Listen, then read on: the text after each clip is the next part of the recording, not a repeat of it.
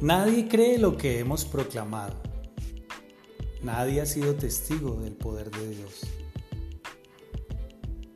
Era como tierno retoño que brota de una raíz en tierra seca. No había nada de belleza en él. No tenía atractivo como para desearlo. Todos lo despreciaron y lo rechazaron. Fue un hombre marcado por el dolor y habituado al más amargo sufrimiento. Todos evitábamos mirarlo, lo ignorábamos y lo considerábamos como harapo pisoteado en el camino. Y sin embargo, el sufrimiento que él padeció es el que a nosotros nos correspondía. Nuestras penas eran las que lo agobiaron y nosotros pensábamos que sus tribulaciones eran castigo de Dios por sus propios pecados. Pero Él fue herido y maltratado por los pecados nuestros. Se le castigó para que nosotros tuviéramos paz. Lo azotaron y nosotros fuimos sanados por su sufrimiento. Nosotros fuimos quienes nos extraviamos como ovejas, nosotros quienes seguimos nuestro propio camino. Pero Dios echó sobre él la culpa y los pecados de cada uno de nosotros. Fue oprimido y afligido, pero no pronunció ni una sola palabra de queja. Como si fuera un cordero lo llevaron al matadero, como muda oveja ante sus trasquiladores. Permaneció callado ante quienes lo condenaban. De la cárcel y del juicio se lo llevaron a la muerte. Pero, ¿quién entre el pueblo de aquel tiempo se dio cuenta de que era por los pecados de ellos que él moría y que él sufría el castigo que a ellos correspondía? Lo sepultaron como a delincuente en la tumba de un rico. Pero él no había hecho mal alguno, jamás pronunció una palabra perversa. Sin embargo, fue Dios mismo el que decidió humillarlo y hacerlo sufrir hasta la agonía. Pero el siervo ofreció su vida en sacrificio por nuestros pecados.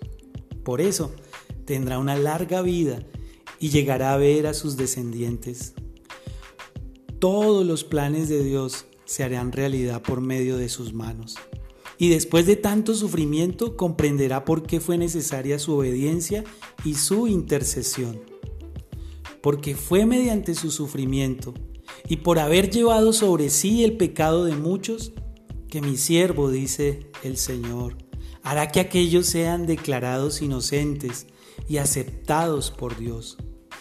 Por lo tanto, yo le daré como premio toda la honra y todo poder. Isaías capítulo 53.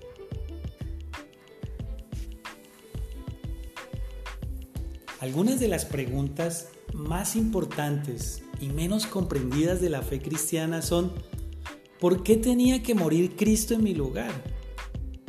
¿Por qué no podía Dios redimir al hombre sin la muerte física de Cristo en lugar del hombre.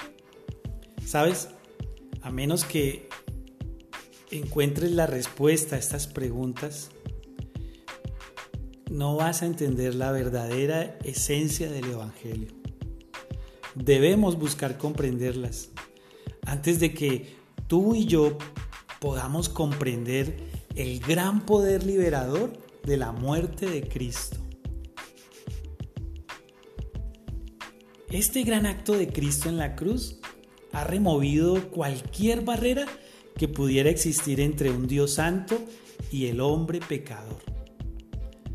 La reconciliación es ese aspecto de la muerte de Cristo en la cruz que quitó la barrera del pecado del hombre y sus consecuencias, y por lo tanto quitó la culpa que era la causa de la enemistad contra Dios. ¿Sabes? La reconciliación es suficiente para todos los hombres, para ti y para mí, pero es efectiva solamente para aquellos que aceptan esta reconciliación en forma personal y por fe.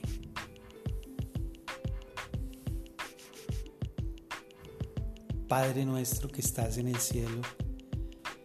A todos mis oyentes y amigos y a mí mismo, danos la posibilidad de comprender lo que significa, Señor, tu muerte en la cruz.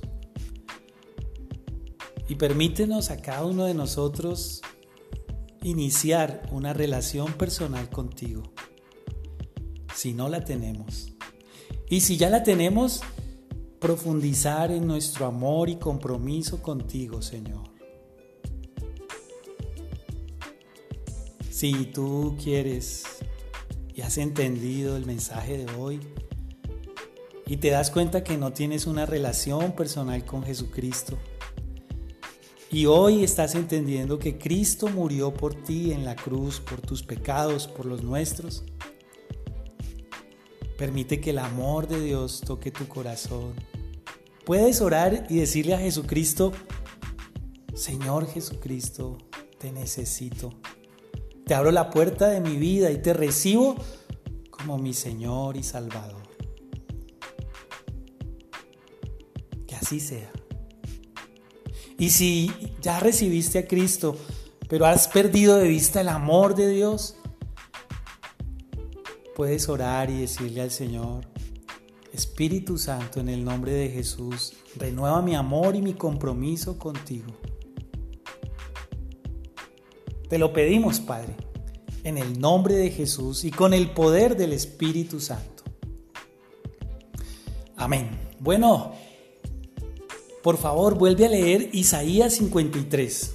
La versión que leí para los que están inquietos de dónde la saqué se llama Nueva Versión Biblia al Día. Por favor, de la mano del Señor, vivamos los principios.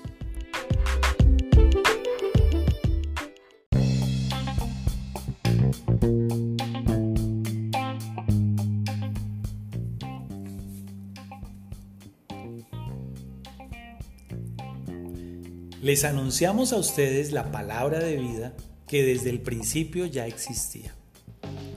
Nosotros mismos la oímos, la vimos con nuestros propios ojos y la palpamos con nuestras manos. Esa vida que estaba con el Padre se ha dado a conocer y nosotros que la experimentamos hemos testificado de ella. La predicamos a ustedes para que junto con nosotros participen también de la comunión que disfrutamos con el Padre y con Jesucristo, su Hijo. Les escribimos esto para que nuestra alegría sea completa. Este es el mensaje que Dios nos ha dado para ustedes. Dios es luz y en Él no hay tinieblas. Por lo tanto, si afirmamos que somos amigos suyos y seguimos viviendo en las tinieblas, mentimos y no estamos poniendo en práctica la verdad. Pero si al igual que Cristo vivimos en la luz, entre nosotros habrá compañerismo y la sangre de Jesucristo, el Hijo de Dios, nos limpiará de todo pecado. Si decimos que no tenemos pecado, estamos engañándonos a nosotros mismos y no tenemos la verdad. Pero si confesamos a Dios nuestros pecados, Él que es fiel y justo, nos perdonará y nos limpiará de toda maldad.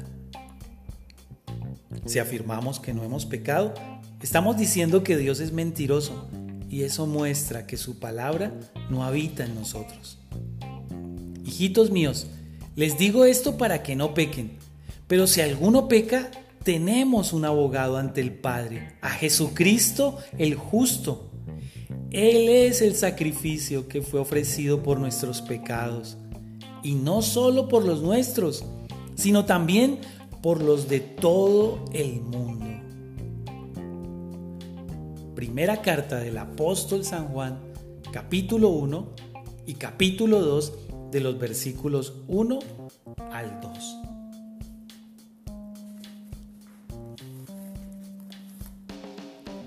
Propiciación significa satisfacción en la terminología moderna.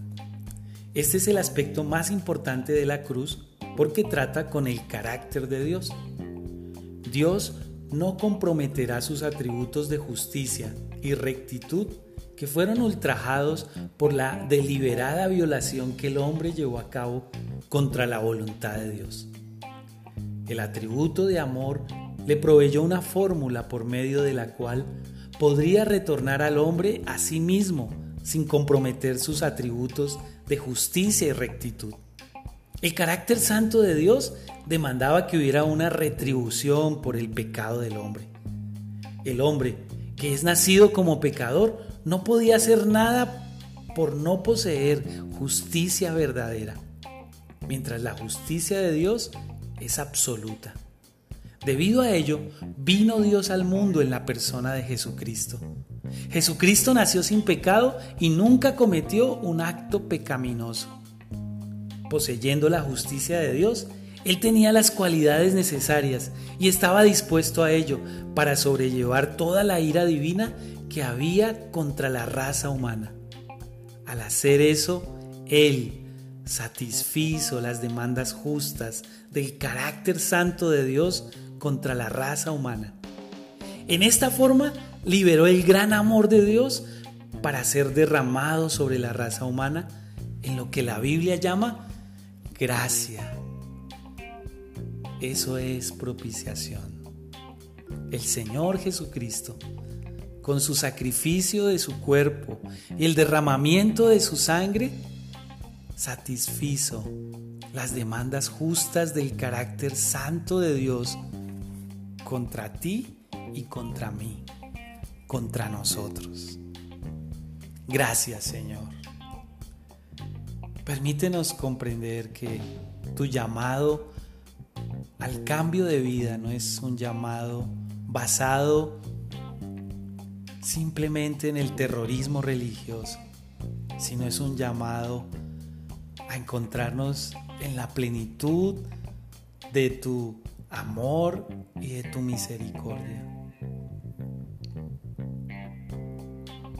Ayúdanos a comprender lo que significa que entregaste tu vida para satisfacer todas las demandas justas de tu carácter santo, Dios mío. Te lo pedimos, Padre, en el nombre de Jesús y con el poder del Espíritu Santo. Vivamos de la mano del Señor los principios. Te invito a que vuelvas a leer Primera Epístola de San Juan, capítulo 1 y capítulo 2.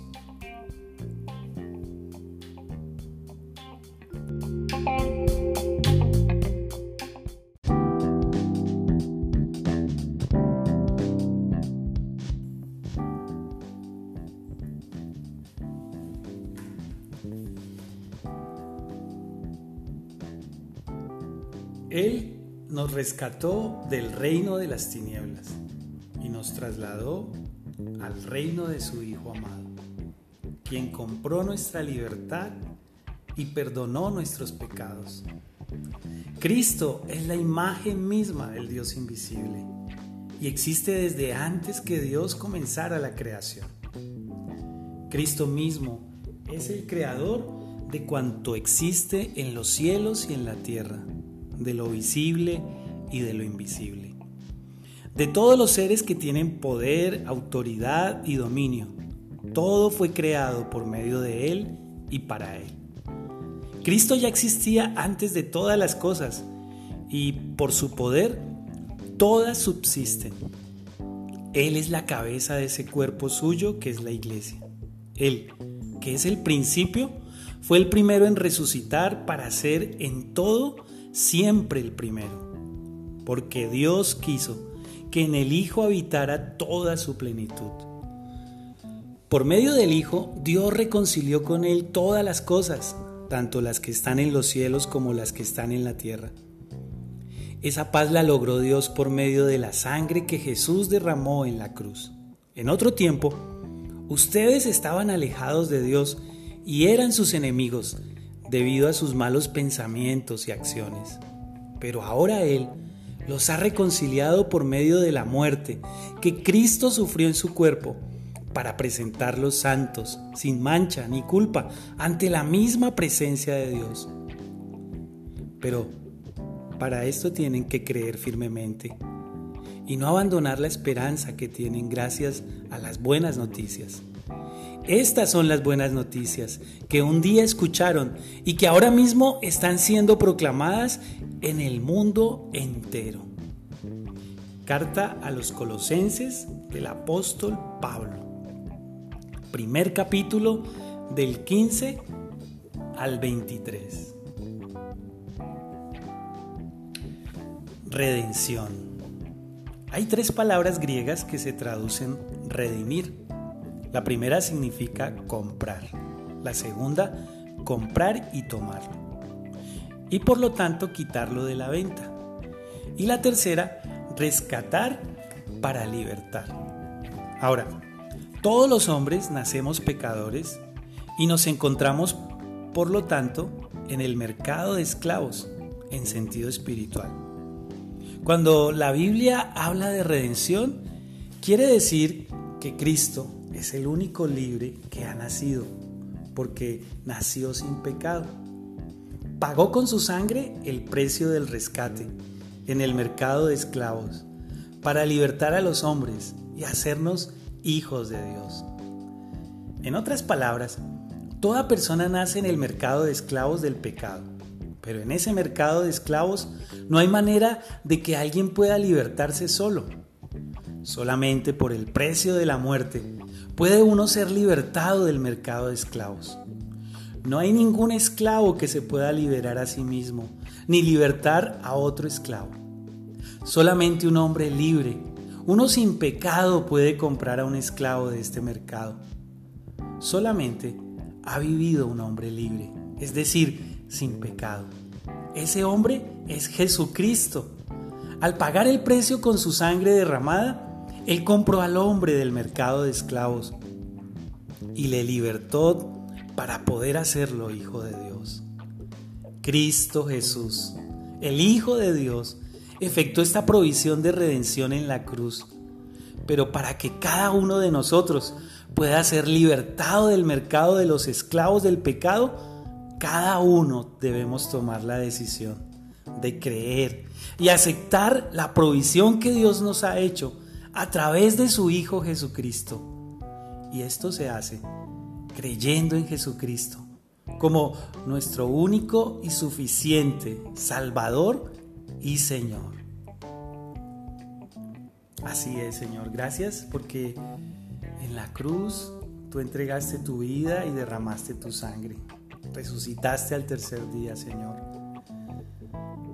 Ayúdanos a todos los que estamos escuchando a comprender mejor quién eres tú, Señor, y por qué es tan importante la redención. Gracias, Señor, por comprarnos, por tomarnos, por rescatarnos, para que ahora podamos seguirte y obedecerte. Jesucristo eres mi redentor. Jesucristo es tu redentor. Si no lo es, acéptalo. Allí donde estás puedes decir, Jesucristo, libérame, rescátame, cómprame para ti, Señor. Creo en ti, Señor. Que lo que hiciste en la cruz se vuelva una realidad en mi vida. Te lo pedimos, Padre, en el nombre de Jesús y con el poder del Espíritu Santo. Bueno, si quieres saber más de esto, puedes leer Colosenses capítulo 1 y capítulo 2. De la mano del Señor, vivamos los principios.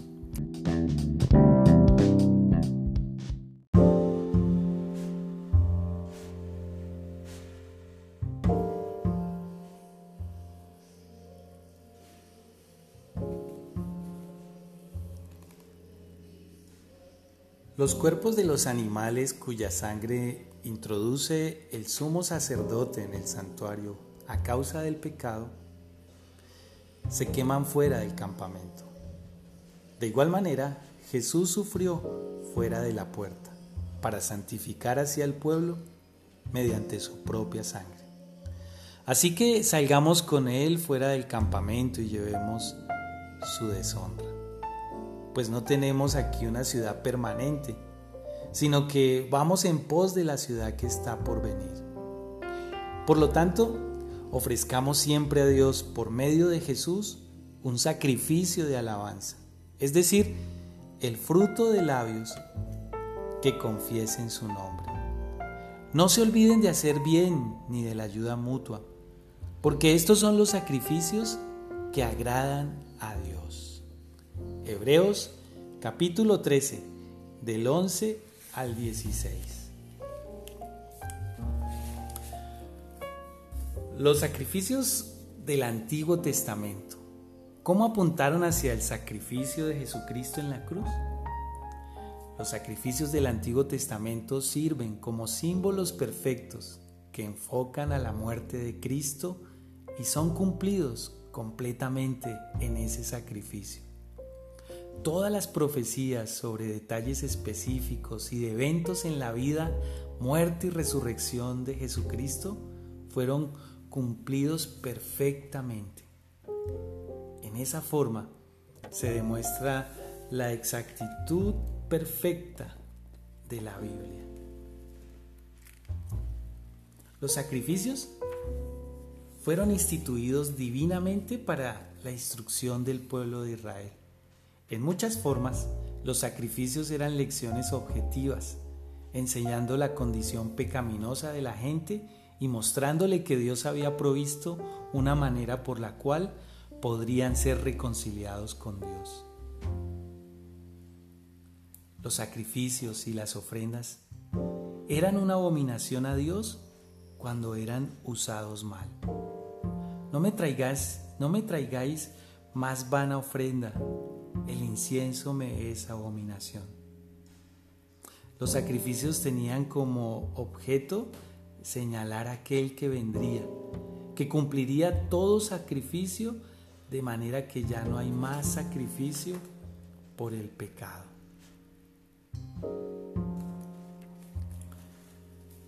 Padre, gracias porque tu palabra dice que el sacrificio de tu Hijo en la cruz es suficiente y que ya no hay más sacrificios por el pecado. Porque tú señalaste a tu Hijo Jesucristo como el Cordero, el Cordero que quita el pecado del mundo. Ahora nosotros, Señor, respondemos a tu amor, rindiendo nuestras vidas y proclamando tu nombre, pero ya como un sacrificio de alabanza, Señor. Señor, abre nuestros ojos espirituales para que cada uno de nosotros podamos ofrecerte desde un corazón sincero nuestro amor y nuestro servicio. Te bendecimos, Padre, en el nombre de Jesucristo y con el poder del Espíritu Santo. Con la ayuda del Señor, vivamos los principios.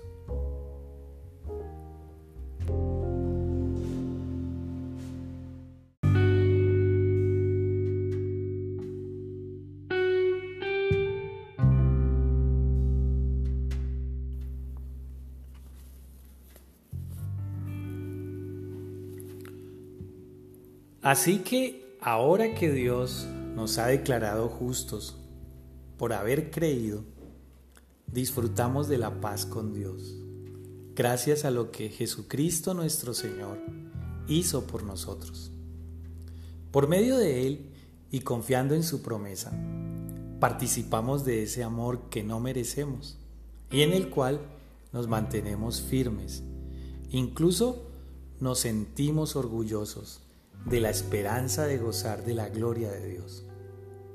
Y también nos gozamos de las aflicciones, porque nos enseñan a tener paciencia. La paciencia nos ayuda a superar las pruebas y así nuestra esperanza se fortalece. Y esa esperanza nunca nos defrauda, pues Dios llenó nuestros corazones de su amor por medio del Espíritu Santo que Él mismo nos dio cuando éramos incapaces de salvarnos, Cristo llegó en el momento oportuno y murió por los pecadores.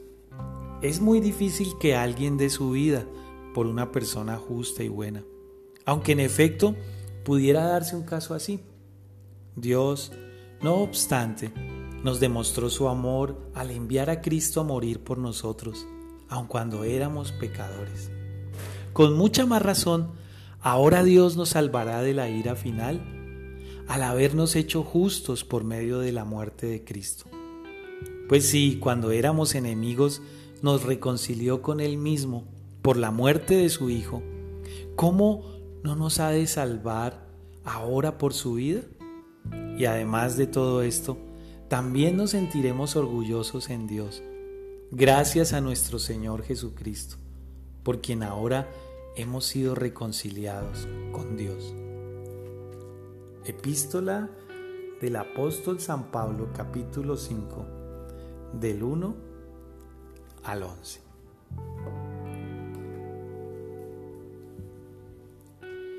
El hombre no puede en ninguna manera ganar el favor de los ojos, el favor a los ojos de Dios, sino que solamente puede llegar a Dios a través de su Hijo Jesucristo, por fe y arrepentimiento de nuestros pecados. Aún esto no podría ser posible, excepto por el gran plan de redención que Dios instituyó a través de su Hijo. La salvación es un regalo de Dios y no es por obras, para que ninguno de nosotros se ufane o se sienta orgulloso de sí mismo. La expresión del amor de Dios fue dada sobre la cruz de Cristo. Allí, en Romanos, en donde acabamos de escuchar, dice que mucho más estando reconciliados seremos salvos por su vida.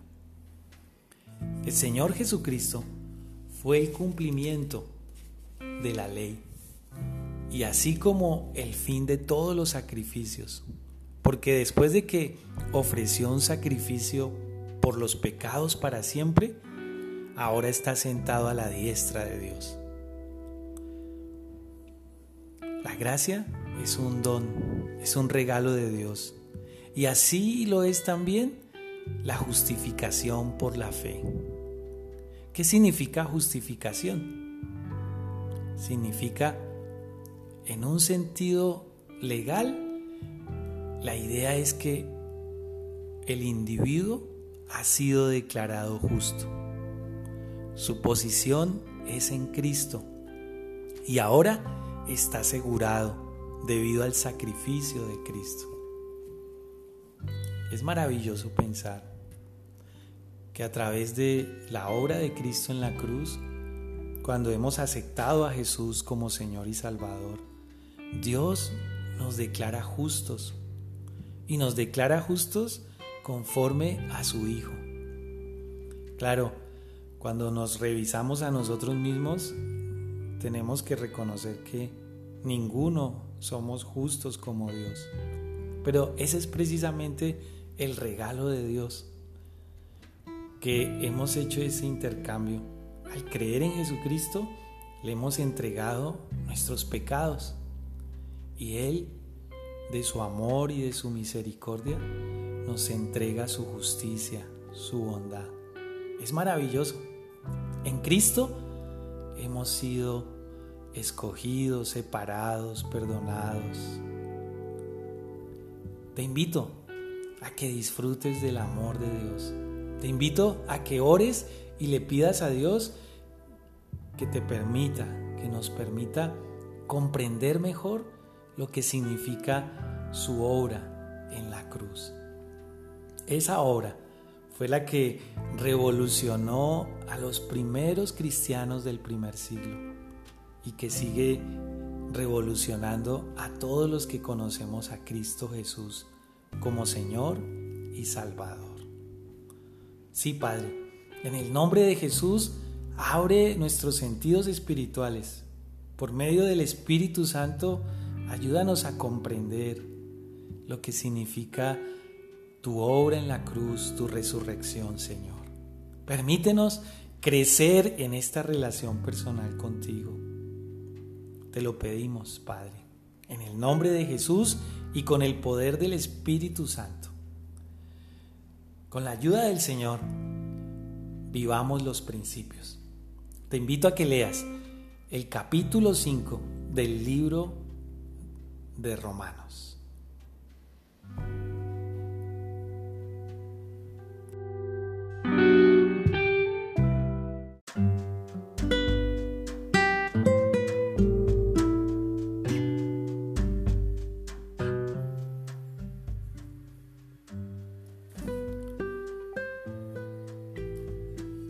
El primer día de la semana muy de mañana, cuando todavía estaba oscuro, María Magdalena fue al sepulcro y vio que había movido la piedra que cerraba la entrada.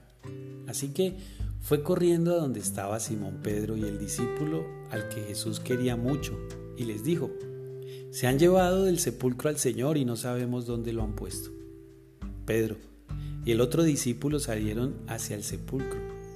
Los dos iban corriendo pero como el otro discípulo corría más rápido que Pedro, llegó primero al sepulcro. Se inclinó para mirar y vio las vendas, pero no entró. Tras él llegó Simón Pedro y entró en el sepulcro. Vio allí las vendas y la tela que había cubierto la cabeza de Jesús. Pero la tela no estaba con las vendas, sino enrollada en un lugar aparte. Entonces entró también el otro discípulo el que había llegado primero al sepulcro y vio y creyó. Hasta ese momento no habían entendido la escritura que dice que Jesús tenía que resucitar. Los discípulos regresaron a su casa, pero María se quedó afuera del sepulcro llorando. Mientras lloraba, se inclinó para mirar dentro del sepulcro y vio a dos ángeles vestidos de blanco, sentados donde habían puesto el cuerpo de Jesús, uno a la cabecera y el otro a los pies. Le preguntaron los ángeles, ¿por qué lloras, mujer? Ella le respondió, porque se han llevado a mi Señor y no sé a dónde lo han puesto. Acabando de decir esto, volvió la mirada y vio allí a Jesús de pie, aunque ella no sabía que era él. Jesús le dijo, ¿por qué lloras? ¿A quién buscas? Ella creyó que era el que cuidaba el huerto y le dijo, Señor, si usted se lo ha llevado, dígame dónde lo ha puesto y yo iré por él. Jesús le dijo, María. Ella se volvió y le dijo, Raboni, que en arameo significa maestro. Jesús le dijo, suéltame, porque todavía no he ido a reunirme con mi Padre. Pero ve a mis hermanos y diles, voy a reunirme con mi Padre, que es Padre de ustedes, con mi Dios, que es el Dios de ustedes.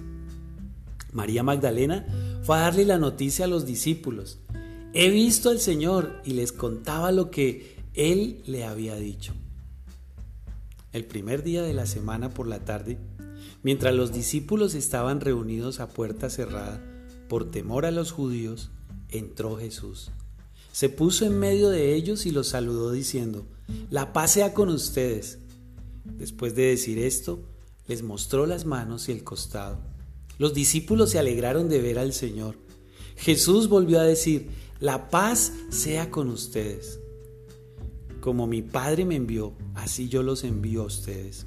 Luego sopló sobre ellos y les dijo, reciban el Espíritu Santo. A los que ustedes les perdonen sus pecados les serán perdonados. A los que ustedes no se los perdonen no, se les, no les serán perdonados. Tomás, uno de los doce, al que le decían el gemelo, no había estado con los discípulos cuando llegó Jesús. Así que los otros discípulos le dijeron, Hemos visto al Señor. Tomás le respondió, Si no veo las heridas de los clavos en sus manos y meto en ellas mi dedo y mi mano en su costado, no lo creeré. Ocho días después, estaban los discípulos reunidos otra vez en la casa y Tomás estaba con ellos. Las puertas estaban cerradas, pero Jesús entró, se puso en medio de ellos y los saludó diciendo, La paz sea con ustedes. Luego le dijo a Tomás, Pon aquí tu dedo y mira mis manos. Trae tu mano y métela en mi costado. Y no seas incrédulo, sino que debes creer. Tomás dijo, Señor mío y Dios mío. Jesús le dijo, Tú has creído porque me has visto. Dichosos los que no han visto y aún así creen. Jesús hizo muchas otras señales milagrosas delante de sus discípulos que no están escritas en este libro, pero estas se han escrito para que ustedes crean que Jesús es el Cristo, el Hijo de Dios, y para que al creer en su nombre tengan vida. San Juan capítulo 21. Tenemos evidencia de que unas pocas semanas del evento, los seguidores de Jesucristo, que se habían desparramado presa de gran temor, se reunieron en Jerusalén en número de 120 hombres y mujeres, sintiéndose unidos en una sociedad religiosa a través de una convicción común, una expectación común y una actitud común hacia Jesús. Ellos estaban completamente persuadidos de que Él estaba vivo y que había sido visto por individuos y por grupos de sus seguidores.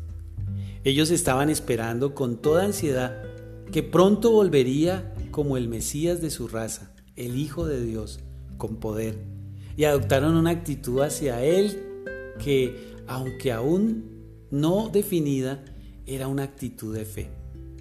La fortaleza de la convicción de ellos fue probada por la persecución y por la firmeza con que la afrontaron. La calidad de su espiritualidad, de la actitud de ellos hacia Jesús, fue evidenciada por devoción, sacrificio propio y un sentido de compromiso y obligación hacia Él, que barrió la última barrera de egoísmo y que les proveyó de un mensaje sobre este mismo Jesús que ellos se pusieron a proclamar con entusiasmo y admirable éxito. El Cristo entonces se convirtió en un hecho histórico. Esto lo dice la, enciclopedia británica. Señor, probablemente como Tomás, hay muchos entre los oyentes que dudan de tu resurrección. Yo te ruego que tú te acerques a ellos, Señor. Ellos puedan conocerte, Señor. Puedan experimentar, Señor, que dentro de tu amor y misericordia tú les brindes a ellos los argumentos de tu resurrección, Señor. Y gracias por aquellos de entre nosotros que creemos en ti, Señor. Que tú resucitaste y que tenemos el testimonio en nuestro corazón. Te lo pedimos, Padre, en el nombre de Jesús y con el poder de tu Espíritu Santo. De la mano del Señor vivamos los principios. Por favor, lee nuevamente el Evangelio de San Juan, el capítulo 21.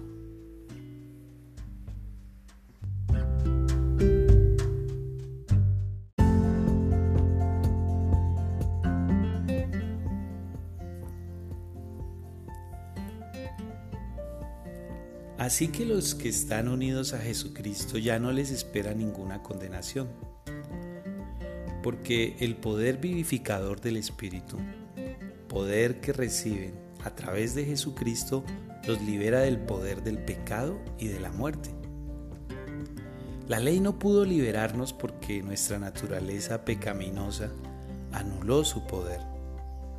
Pero Dios envió a su propio Hijo con un cuerpo humano igual en todo al nuestro, para entregarlo en sacrificio por nuestros pecados, y así destruyó el dominio del pecado sobre nosotros. Por eso, si vivimos según el Espíritu Santo y negamos obediencia a nuestra vieja naturaleza pecaminosa, podemos obedecer las justas demandas de la ley de Dios. Los que se dejan dominar por su naturaleza pecaminosa viven solo para complacer sus deseos, pero los que viven de acuerdo con el Espíritu se preocupan de las cosas del Espíritu. Los que ocupan su mente en las cosas del Espíritu tienen vida y paz. Pero el ocuparse de las cosas de la naturaleza pecaminosa produce muerte porque la naturaleza pecaminosa siempre se revela contra Dios. Nunca ha obedecido la ley de Dios y nunca podrá obedecerla. Por eso, los que viven de acuerdo con su naturaleza pecaminosa jamás podrán agradar a Dios. Pero ustedes no son así, ustedes viven según el Espíritu, si es que el Espíritu de Dios mora en ustedes. No es cristiano quien no tenga el Espíritu de Cristo. Y como Cristo vive en ustedes, sus cuerpos están muertos a consecuencia del pecado, pero sus espíritus viven porque Cristo los ha hecho justos. Y si el Espíritu de Dios que levantó a Jesús de entre los muertos vive en ustedes, Él mismo les dará vida a sus cuerpos mortales. Así que, amados hermanos, ustedes no están obligados a hacer lo que la vieja naturaleza les dice. Si lo siguen haciendo perecerán, pero si mediante el poder del Espíritu hacen morir la naturaleza pecaminosa y sus obras vivirán. Los hijos de Dios son los que se dejan conducir por el Espíritu de Dios. Ustedes no recibieron un espíritu que los haga esclavos del miedo, recibieron el espíritu que los adopta como hijos de Dios y les permite clamar, Padre, Padre, porque el espíritu mismo les asegura a nuestro espíritu que somos hijos de Dios. Y como somos sus hijos, somos herederos herederos de Dios y coherederos junto con Cristo. Pero si compartimos su gloria, también hemos de participar de sus sufrimientos. Romanos capítulo 8 versículos 1 al 17. Cristo no murió simplemente para salvarnos a usted y a mí de una mala conciencia o aún para remover las huellas de los errores del pasado. El Señor Jesús murió para limpiar completamente el terreno, para poder obrar Él en la vida de cada uno de nosotros. Usted y yo hemos escuchado que Cristo murió para salvarnos. Esto es cierto en un sentido limitado que vital. Al leer Romanos capítulo 5 versículo 10 leemos, porque si siendo enemigos fuimos reconciliados con Dios por la muerte de su Hijo, mucho más estando reconciliados seremos salvos por su vida. Por lo tanto, el Señor Jesucristo actúa en cada uno de nosotros en dos formas completamente distintas y claras. Él nos reconcilia con Dios por su muerte y nos salva diariamente del poder del pecado por su vida resucitada en cada uno de nosotros.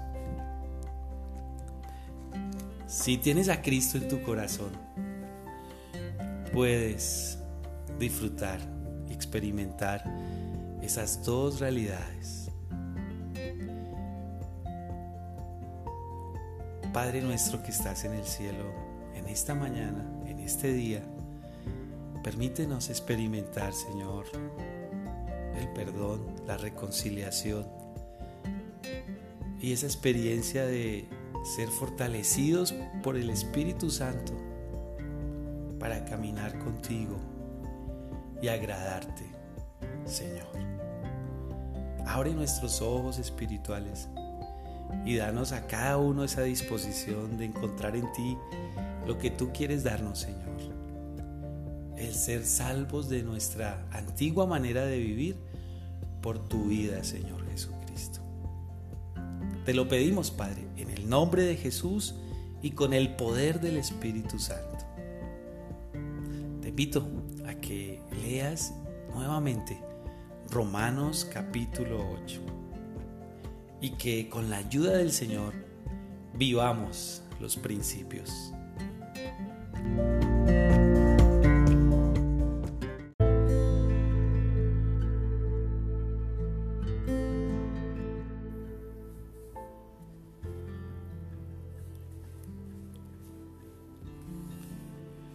Escucha, Señor, mis oraciones.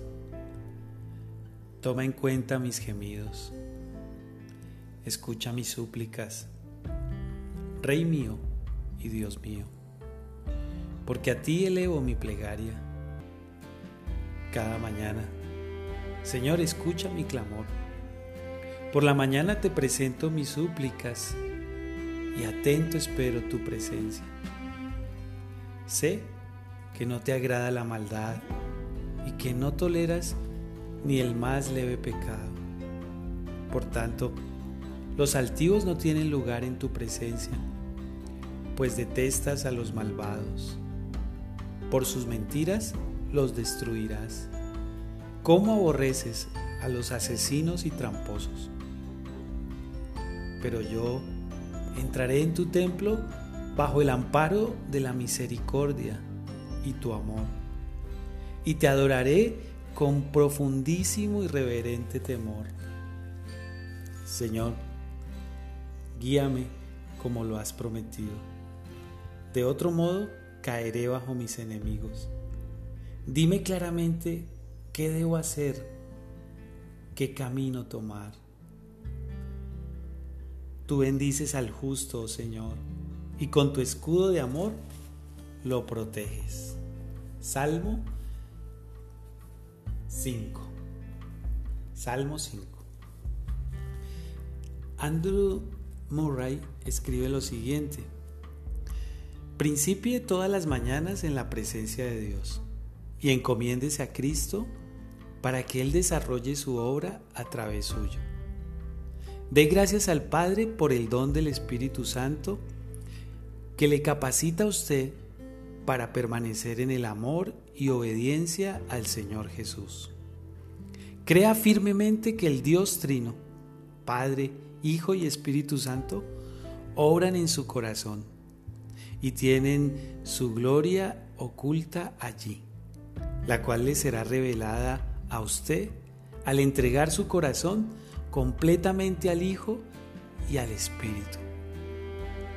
Aprenda esta importante lección.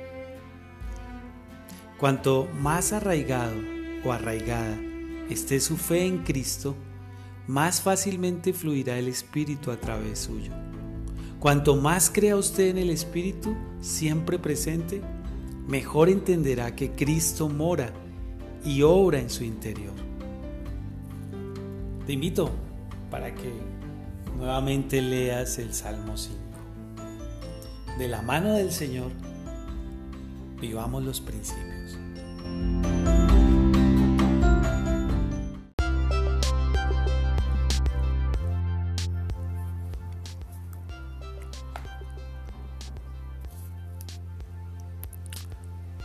Hermanos, ¿qué debemos hacer? Arrepiéntanse, le respondió Pedro y bautícense en el nombre de Jesucristo para que Dios les perdone sus pecados. Entonces recibirán también el don del Espíritu Santo, porque para ustedes es la promesa, y para sus hijos, y aún para los que están lejos, pues es para todos a los que el Señor nuestro Dios llame. Y con muchas palabras más, Pedro les exhortaba y les decía, Aléjense de esta gente perversa. Los que creyeron sus palabras, unos tres mil en total, se bautizaron y se unieron a los demás creyentes, que se congregaban regularmente para escuchar las enseñanzas de los apóstoles, tener comunión unos con otros, compartir el pan y orar. Un profundo temor reverencial vino sobre toda la gente, y los apóstoles seguían realizando milagros y señales. Los creyentes permanecían constantemente unidos y compartían entre sí todas las cosas. Vendían sus propiedades y repartían el dinero entre los que estaban necesitados. Todos los días se reunían en el templo y en los hogares compartían los alimentos con regocijo y sencillez de corazón, y alababan a Dios. Todo el mundo simpatizaba con ellos, y todos los días el Señor añadía la comunidad a los que habían de ser salvos. El libro de Hechos, capítulo 2, versículo 37 al 47. La gran diferencia entre el cristiano de nuestros días, entre nosotros, y aquellos que leemos en estas cartas y en el libro de Hechos, está en que lo que para nosotros es una narración de hechos remotos, para ellos era una experiencia real. Nosotros tendemos a hacer del cristianismo un código ético, mientras que aquellos hombres experimentaron un cambio tan radical en sus vidas que no vacilaron en llamar a esto Cristo viviendo en ellos. Una simple reforma moral no podrá explicar la transformación y la vitalidad exuberante de sus vidas, aun en el caso de que pudiéramos encontrar una razón para tal reforma. Y ciertamente el mundo alrededor tenía poco estímulo que ofrecerles. Prácticamente somos forzados a admitir la explicación de ellos, que es que sus vidas humanas se encontraban a través de Jesucristo íntimamente ligadas a la vida de Dios. Esto lo escribió Philip Macmillan en Cartas a las jóvenes iglesias. Sí, es verdad, Señor. Eh, hay una gran diferencia entre lo que leemos en las cartas, en el libro de Hechos, en el Nuevo Testamento, y entre lo que nosotros vivimos. Por eso hoy te pedimos que en el nombre de tu Hijo Jesús, Padre, por medio del poder de tu Espíritu, nos reveles a Jesucristo. Que literal podamos reconocer al Señor viviendo en nosotros. Te lo pedimos para que nuestra vida tenga para nosotros personalmente una significación y un propósito real. Y para que de esa manera podamos realmente dejar una huella, un legado en los que están con nosotros y alrededor de nosotros. Abre nuestros ojos espirituales, que como dice el apóstol Pablo, Cristo habite por la fe en los corazones de todos nosotros. Te lo pedimos, Padre, en el nombre de Jesús y con el poder del Espíritu Santo. Amén. Te invito a que leas el capítulo 2 del libro de Hechos y que con la ayuda del Señor vivamos los principios.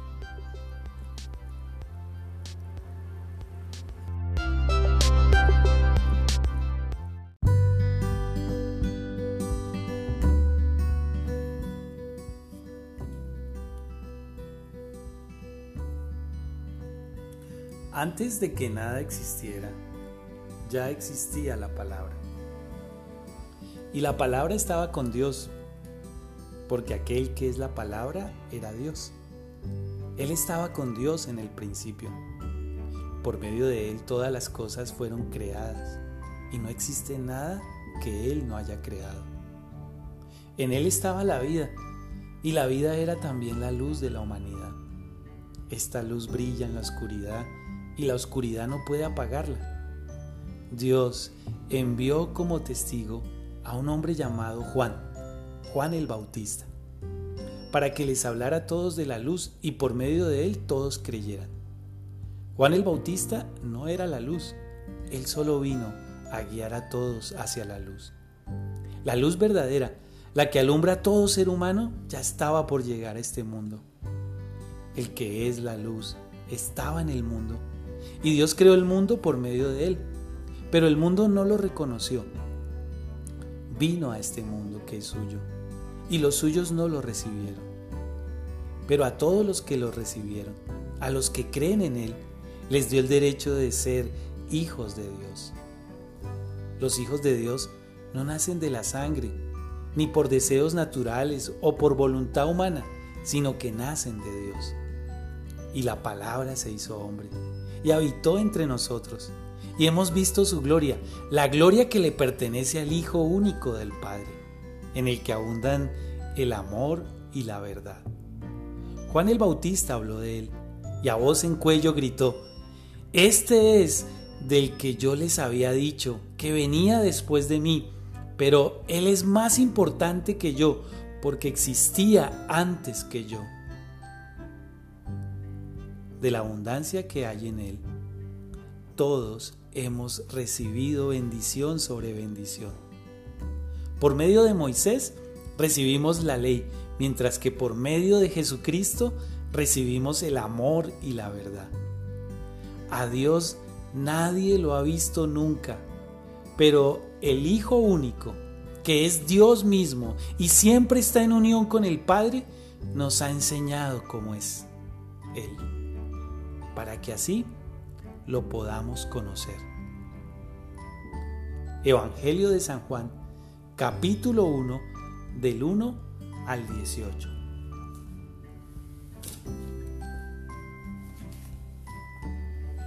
Cristo en nosotros es el único lugar donde puede principiar la vida cristiana. Muchos dicen que creen en Cristo.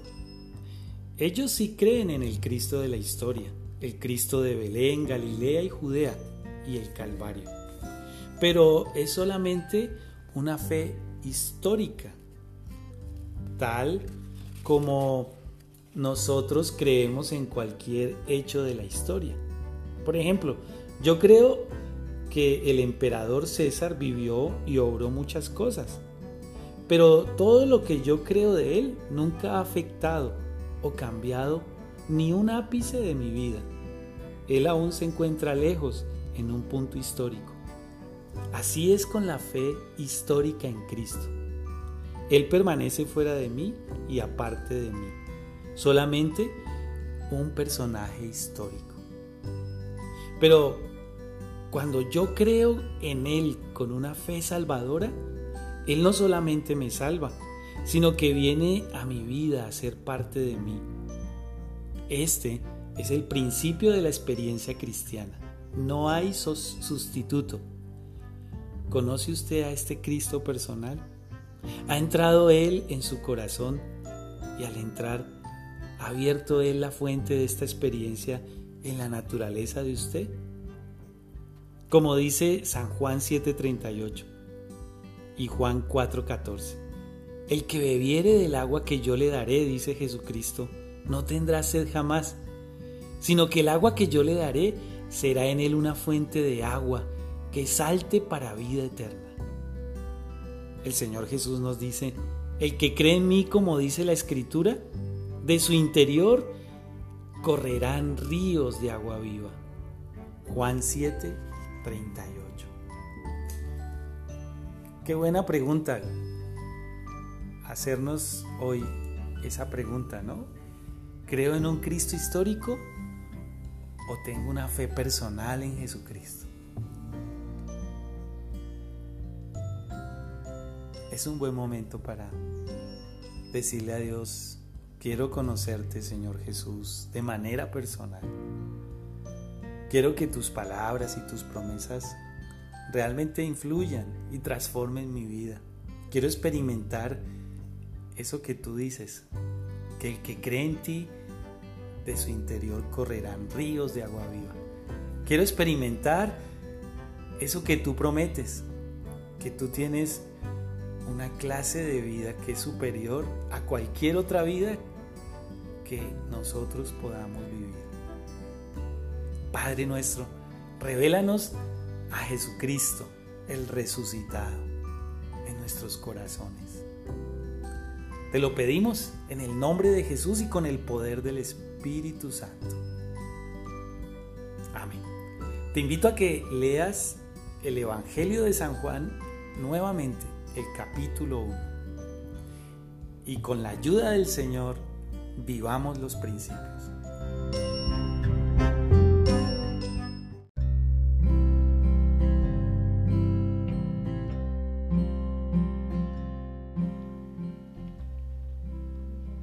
El Espíritu, que es don de Dios, no quiere que temamos a la gente, sino que tengamos fortaleza, amor y dominio propio. Segunda carta del apóstol Pablo a Timoteo, versículo 7. El Espíritu, que es don de Dios, no quiere que temamos a la gente, sino que tengamos fortaleza, amor y dominio propio. No tiene sentido comprar un carro con un motor poderoso y pasar el resto de la vida empujándolo. Completamente cansado y agotado, usted y yo desearíamos tirarlo como cosa inservible. Cuando Dios nos redimió por la sangre preciosa de su querido Hijo, Él colocó en el lenguaje de esta ilustración un motor poderoso. Nada menos que la vida resucitada de Dios el Hijo, transferida a usted y a mí en la persona del Espíritu Santo. Entonces, dejemos de empujar, subámonos y encendamos el motor y dejemos que toda montaña de circunstancia, oportunidad, tentación o perplejidad, sin importar qué difícil que parezca, sea vencida por la energía divina que no tiene límites, por la persona del Espíritu Santo. Usted y yo nos enfrentaremos al futuro con mucha confianza cuando decidamos renunciar a nuestros propios esfuerzos y dejar como pecadores redimidos que el Señor a través de su Espíritu Santo obre en nosotros todo lo que está en sus planes hacer. Porque no nos ha dado Dios espíritu de cobardía, sino de poder, amor y dominio propio. Sí, Padre, permítenos tener comunión con la persona de tu Espíritu Santo. Que cada uno de nosotros pueda intimar, conocer el ministerio del Espíritu Santo. Espíritu de Dios, revélate en el nombre de Jesús a cada uno de nosotros. Te lo pedimos, Padre, en el nombre de Jesús y con el poder de tu Santo Espíritu. Amén. Bueno, te invito a que leas segundo epístola de Timoteo, capítulo 1, y que con la ayuda del Señor vivamos los principios.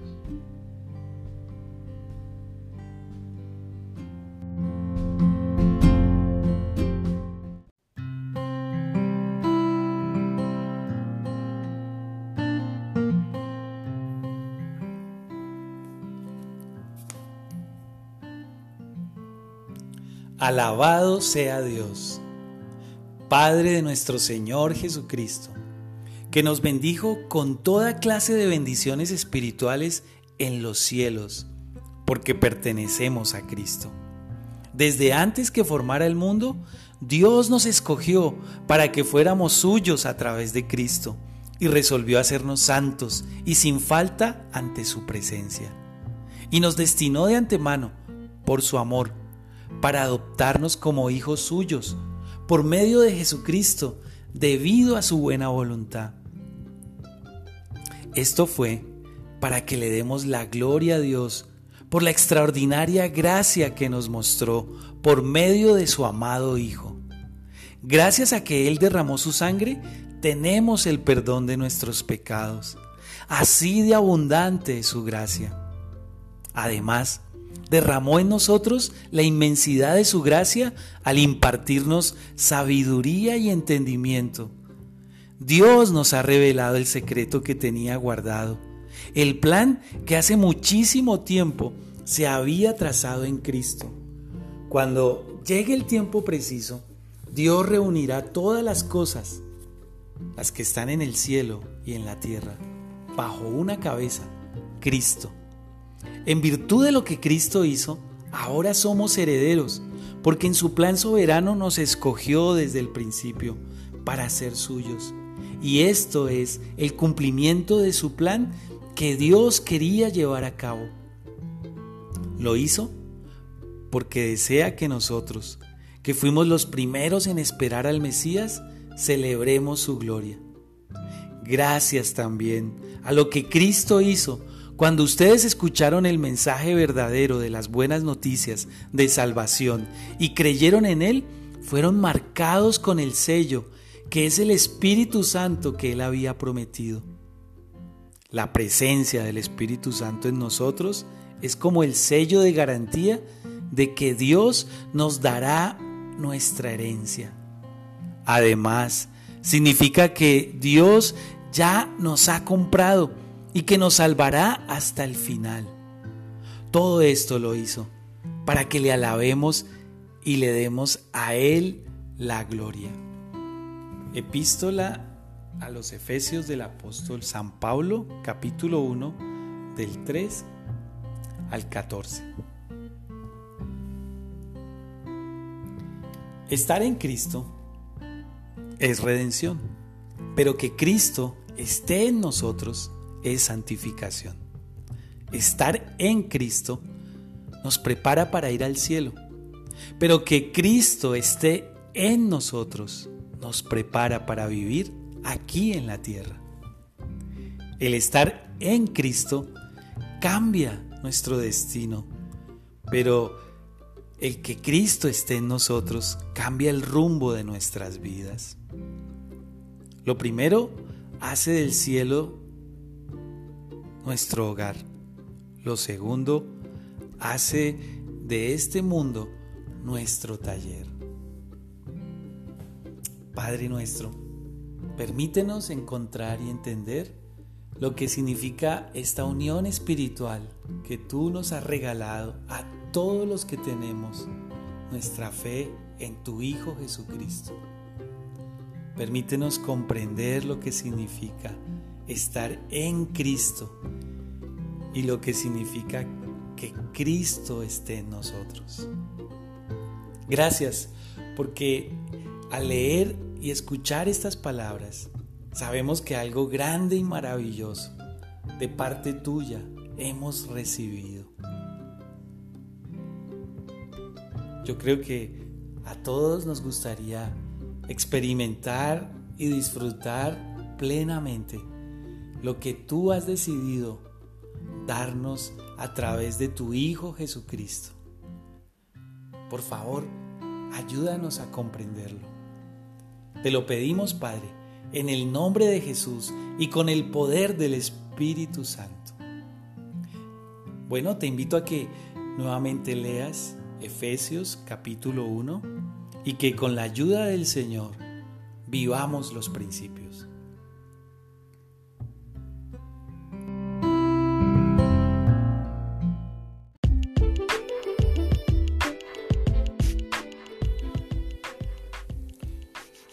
Los que creyeron sus palabras, unos tres mil en total, se bautizaron y se unieron a los demás creyentes, que se congregaban regularmente para escuchar las enseñanzas de los apóstoles, tener comunión unos con otros, compartir el pan y orar.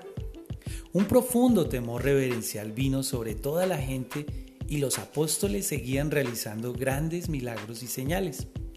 Los creyentes permanecían constantemente unidos y compartían entre sí todas las cosas. Vendían sus propiedades y repartían el dinero entre los que estaban necesitados. Todos los días se reunían en el templo y en los hogares. Compartían los alimentos con regocijo y sencillez de corazón.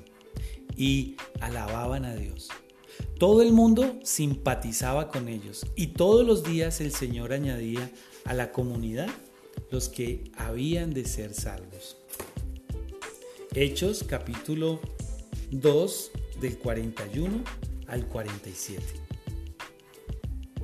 Aquel mismo día, una gran ola de persecución se levantó contra los creyentes y barrió la iglesia de Jerusalén. Los creyentes que huyeron de Jerusalén continuaron predicando las buenas noticias por donde quiera que iban. Hechos capítulo 8 versículo 1 y 4.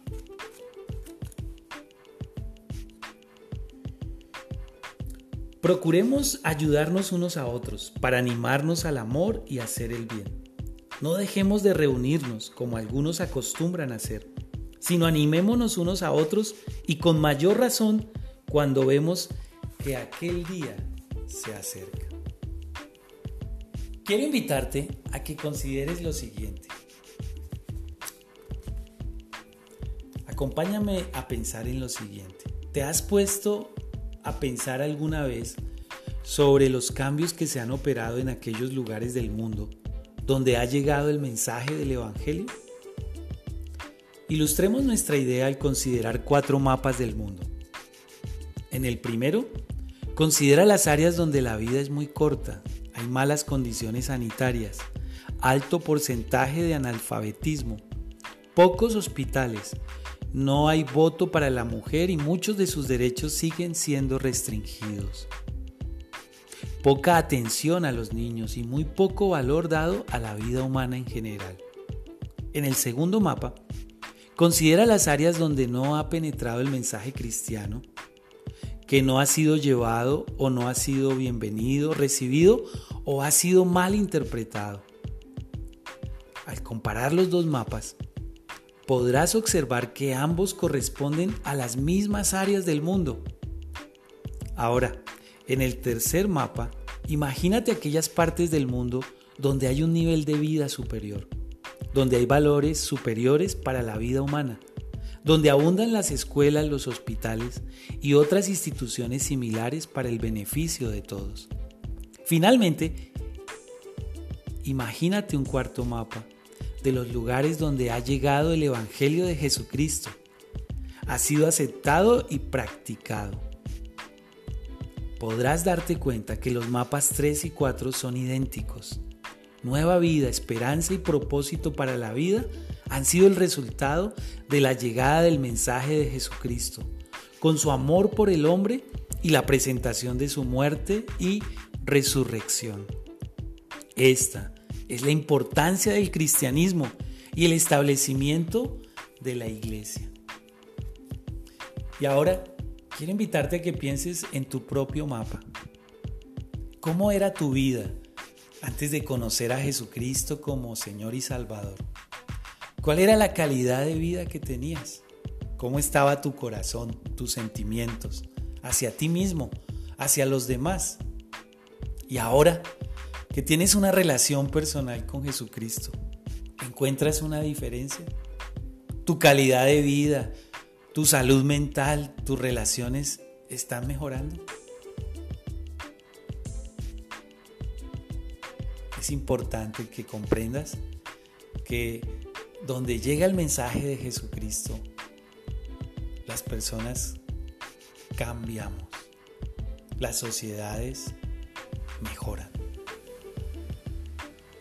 Padre nuestro, ayúdanos a todos a reconocer, a vivir, a experimentar lo que hace tu presencia, Señor Jesús, como Señor y Salvador en nuestras vidas. Permítenos ser la sal y la luz y ser parte, Señor, de la comunidad cristiana. Ayúdanos, Señor. Te lo pedimos en el nombre de Jesús y con el poder del Espíritu Santo. Amén. Te invito a que nuevamente leas Hechos capítulo 2 y a que con la ayuda del Señor, vivamos los principios.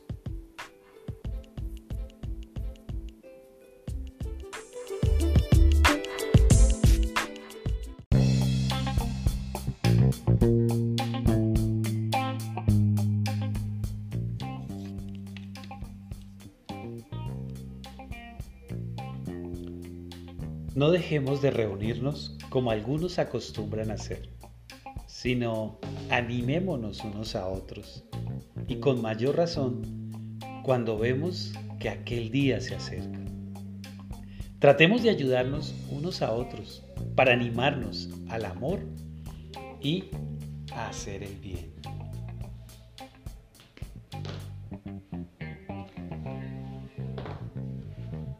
Algunas personas dicen que pueden ser cristianos sin asistir a la iglesia. Esto es cierto, pero uno no puede ser un cristiano consagrado y no tomar tiempo para adorar a Dios en compañía de otros. Por ejemplo, un grupo de leños arden con grandes llamaradas cuando están ardiendo juntos. Tome uno fuera del grupo y sus llamas se apagan. Esta ilustración puede aplicarse a nuestras vidas cristianas. Algunos dan la excusa de que hay muchos hipócritas en la iglesia. En realidad, la iglesia no es una organización de individuos perfectos, sino de individuos que desean ser como Cristo. Algunos están más avanzados que otros. La iglesia es como un hospital. Ayuda a hacer reparaciones en nuestro crecimiento espiritual. ¿Diría usted que Pedro era un hipócrita cuando dijo, aunque otros te negaren, yo no te negaré? El deseo de su corazón era ser fiel hasta el fin, pero fracasó. Cristo le perdonó y le dio poder para ser fiel y convertirse en un gran predicador del Evangelio. Por el hecho de que uno se convierte a Cristo no significa que ya seamos perfectos. Cuando una oruga se convierte en mariposa, ya no tiene que arrastrarse en el polvo. Puede ser que se esté allí por unos momentos, pero no permanece. Para el que verdaderamente conoce a Cristo, no hay satisfacción en la vida vieja. Él puede resbalar a veces, pero pronto confiesa sus faltas y se remonta a los cielos nuevamente. Señor, ayúdanos a todos a comprender que al conocerte a ti, tú nos invitas y nos llamas a una nueva relación con los demás. Y que esa nueva relación de amistad se llama tu iglesia, Señor. Aquellos que hemos creído en ti como Señor y Salvador. Cualquiera que sea el motivo por el que no nos reunimos con otros cristianos. Que sea tu espíritu convenciéndonos. Te lo pedimos, Padre, en el nombre de Jesús y con el poder del Espíritu Santo.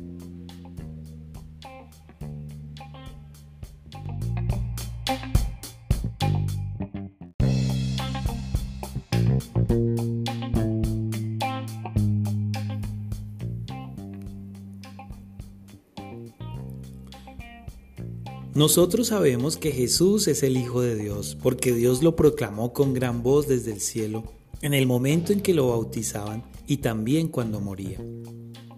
No solo en su bautismo, sino también a la hora de su muerte.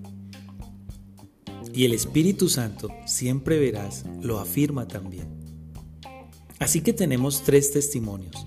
La voz del Espíritu Santo en nuestros corazones, la voz que habló desde el cielo cuando bautizaban a Jesús y la voz que habló poco antes de su muerte. Y todos afirman lo mismo, que Jesucristo es el Hijo de Dios. Y si aceptamos el testimonio de los hombres que comparecen ante los tribunales, ¿cuánto más no hemos de creer la afirmación de Dios? Que Jesús es su Hijo. Creer esto es aceptar este testimonio en lo más íntimo del corazón.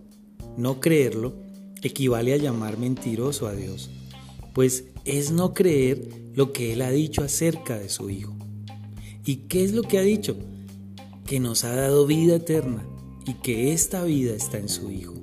Así que el que tiene al Hijo de Dios, tiene la vida. El que no tiene al Hijo de Dios, no tiene la vida. Primera de Juan, capítulo 5, versículo 5, 6 al 11. ¿Cuál es el resultado de estar seguro de haber aceptado a Cristo y saber que Él nos ha dado vida eterna? Básicamente es que ahora hemos sido librados del temor y la duda y que podemos principiar a gozarnos con Dios y a gozar la vida con propósito y nuevo significado que Él tiene para nosotros. El cristiano que no tiene seguridad piensa en Dios con temor sin estar jamás seguro si el Padre le ha recibido o no. Generalmente él se mantiene derrotado y miserable, pero el cristiano que tiene seguridad puede estar gozoso porque pertenece a Dios y en vez de pensar siempre en Dios con temor, puede aprender a amarle y a servirle.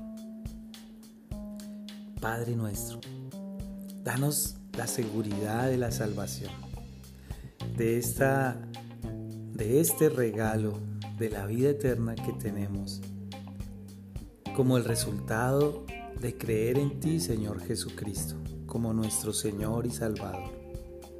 Que cada día, cada uno de nosotros podamos aceptar el testimonio de tu palabra, de tu espíritu, y que cada uno de nosotros pueda eh, experimentar cómo la duda, el temor se van deshaciendo en nuestros corazones y experimentamos completa confianza y seguridad. Te lo pedimos, Padre. Te lo pedimos en el nombre de Jesús y con el poder del Espíritu Santo. Te invito a que leas Primera de Juan capítulo 5 y que con la ayuda del Señor vivamos los principios.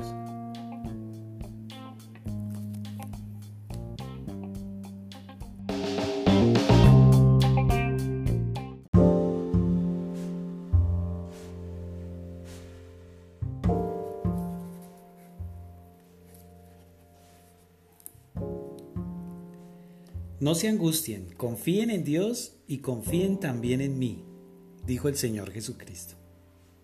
También dijo, en la casa de mi Padre hay muchas viviendas.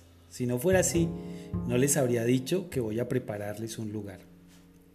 Y si me voy a prepararles un lugar, volveré para llevármelos conmigo. Así ustedes estarán donde yo esté.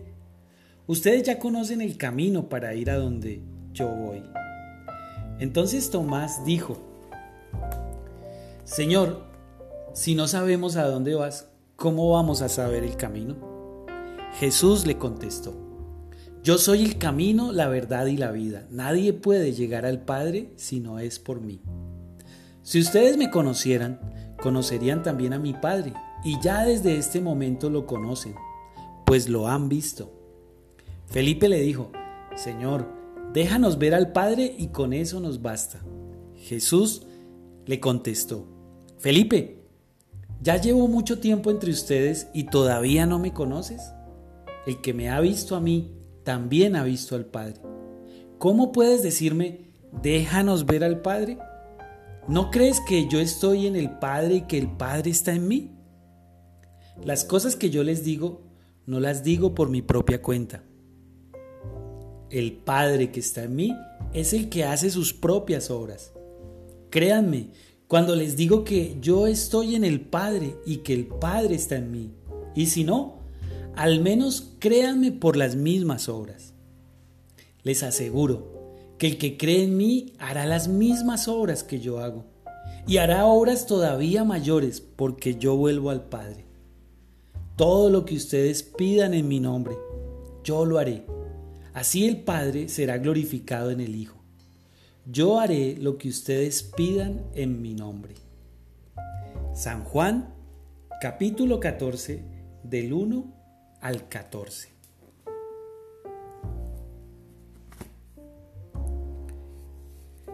Fuera que creyeran en Él o no, los que tuvieron las mejores oportunidades de estar cerca de Él admitieron abiertamente que había algo singular en Jesús. Y esta ha sido la opinión unánime de muchos de los más grandes dirigentes y pensadores de la historia. Por ejemplo, Napoleón, Napoleón Bonaparte. Él, al encontrarse frente al final de su vida, reconoció lo siguiente. Conozco a muchos hombres y puedo asegurar que Jesucristo no es un simple hombre las mentes superficiales ven una semejanza entre Cristo y los fundadores de imperios y los dioses de otras religiones. Tal semejanza no existe entre Cristo y cualquier otra religión. Tal semejanza no existe entre Cristo y cualquier otra persona en el mundo. No hay término posible de comparación. Él es verdaderamente un ser por sí mismo. Alejandro, César, Carlomagno y yo mismo, dijo Napoleón, hemos fundado imperios. Pero ¿en qué basamos la creación de nuestro genio? Sobre la fuerza. Solamente Jesucristo ha basado su imperio sobre el amor. Y ahora mismo, millones de hombres estarían dispuestos a morir por él. Estas son palabras de Napoleón Bonaparte. Padre nuestro, sí, es verdad. Necesitamos que tú nos reveles a Jesucristo.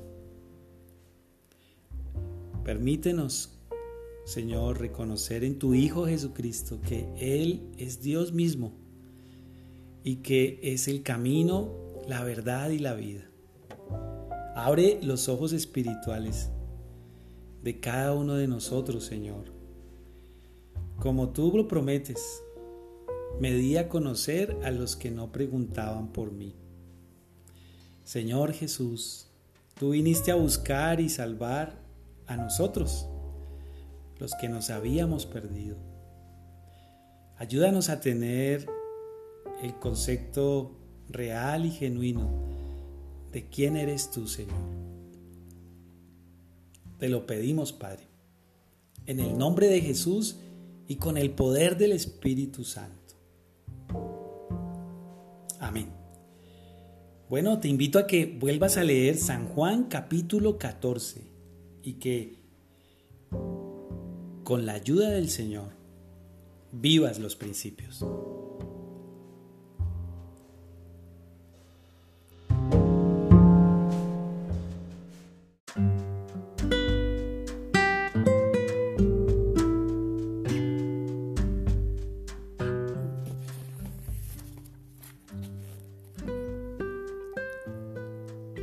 Distinguido Teófilo, en mi primera carta te hablé de todo lo que Jesús empezó a hacer y enseñar, y de cómo regresó al cielo después de darle instrucciones a través del Espíritu Santo a los apóstoles que había escogido.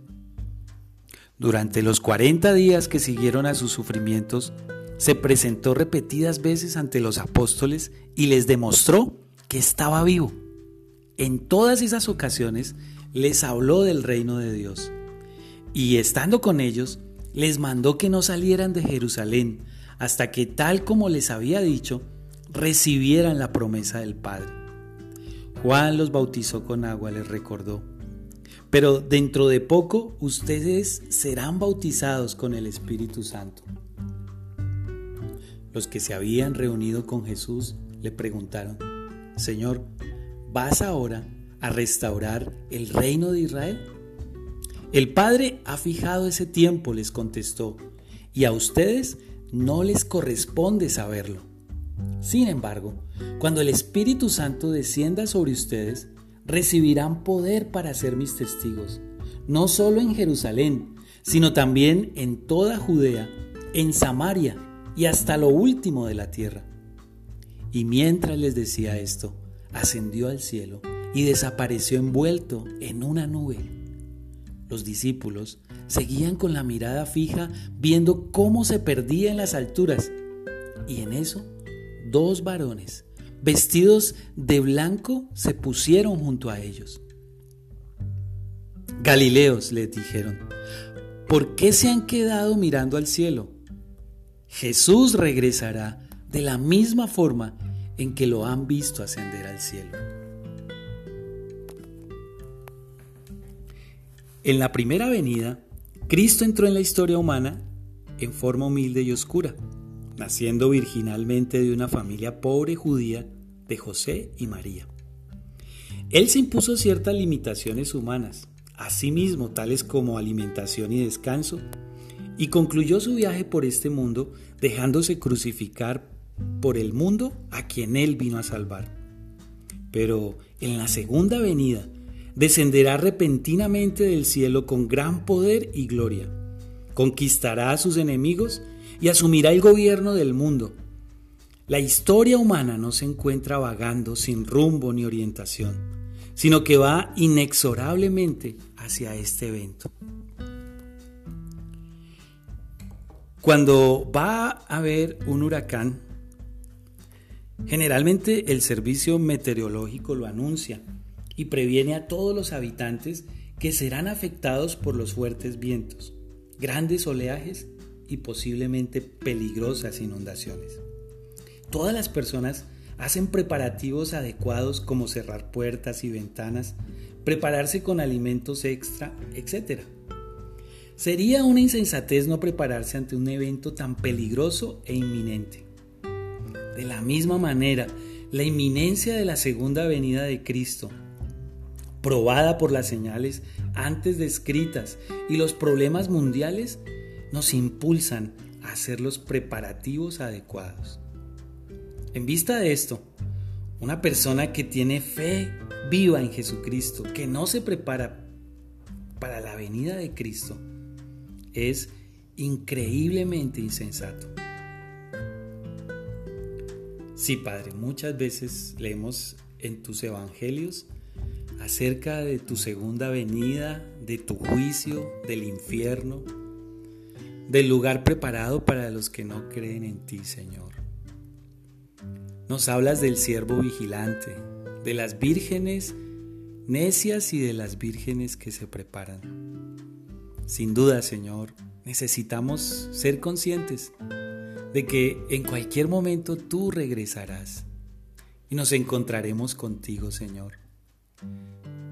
Permítenos poder entender, creer que vas a regresar y danos la gracia de estar preparados activamente para encontrarnos contigo. Señor, que nos encuentres a todos vigilantes, activos y militantes, respetándote y sirviéndote, Señor. Te lo pedimos, Padre, en el nombre de Jesús y con el poder del Espíritu Santo. Amén. Te invito a que leas Hechos capítulo 1 y que con la ayuda del Señor vivamos los principios.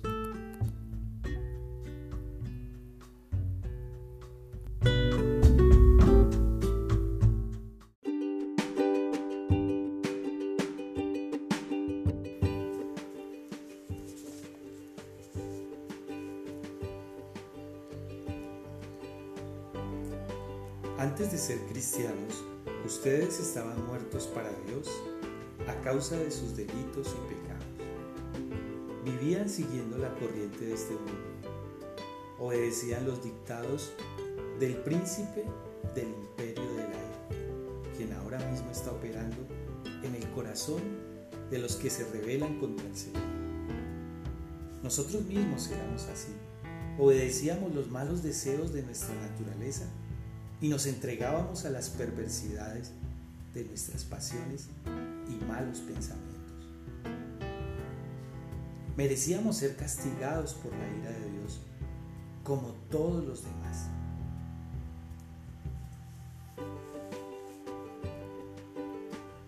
La frase príncipe de la potestad del aire es una descripción de Satanás. La palabra griega que se usa aquí para aire significa la atmósfera más baja.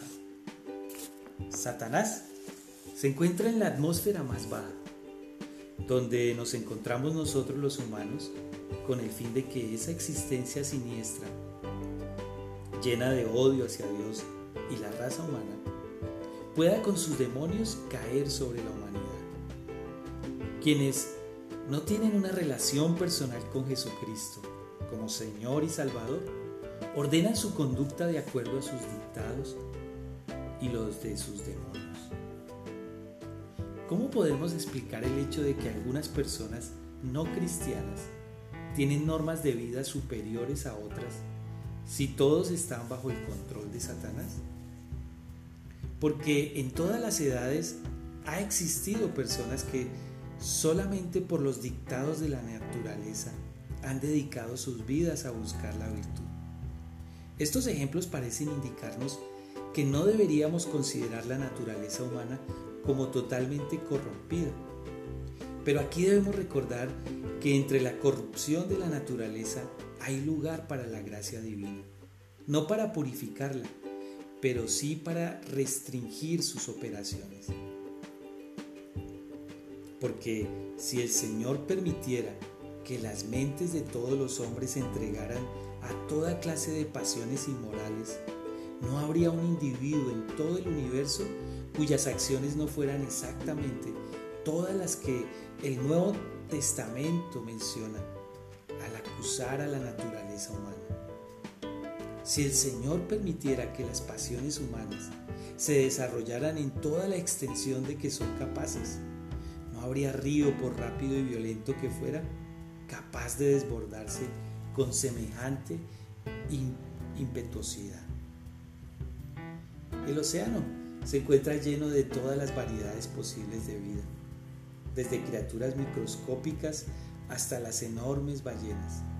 Algunas viven cerca de las playas o en la superficie, otras viven en las profundidades, pero todas estas criaturas tienen una cosa en común, son acuáticas solo pueden vivir permanentemente en el océano. Así también hay muchas clases de personas no creyentes en Jesús. Algunos muy buenos, otros malos, otros en un término medio. Pero todos tienen esto en común. Todos son egoístas y pecadores delante de Dios. Un pez podría vivir en tierra solamente si fuera hecho de nuevo desde dentro. Nosotros también podemos agradar a Dios solamente que Él nos haga de nuevo por medio de la fe en Jesucristo y nos dé un nuevo nacimiento.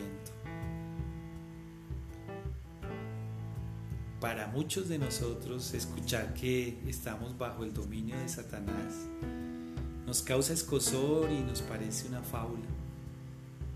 Pero cuando miras el mundo, los titulares de las noticias en internet, el aumento de la maldad y de la corrupción y la traición, de personas aparentemente buenas, pero que de pronto se corrompen y cambian sus valores, sus principios, o tu misma naturaleza humana, que te recuerda en tu pensamiento tus maldades, tus pecados. Tenemos que reconocer que, que sí existe y que para librarnos de este mal, tenemos que reconocer que la Biblia tiene razón. Señor, ayúdanos a volver a ti. Haznos de nuevo. Haznos personas nuevas, Señor. Y libéranos, Señor, y líbranos de nuestro enemigo espiritual. Solamente si tú lo haces, Señor Jesucristo, podremos ser libres realmente. Te lo pido, Padre, en el nombre de Jesús y con el poder del Espíritu Santo. Te invito a que leas Efesios capítulo 3 y que con la ayuda del Señor vivamos los principios.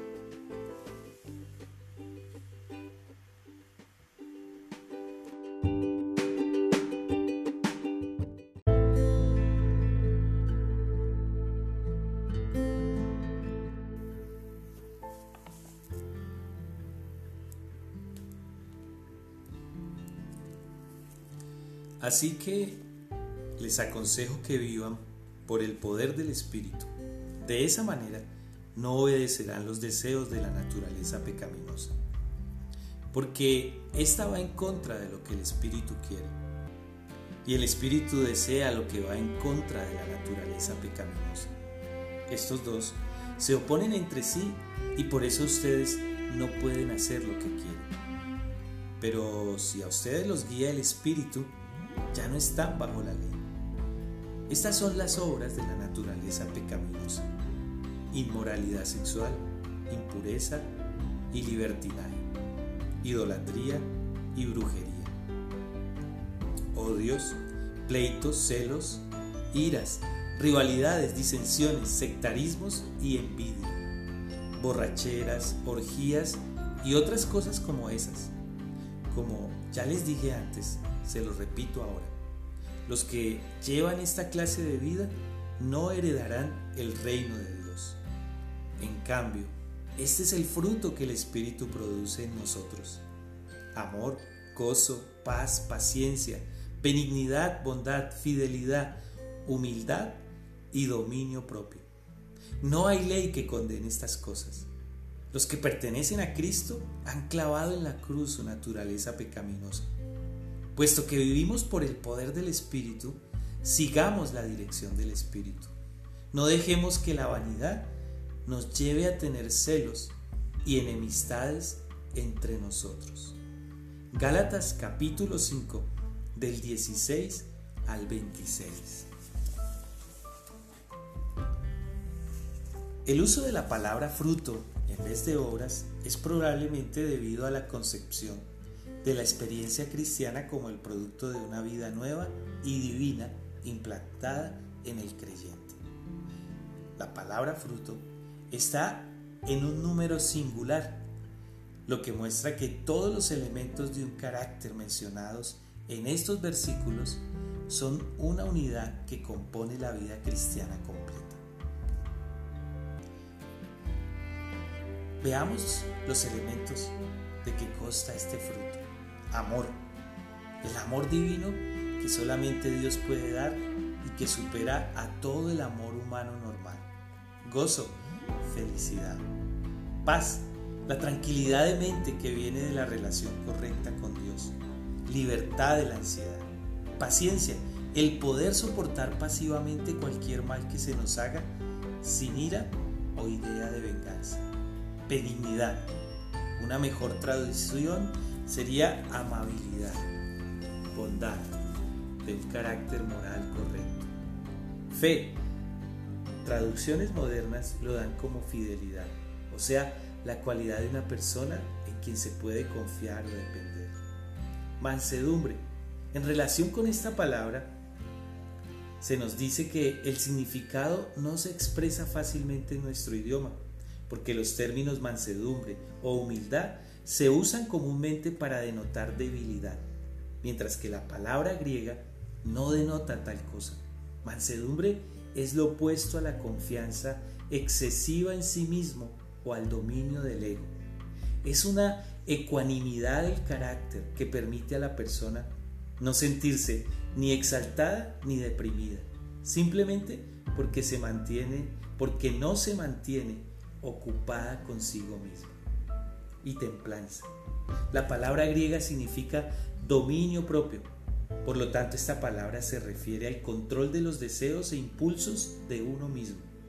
El cristiano, que pierde el control de sí mismo en cualquier área, sexo, dinero, estudios, etc., no es cristiano espiritual. ¿Cuánto necesitamos, Padre, de ser llenos del Espíritu Santo, de experimentar este fruto que tú produces, Señor, esta nueva vida, este nuevo carácter. Hoy te pedimos que nos llenes con el Espíritu Santo, en el nombre de Jesucristo, Señor, en tu nombre, Señor Jesús. Te lo pedimos, Padre, y con el poder del Espíritu Santo. Amén. Te invito que leas Gálatas capítulo 5 y que con la ayuda del Señor vivamos los principios.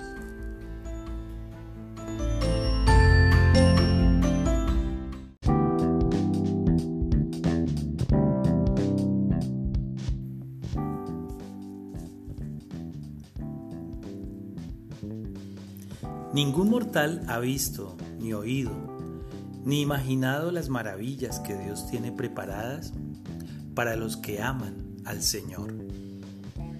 Nosotros las conocemos porque Dios envió a su Espíritu a revelárnoslas, ya que su Espíritu lo escudriña todo, hasta los secretos más profundos de Dios. Nadie sabe con exactitud lo que otro está pensando, excepto el Espíritu de esa persona. Así, nadie conoce lo que piensa Dios, excepto el Espíritu de Dios. Y Dios nos ha dado su Espíritu, no el Espíritu del mundo, para que entendamos lo que por su gracia Dios nos ha concedido. Y esto es precisamente de lo que hablamos, usando las palabras que enseña el Espíritu, no las palabras que enseña la sabiduría humana. Así, expresamos verdades del Espíritu con palabras del Espíritu. El que no tiene el Espíritu no puede aceptar lo que viene del Espíritu de Dios, pues le parece una locura. No lo puede entender porque hay que discernirlo con la ayuda del Espíritu. Por el contrario, el que tiene el Espíritu lo juzga todo, aunque él mismo no está sujeto al juicio de nadie. Pues, ¿quién ha conocido la mente del Señor? ¿Quién podrá enseñarle? En cambio, nosotros tenemos la mente de Cristo. Hermanos, les he estado hablando como si fueran niños en la vida cristiana, como si fueran inmaduros, y no he podido hablarles como a cristianos espirituales.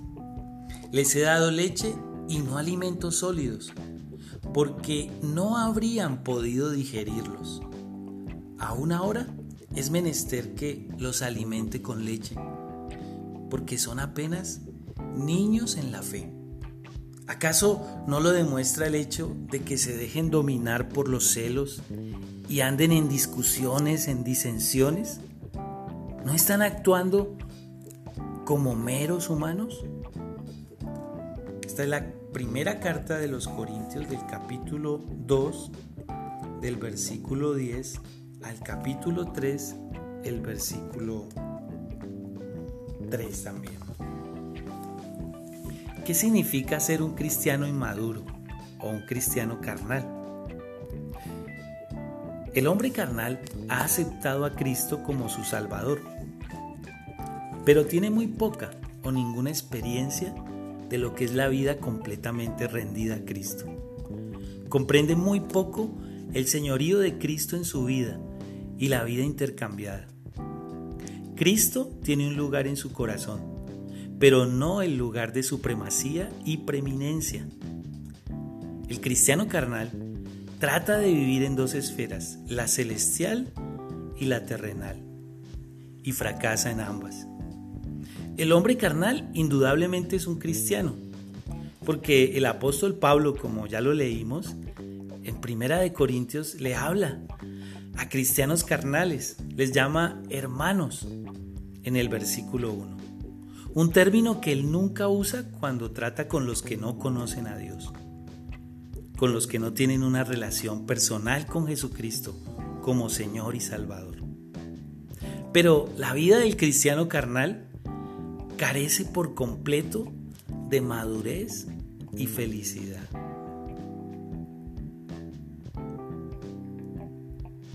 Padre nuestro, todos hemos sido carnales, los que te hemos recibido, Señor. Es muy fácil retomar el control de nuestras vidas. Es muy fácil, Señor, eh, volvernos sensibles y susceptibles eh, y andar y responder desde nuestra carnalidad, desde nuestra antigua naturaleza. Señor, Hoy permítenos volver a ti y permitirle al Espíritu Santo que nos dirija, para que sea Él con su amor, con su dominio propio, con su poder, formando el carácter de Cristo en nosotros y ayudándonos a ser las personas que tú quieres que seamos, personas llenas de tu Espíritu. Ayúdanos a reconocer que hemos fracasado al tratar de vivir y fracasamos al tratar de vivir en la esfera celestial y la terrenal sin comprender que para poder vivir necesitamos el señorío tuyo en nuestras vidas, Señor. Que tú mereces el lugar de preeminencia en nuestra vida. Espíritu de Dios, Espíritu Santo, ayúdanos a entenderlo. Te lo pedimos en el nombre de Jesús y con el poder del Espíritu Santo. Llénanos con el Espíritu Santo, Padre. Te invito a que leas Primera de Corintios capítulo 2 y capítulo 3 y que con la ayuda del Señor vivamos los principios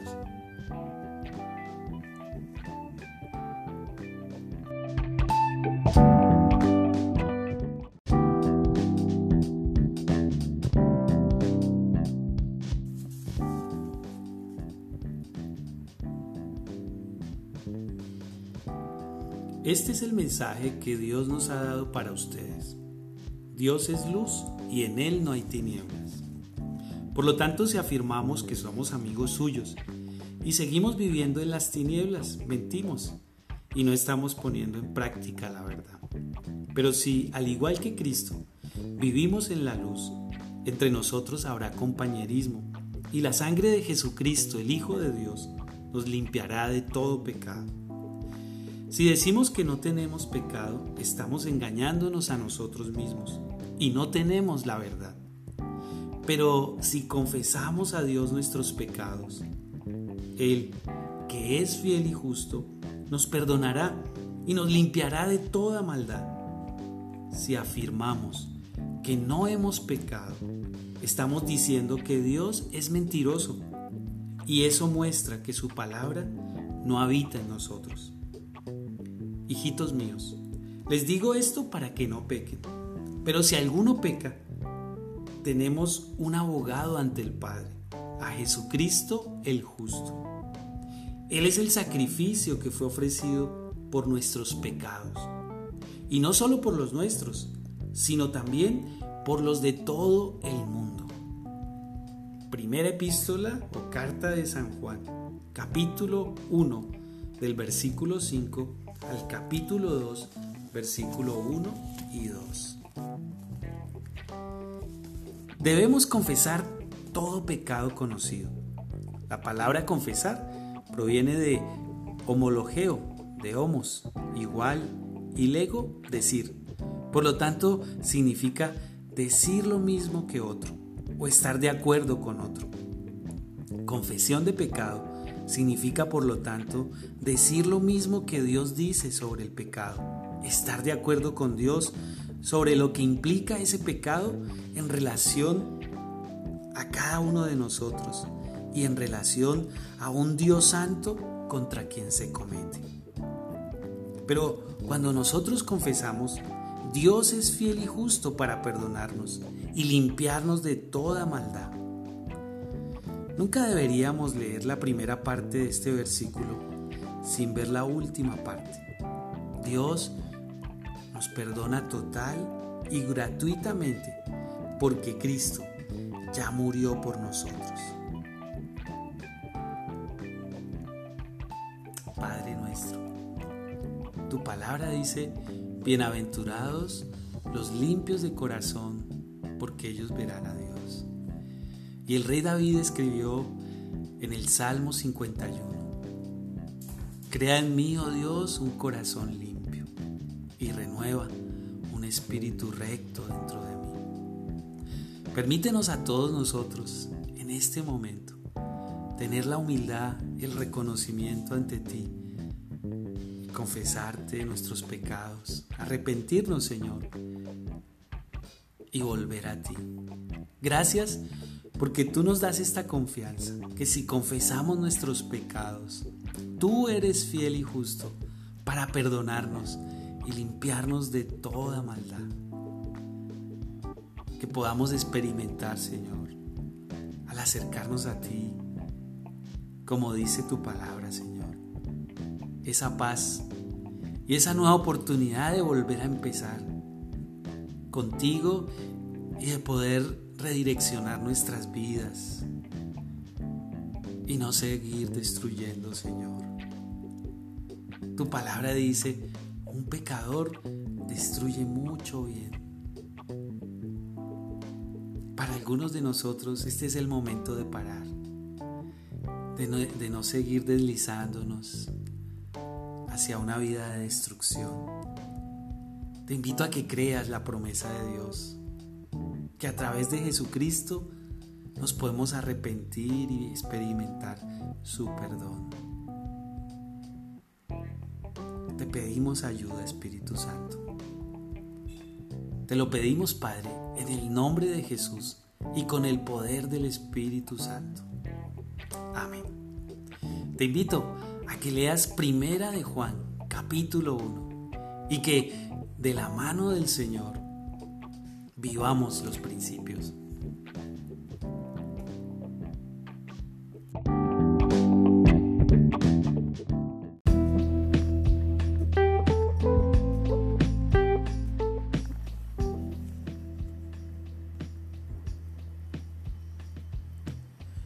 Por esto, hermanos, tomando en cuenta el amor que Dios nos tiene, les ruego que cada uno de ustedes se entregue como sacrificio vivo y santo.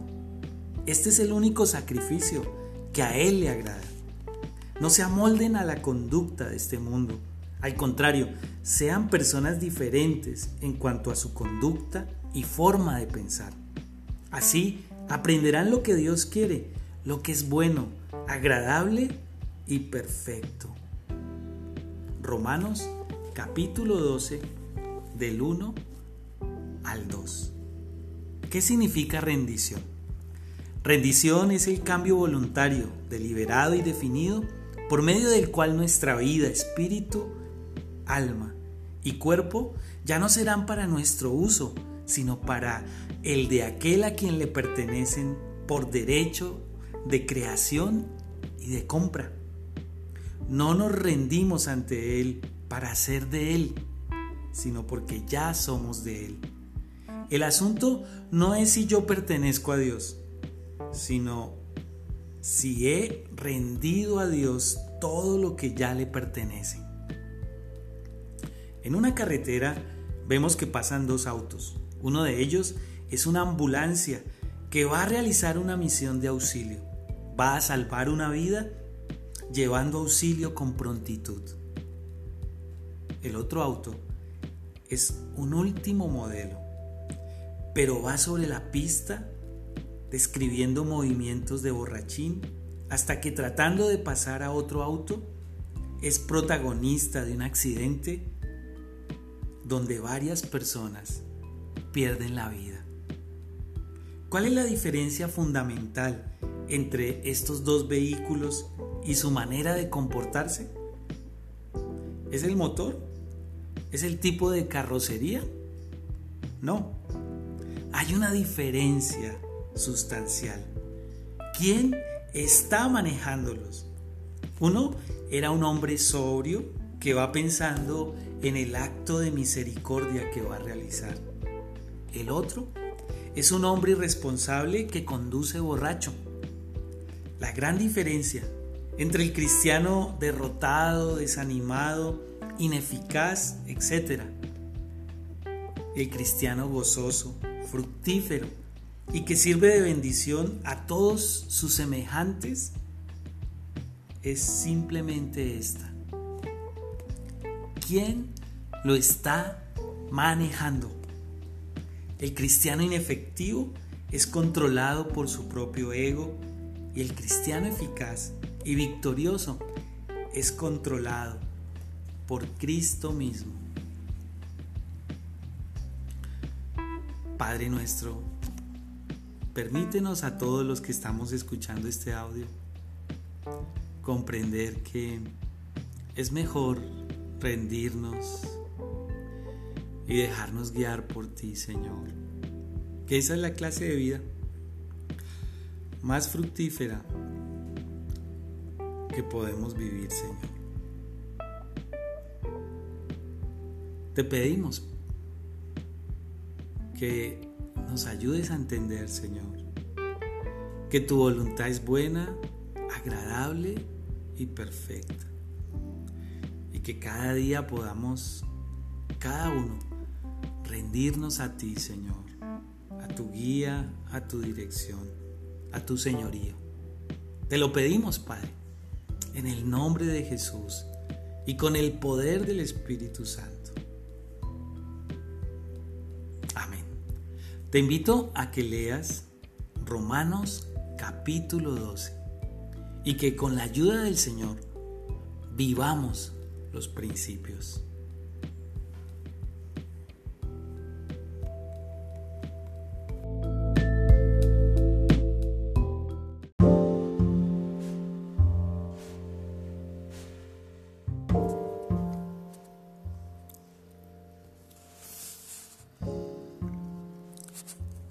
Si yo hablara en mi favor, ese testimonio no tendría valor.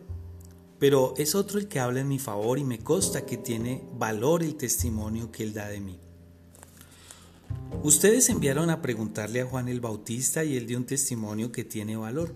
No se trata de que yo necesite el testimonio de un hombre. Más bien digo esto para que ustedes sean salvos. Juan el Bautista era una lámpara encendida que alumbraba, y ustedes quisieron disfrutar de su luz por un tiempo. Yo tengo un testimonio mayor que el de Juan el Bautista, pues lo que el Padre me ha encomendado hacer es lo que estoy haciendo, y es lo que demuestra que el Padre me ha enviado. Y el Padre mismo que me envió ha testificado en mi favor. Pero ustedes nunca han oído su voz ni han visto su figura, ni vive su palabra en ustedes, porque no han creído en aquel a quien Él envió. Ustedes estudian con cuidado las escrituras, porque piensan que en ellas hayan la vida eterna, y son ellas las que hablan de mí. Sin embargo, ustedes no quieren venir a mí para tener vida eterna. Yo no acepto la gloria de los hombres, porque los conozco a ustedes y sé que no aman realmente a Dios. Yo he venido en nombre de mi Padre y ustedes no me aceptan. En cambio, si otro viniera por su propia cuenta, a ese sí lo aceptarían. ¿Cómo van a creer si unos a otros se rinden gloria, pero no buscan la gloria del Dios único? Estas son palabras del Señor Jesucristo en San Juan capítulo 5 del 31 al 44. Evangelio de San Juan capítulo 5 del 31 al 44.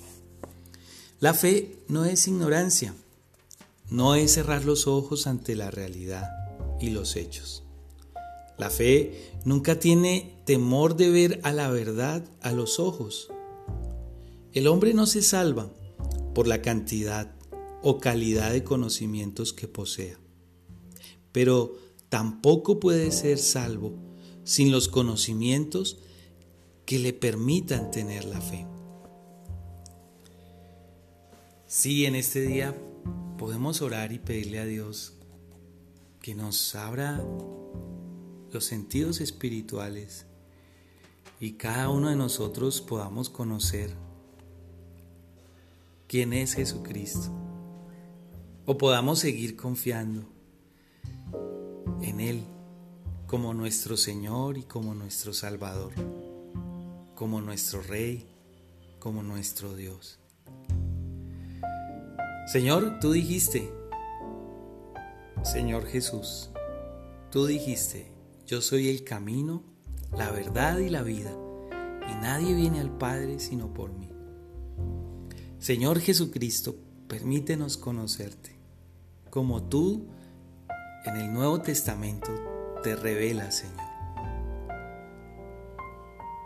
Te lo pedimos, Padre, en el nombre de Jesús y con el poder del Espíritu Santo. Te invito a que leas nuevamente el Evangelio de San Juan, el capítulo 5, y que con la ayuda del Señor vivamos los principios.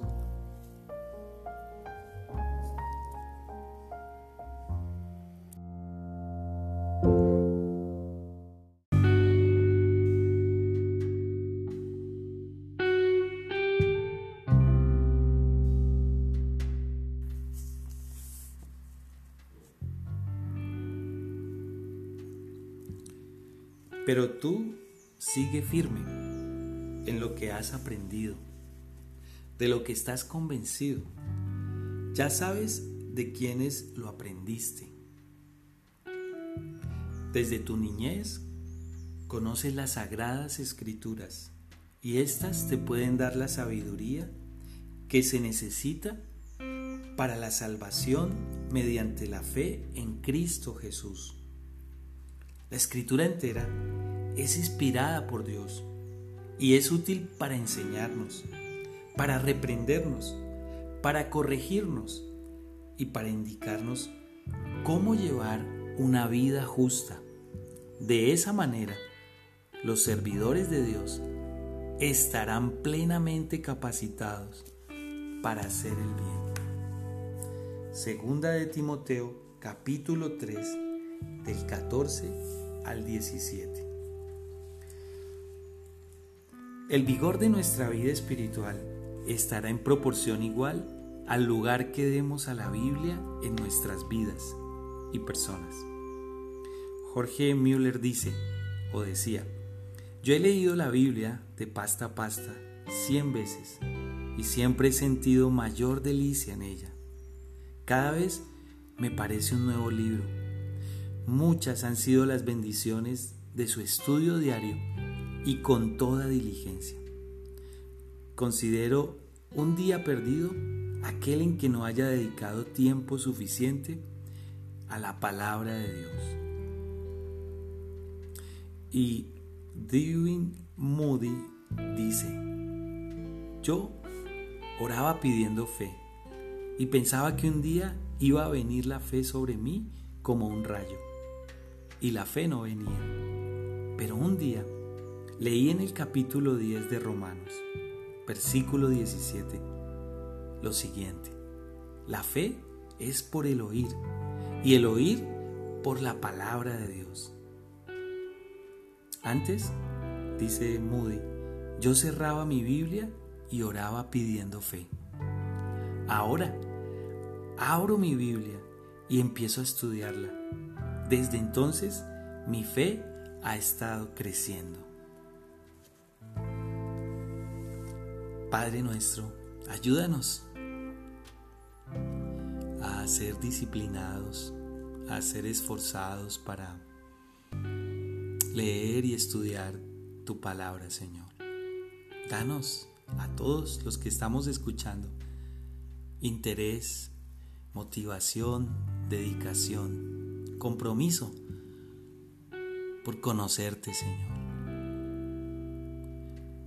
Te lo pedimos, Padre, en el nombre de Jesús. Que tu palabra, Señor, que la Biblia, sea aquello que tú dijiste que es, Señor. Te lo pedimos en el nombre de Jesús y con el poder del Espíritu Santo. Amén. Bueno, te invito a que leas Segunda de Timoteo capítulo 3 y que con la ayuda del Señor vivamos los principios.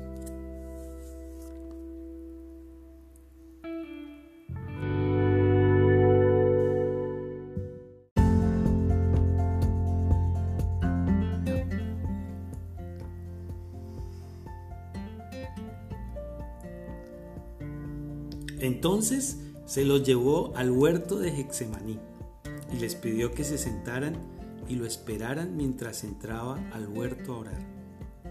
Entró con Pedro y los dos hijos de Zebedeo, Jacobo y Juan.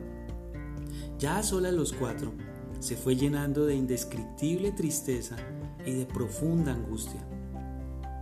Tengo el alma llena de tristeza y angustia mortal. Quédense aquí conmigo no se duerman. Se apartó un poco, se postró rostro en tierra y oró. Padre mío, si es posible, aparta de mí esta copa, pero hágase lo que tú quieres y no lo que quiera yo. Cuando fue a donde había dejado a los tres discípulos, los halló dormidos. Pedro dijo, ¿no pudieron quedarse despiertos conmigo ni siquiera una hora, manténganse despiertos y oren para que la tentación no los venza. Porque es cierto que el espíritu está dispuesto, pero la carne es débil. Y se apartó de nuevo a orar. Padre mío, si no puedes apartar de mí esta copa, hágase tu voluntad. Se volvió de nuevo a ellos y los halló dormidos por segunda vez. Tan agotados estaban. Entonces regresó a orar por tercera vez la misma oración. Cuando volvió a los discípulos les dijo, duerman, descansen. Pero no, ha llegado la hora. Me van a entregar en manos de los pecadores. Levántense, vámonos el traidor se acerca. Mateo capítulo 26, del 36 al 46. La palabra verar significa estar completamente despierto o alerta. El velar y el orar siempre van juntos. El primero discierne los peligros y el segundo arma al cristiano contra el peligro. El ojo que ve claramente los hechos de la vida fijará la vista hacia arriba y no será atrapado en todas las trampas del enemigo. En el velar y en el orar tenemos dos condiciones indispensables para salir victoriosos de la tentación. Si estos dos elementos nos fortalecen, no entraremos en tentación, aunque nos encontremos con ella. La prueba externa permanecerá, pero carecerá de poder para arrastrarnos con ella. Padre, ayúdanos a entender que cada uno de nosotros necesita fortalecerse en ti para enfrentar la tentación. Ayúdanos a velar y a orar, a discernir los peligros y a enfrentarlos a través de la oración. Te lo pedimos, Padre. En el nombre de Jesús, ayúdanos a entenderlo Te damos gracias por escucharnos. En el nombre de Jesús, amén. Bueno, lo invito a que lea nuevamente Mateo 26 y que con la ayuda del Señor vivamos los principios.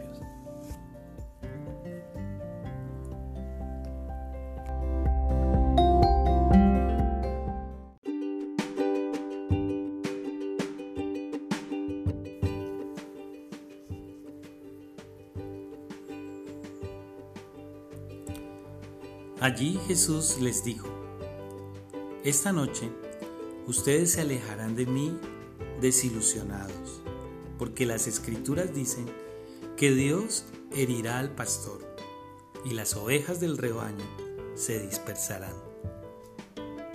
Pero después que resucite, iré a Galilea a encontrarme con ustedes.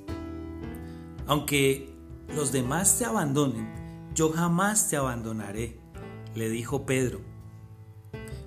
Pedro le respondió Jesús, te aseguro que esta noche, antes que el gallo cante, me negarás tres veces. Aunque me cueste la vida, no te negaré, insistió Pedro. Y los demás discípulos dijeron lo mismo. La causa principal del fracaso de Pedro fue la falta de oración.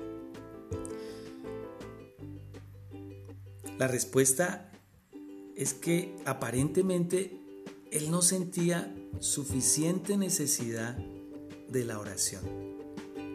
Para él era más atractivo dormirse. Cuando uno se encuentra muy cansado físicamente, siente más atractivo al dormir que el orar. Pero en este momento de crisis, Pedro debió orar un estudio del capítulo nos muestra la razón por la cual Pedro no sentía la necesidad de orar y por qué fracasó trágicamente. En los versículos que acabas de escuchar, Mateo 26 del 33 al 35, nos muestra que Pedro tenía demasiada confianza en sí mismo. Él se hacía la ilusión de estar mejor armado contra la tentación que todos los demás y en esto consistía su debilidad. Debemos recordar que la actitud o idea de sentirse uno en un grado superior para ser vencido por las tentaciones o sentirse libre de la corrupción propia del ser humano muestra demasiada confianza en el ego. Debemos decir que si es posible que otros sean vencidos por la tentación, es posible que nosotros lo seamos también. Es muy común para quienes tienen demasiada confianza en sí mismos el creerse superiores a los demás. Para que nuestra oración sea efectiva, tenemos que abandonar la confianza en el ego como Pedro y sentirnos necesitados e incapacitados delante de Dios. En relación a la necesidad de reconocer nuestras propias debilidades, podemos decir lo siguiente. El sentirnos necesitados e incapacitados delante de Dios en oración es como la persona que es coja o padece de parálisis. Al principio es doloroso, casi insoportable, el darse cuenta que no se puede llevar una cuchara a la boca o espantar una mosca de la cara. Pero nótese a esta misma persona después de que ha reconocido su enfermedad y su impotencia. Ella está tan indefensa e impedida como antes, pero sus limitaciones ya no le provocan dolor o ansiedad. Cuando con toda humildad ella pide ayuda, lo hace como si estuviera disculpándose.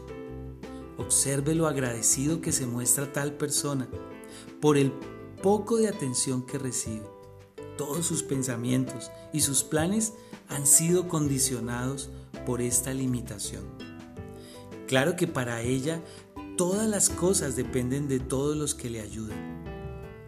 Asimismo, notamos que esta actitud de dependencia desarrolla un lazo de simpatía entre esta persona y aquellas que le ayudan. Por lo tanto, nuestra dependencia de Dios debería hacernos más humildes y unidos al Señor de lo que pueden describir las palabras. Recordemos las palabras de Cristo. Sin mí nada podéis hacer. Juan 15:5. En una sola línea nos dice el Señor aquí algo que generalmente nos lleva una vida completa para aprenderlo. Y aun cuando llegamos a los portales de la muerte, no lo hemos aprendido completamente. Padre, ayúdanos a tener la suficiente humildad para reconocer que te necesitamos y que necesitamos depender de ti. Señor, sé tú en el control de nuestras vidas. Te lo pedimos, Padre, en el nombre de Jesús y con el poder del Espíritu Santo. Te invito a que nuevamente leas Mateo capítulo 26 y que con la ayuda del Señor vivamos los principios.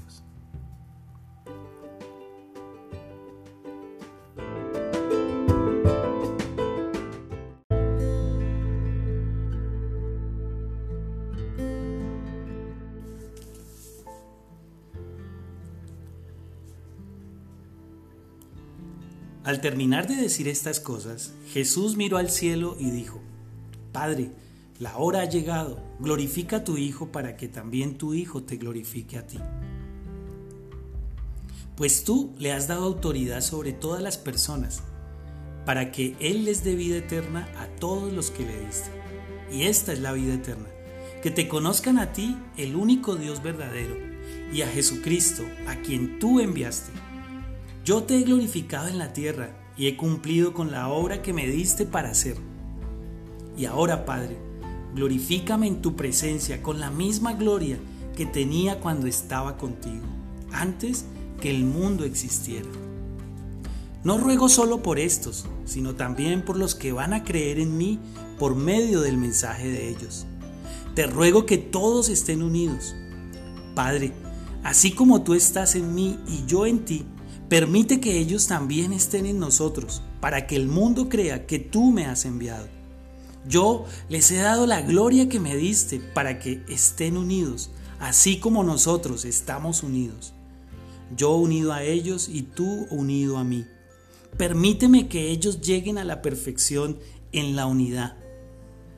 Así el mundo reconocerán que tú me enviaste y que los amas a ellos tal como me amas a mí. Padre, yo quiero que los que tú me has dado estén conmigo donde yo estoy. Así ellos verán mi gloria, la gloria que me has dado, porque tú me amaste desde antes que el mundo fuera creado. Padre justo, el mundo no te conoce, pero yo sí te conozco. Y estos reconocen que tú me enviaste. Yo les he mostrado quién eres y lo seguiré haciendo para que el amor que me tienes esté en ellos y yo mismo esté en ellos. Esto es San Juan capítulo 17, versículos 1 al 5 y luego versículos 20 al 26. Las palabras orar y oración se usan por lo menos unas 25 veces en conexión con el Señor y la breve historia de su vida en los cuatro evangelios. En San Juan 17 es uno de los ejemplos de Jesús en oración. La oración consumía gran parte del tiempo y la fortaleza de Jesús. Una persona que no dedica suficiente tiempo a la oración todavía no es consciente de lo que es ser un seguidor de Jesús. Nunca, dice el Señor Antonio Rodríguez, nunca he orado con toda sinceridad por algo y que no haya venido en algún momento, de alguna manera, en alguna forma. Padre nuestro, danos hambre y sed de ti. Ayúdanos a entender el privilegio de ser llamados tus hijos, de ser llamados hijos tuyos y ser invitados a esta relación personal contigo, Señor Jesucristo. Despójanos, Señor, de todos los paradigmas que tenemos acerca de la oración. Reconocemos, Señor, que nuestra carne es débil, pero te pedimos que por medio del Espíritu Santo nos fortalezcas para que podamos ir en pos de ti, Señor, cada día, en tu presencia, teniendo comunión contigo, Señor Jesús. Te lo pedimos, Padre, en el nombre de Jesucristo y con el poder del Espíritu Santo. Te invito nuevamente a que leas San Juan capítulo 17 y que con la ayuda del Señor vivamos los principios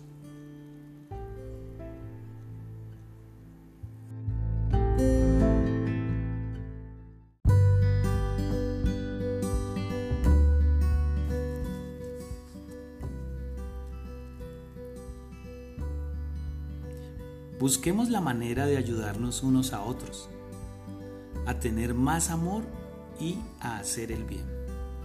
No dejemos de asistir a nuestras reuniones como hacen algunos, sino animémonos unos a otros y tanto más cuanto vemos que el día del Señor se acerca.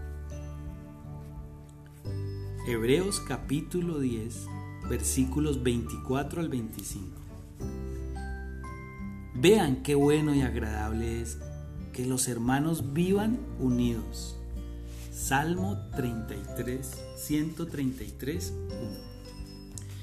La comunión significa algo más que una simple amistad.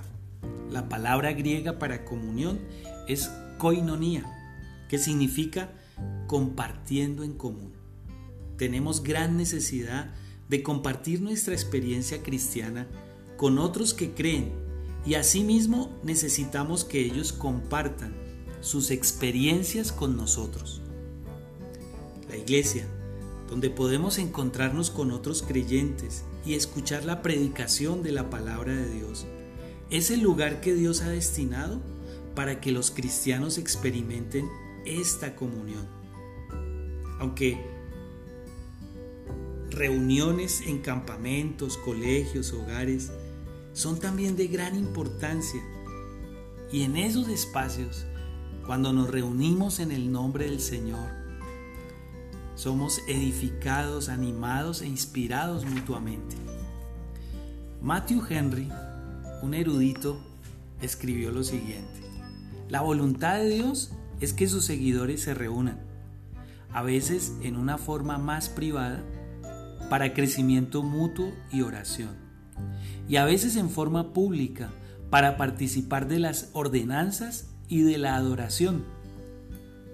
La comunión de los santos es de gran ayuda y es un gran privilegio y manera excelente para perseverar en la fe. Es en ese ambiente donde se atan por amor sus manos y corazones. En la traducción Phillips, Hebreos 10 del 24 al 26 se traduce así. Y pensemos unos en los otros sobre cómo podemos estimularnos unos a otros para amar y hacer buenas obras. Hagamos todo lo que podamos para ayudarnos unos a otros en nuestra fe y pongamos en esto toda diligencia al ver que se acerca aquel día. Los cristianos no tienen que reunirse sin ningún propósito definido. Ellos deben animarse y fortalecerse unos a otros en la fe. Ellos deben siempre sentirse animados al verse juntos, como lo hacen los grupos de equipos deportivos. Ningún cristiano puede ignorar la verdad de que debe participar en una adoración en grupo, no importa los argumentos que puedan aducir. Todo verdadero creyente en Cristo debe identificarse en alguna forma con la comunidad cristiana. Es cierto que la iglesia necesita a los hombres, pero es aún más exacto decir que los hombres necesitan de la iglesia. Aunque la iglesia diste mucho de ser lo que debiera, no debemos ignorarla, sino purificarla y hacerla retornar al lugar que Dios le ha asignado. Señor, Ayúdanos a cada uno de nosotros a identificarnos, a pertenecer, a aceptar la comunidad cristiana como parte de tu plan para nuestras vidas. Te pedimos que nos permitas disfrutar a plenitud de la comunión unos con otros, que podamos descubrir lo que significa la palabra coinonía cuando nos reunimos con la familia en la fe, con aquellos que comparten nuestra fe en el Señor.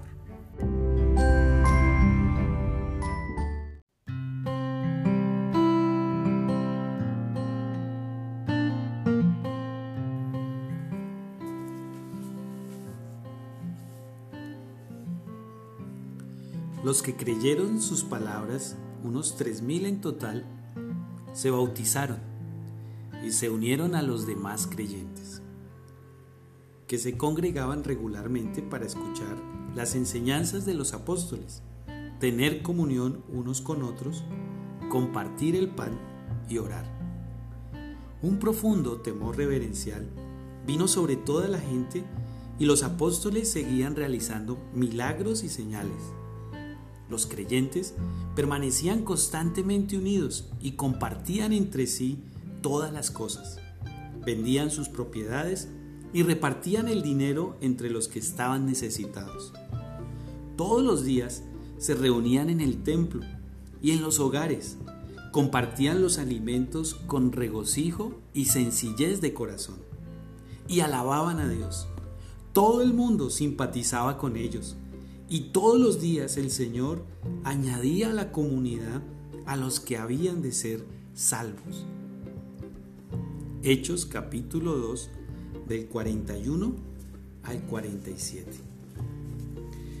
Particularmente en Hechos 2.42 se nos muestra un buen cuadro de lo que era la comunidad cristiana al principio. Son cuatro características. La primera, lealtad a, a las doctrinas de los apóstoles, que ahora encontramos en el Nuevo Testamento. Nosotros deberíamos, si fuera posible, escoger una iglesia donde se predique a Cristo y se estudie la Biblia. La próxima vez que usted escuche un sermón, fíjese si el predicador está dando sus opiniones o si está predicando de la Biblia. La segunda característica es el compañerismo. Esto indica que los cristianos se reunían con regularidad para tener compañerismo y participar de la adoración común. La tercera característica, el partimiento del pan, que era el servicio de comunión. Como por ese tiempo los cristianos no tenían edificios para iglesias o templos, esto se hacía en los hogares. Generalmente participaban de los alimentos en una comida juntos llamada fiesta de amor. Era un tiempo de mucho compañerismo. Y la cuarta característica, oraciones. Los primeros cristianos compartían sus oraciones, oraban juntos, sistemáticamente. Eran oraciones definidas, positivas. No era solo un individuo el que oraba, sino que oraban juntos, unos por otros, en relación con los demás. Si vemos el último versículo, el, versículo 47 dice, y todo el mundo simpatizaba con ellos, y todos los días el Señor añadía a la comunidad los que habían de ser salvos.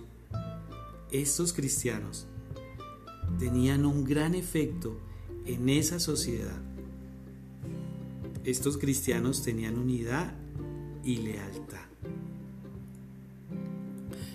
Padre nuestro, el Espíritu Santo que estaba en los primeros cristianos también está en nosotros. Te pedimos en el nombre de Jesús que podamos también hoy en día experimentar, Señor, esa relación de amistad sincera y de comunión que describe el Nuevo Testamento acerca de la comunidad cristiana que cada uno de nosotros, desde el lugar donde se encuentra, podamos ser útiles y expresión de tu amor, Señor, de tu amistad.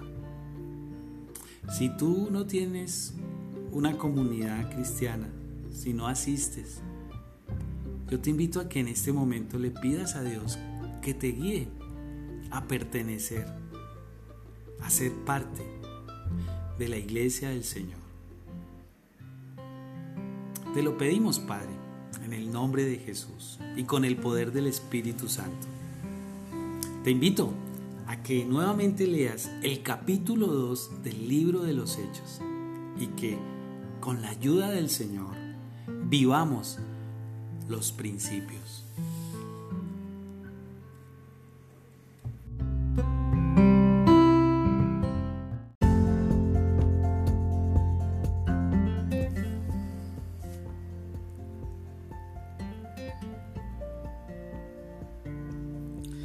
Siento en deuda con todos, con los griegos y con los que no lo son, con el hombre culto y también con el inculto.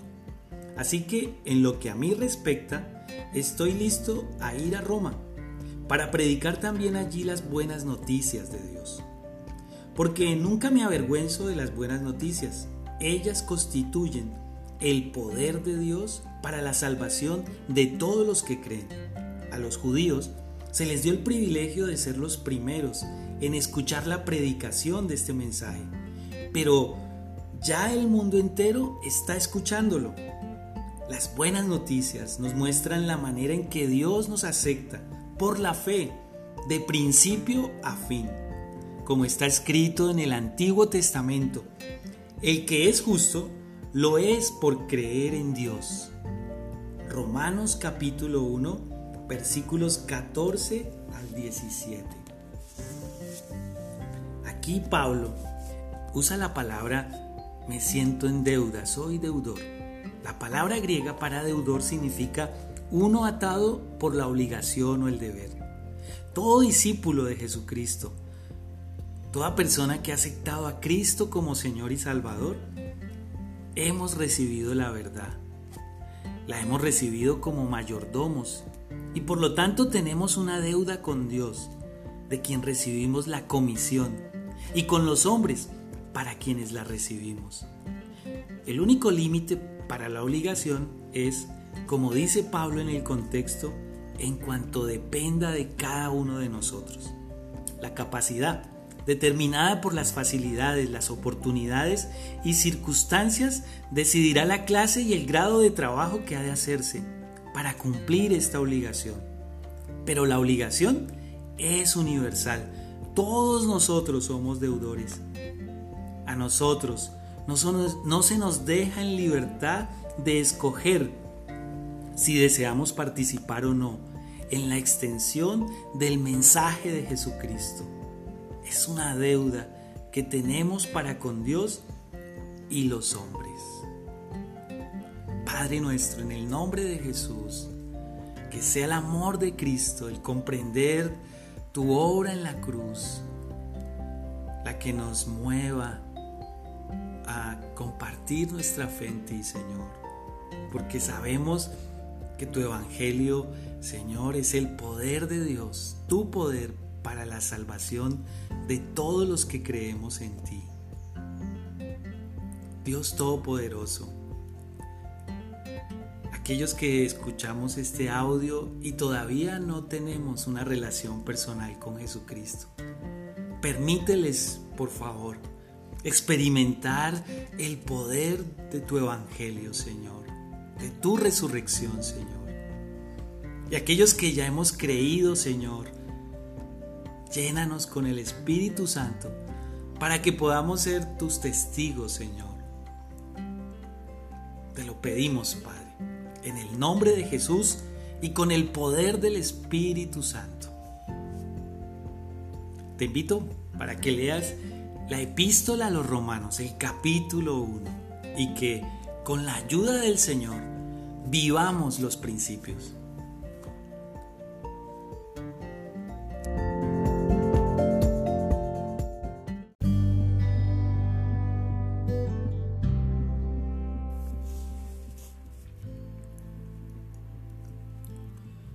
Nadie puede servir a dos amos, porque odiará a uno y querrá al otro, o será fiel a uno y despreciará al otro.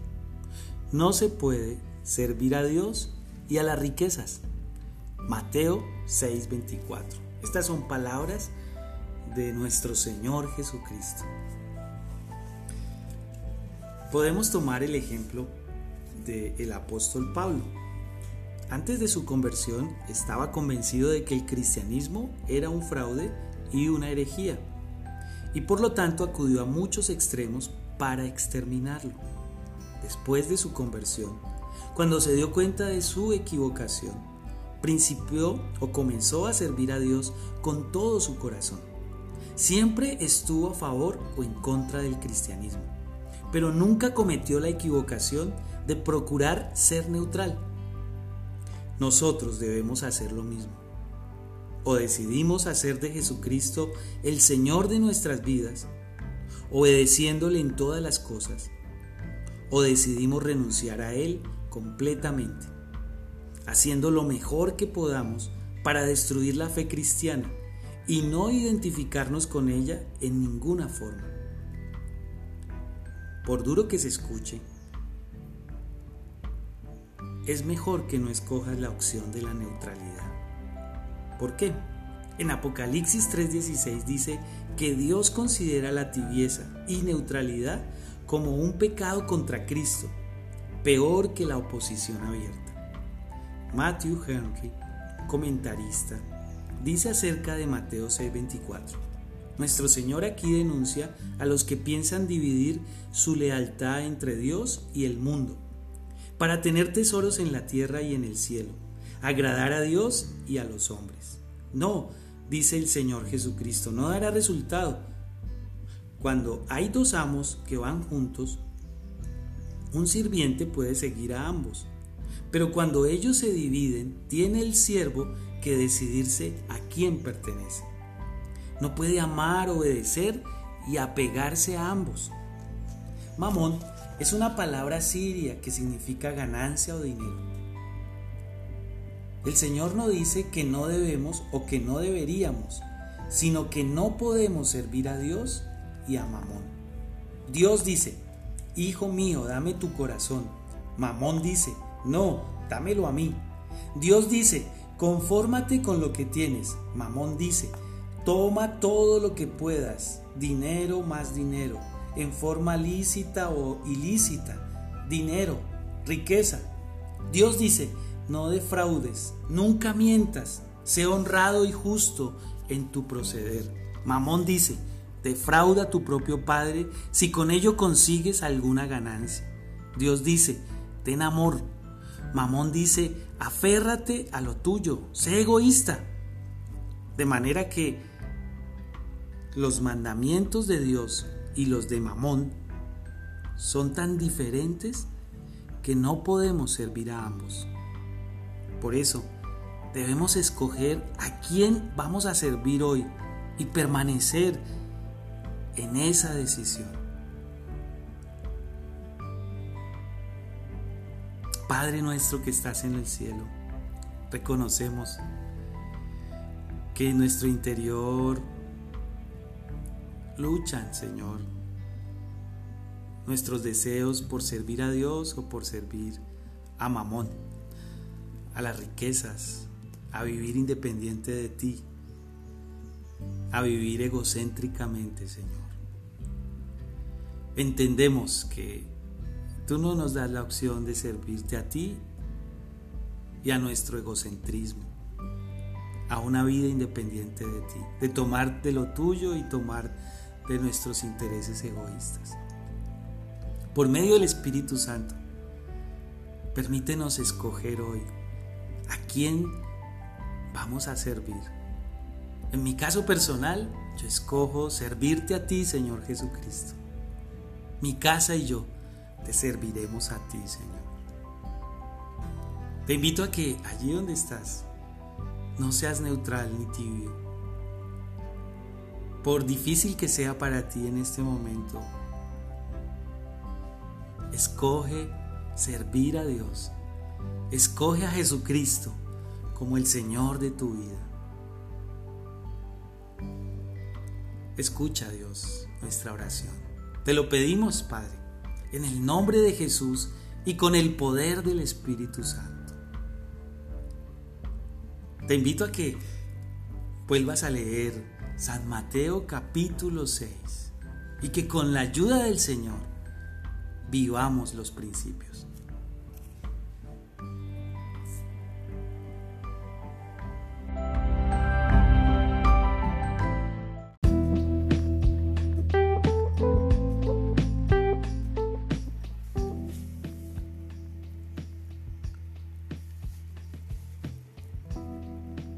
Por eso, no dejamos de dar gracias a Dios, pues cuando les predicamos la palabra de Dios, Ustedes la oyeron y la aceptaron, no como si fuera palabra de hombres, sino como lo que realmente es, palabra de Dios. Y esta palabra los transforma a ustedes, los creyentes. Primera de Tesalonicenses, capítulo 2, versículo 13. Por eso, no dejamos de dar gracias a Dios pues cuando les predicamos la palabra de Dios, ustedes la oyeron y la aceptaron, no como si fuera palabra de hombres, sino como lo que es realmente, palabra de Dios. Un biógrafo del general Douglas MacArthur registra que una noche antes de una batalla de importancia en el Pacífico, Sintiéndose inseguro, tomó su Biblia y leyó hasta que se sintió tranquilo. Entonces, se fue a la cama y durmió toda la noche, a pesar de que la batalla del siguiente día sería de vital importancia para la Segunda Guerra Mundial. ¿Por qué la Biblia? ¿Por qué no Shakespeare, alguna gran novela, algún discurso sobre filosofía? ¿Por qué la Biblia? La Biblia siempre ha hecho por el hombre lo que ningún otro libro ha podido. Siempre le ha traído paz, felicidad, tranquilidad de ánimo y poder cuando nada más ha podido lograrlo. ¿Por qué? Bueno, ese es el desafío que cada uno de nosotros tenemos yo te invito a que vayas a la Biblia, a que leas Primera de Tesalonicenses capítulo 2. Y si nunca la has leído, busca un Nuevo Testamento y comienza por alguno de los cuatro evangelios. Allí, en los evangelios, está la biografía de Jesús, sus enseñanzas, sus hechos.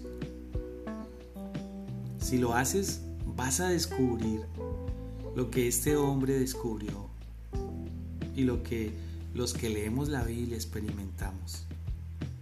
Esa paz, esa felicidad, eh, esa tranquilidad de ánimo que nadie ni nada más nos ha podido dar.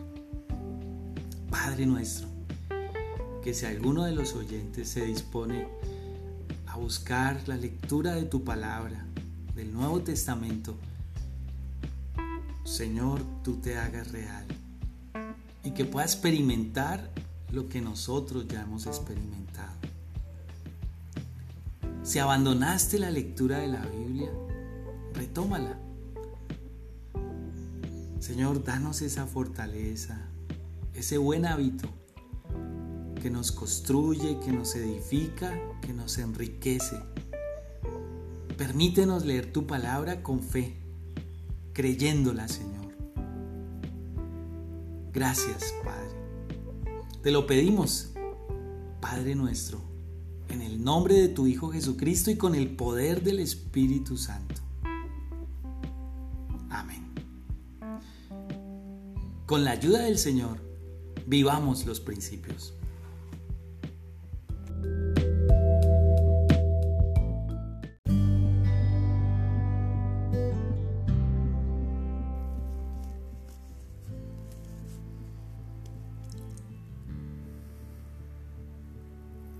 Escuchen hijos la corrección de un padre. Pongan atención para que adquieran inteligencia.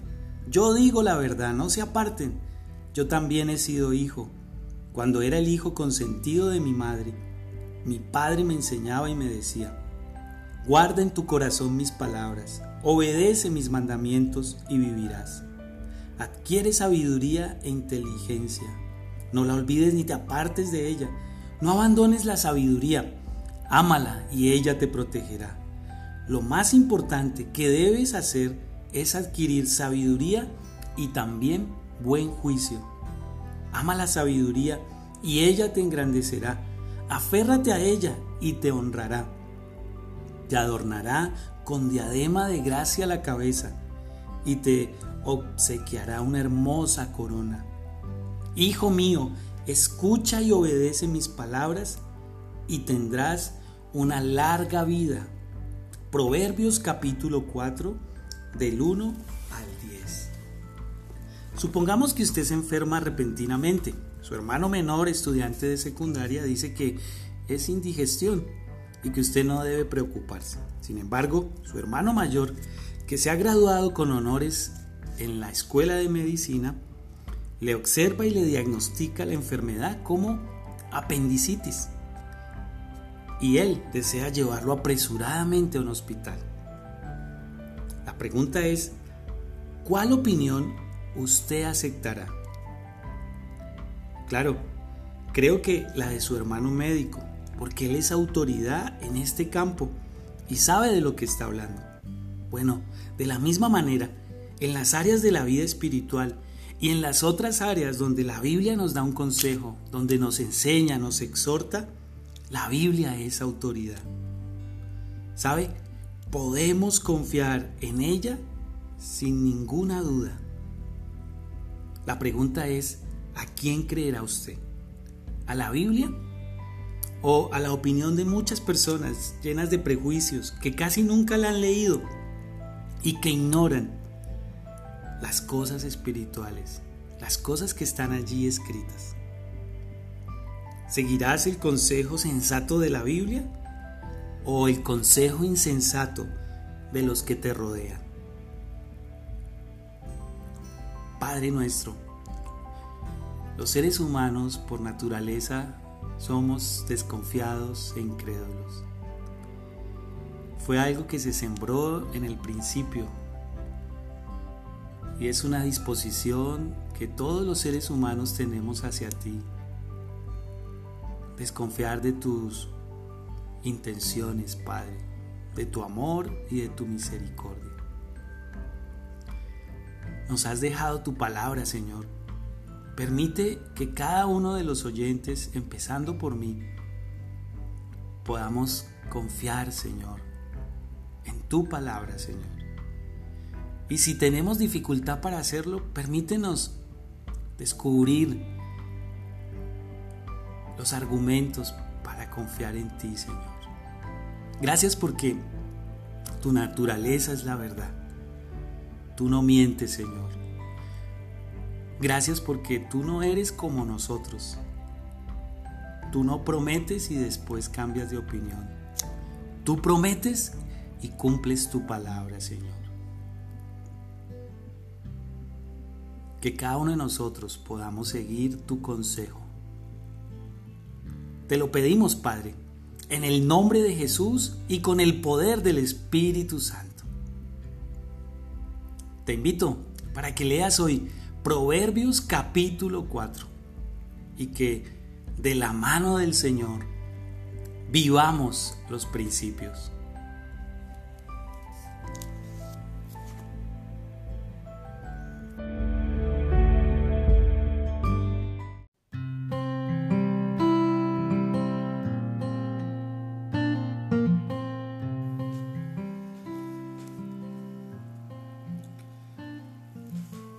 Les suplico, no solamente escuchen el mensaje, sino pónganlo por obra, porque entonces se estarán engañando. El hombre que solamente escucha, pero no hace nada al respecto, es semejante al que se ve en el espejo. Se ve, es cierto, pero entonces se va sin pensar en la clase de persona que vio en el espejo. Pero el hombre que se ve en el espejo de la ley perfecta de Dios, la ley de la libertad, y se hace un hábito de hacerlo constantemente, no es el hombre que ve y olvida. Él pone por obra la ley y gana la verdadera felicidad. El que escucha y estudia la palabra de Dios sin hacer nada al respecto es como el que se ve en el espejo. Ve que su cara está sucia y que no se ha rasurado, pero no va a lavarse y rasurarse. Santiago capítulo 1, 22 al 25. La gran meta de la educación no es conocimiento, sino acción. Un ministro fue en cierta ocasión a visitar una prisión famosa uno de los prisioneros le dijo, yo deseo que usted sepa que yo no vine aquí como todos esos otros. Yo vine como cristiano. La única respuesta que el ministro pudo darle fue, siento mucho que el ser cristiano no le haya impedido a usted venir aquí. Solamente cuando obedecemos las leyes de Dios podemos estar seguros de conocerlo. Se nos dice en Primera de Juan capítulo 2 del 4 al 6.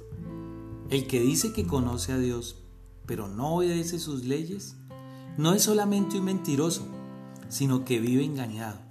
En la práctica, cuanto más aprende una persona a obedecer las leyes de Dios, tanto más expresa su amor por Él. La obediencia es la prueba de si verdaderamente vivimos en Dios. Sí, Padre. Es verdad, Señor. Entendemos que tu palabra dice que no solamente debemos escuchar tu mensaje, sino que debemos apropiarlo, hacerlo nuestro y esforzarnos por aplicar tus enseñanzas.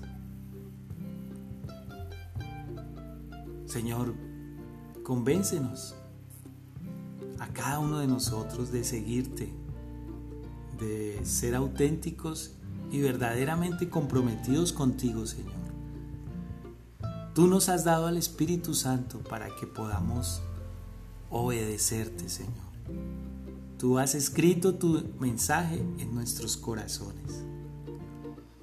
Señor, quita de nosotros aquellas cosas que no vienen de ti. Libera nuestra voluntad. Derriba nuestros argumentos y excusas, nuestros temores y nuestros miedos. Rompe nuestros malos hábitos, Señor Jesús, para que podamos obedecerte.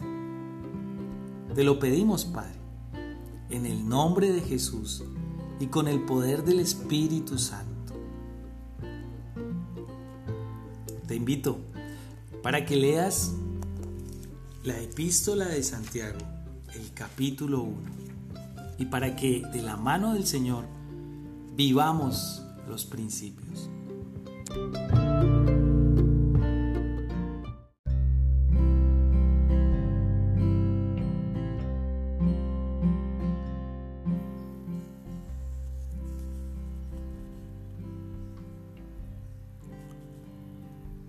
Después de la muerte de Moisés, el siervo del Señor, Dios habló al ayudante de Moisés, Josué, hijo de Nun, y le dijo, Ahora que Moisés mi siervo ha muerto, tú conduce a mi pueblo a través del río Jordán, y hazlo entrar en la tierra prometida.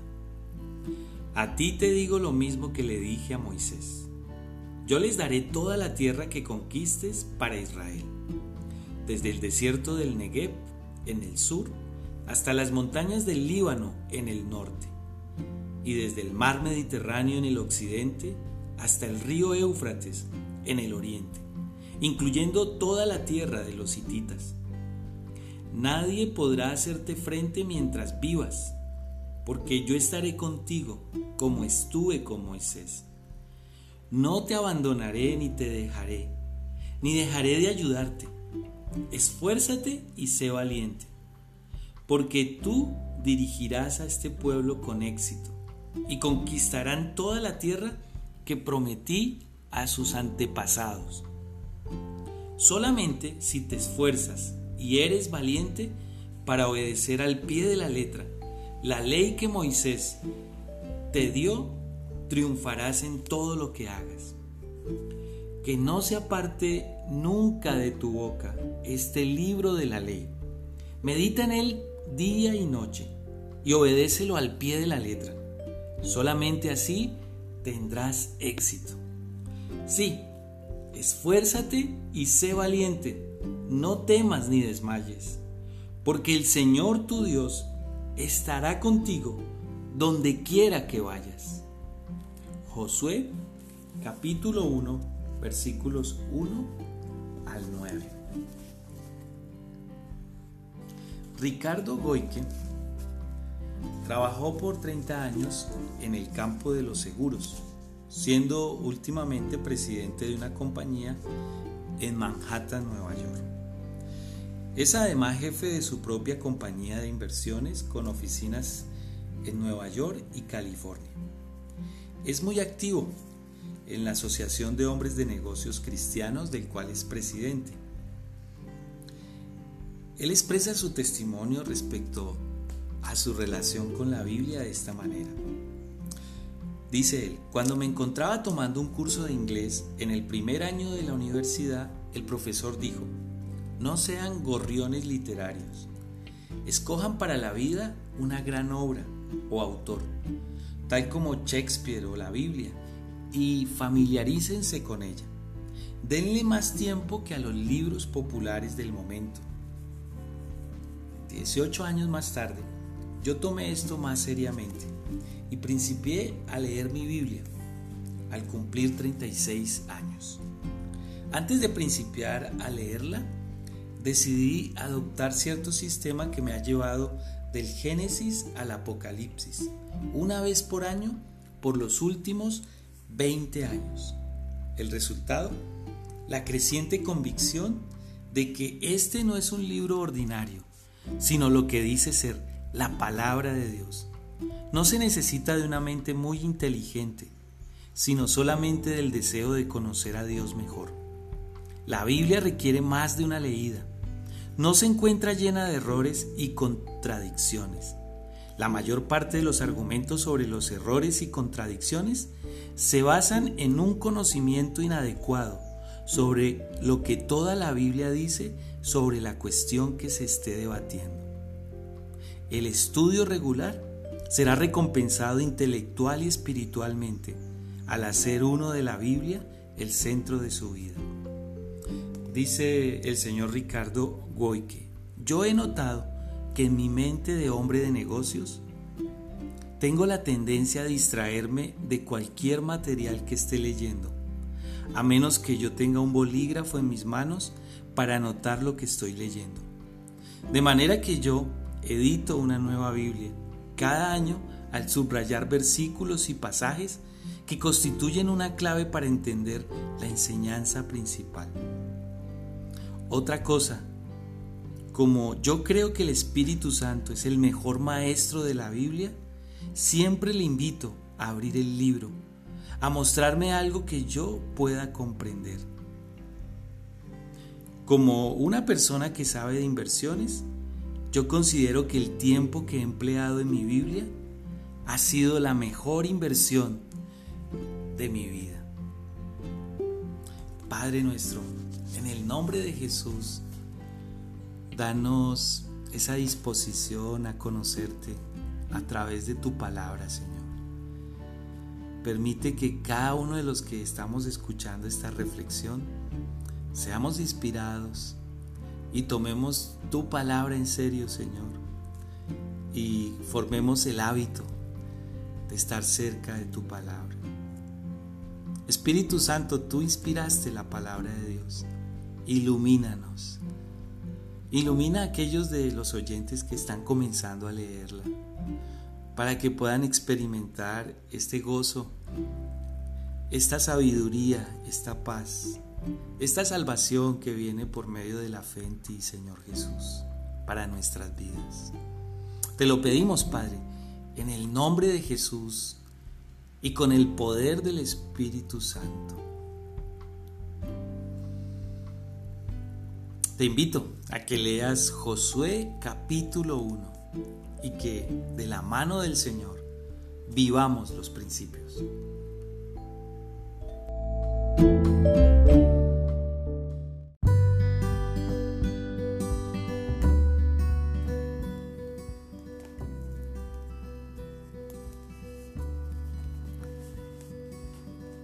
Ustedes son la sal del mundo. Si la sal pierde el sabor, ¿para qué va a servir?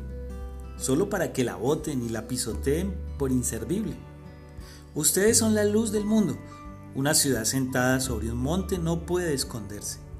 Nadie enciende una lámpara para esconderla bajo un cajón, sino que la pone en alto para que alumbre a todos los que están en la casa.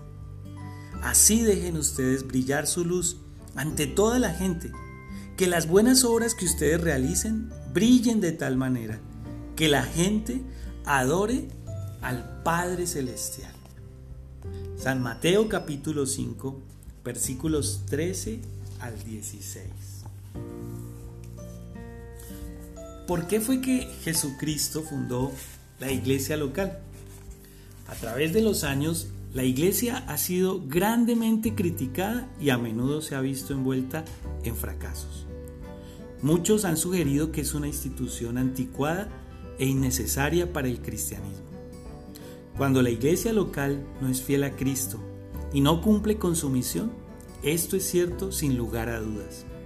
Pero cuando la iglesia ejecuta la tarea que se le ha encomendado, es absolutamente esencial e indispensable no solamente para el crecimiento y el progreso del cristianismo, sino que para el bienestar del creyente.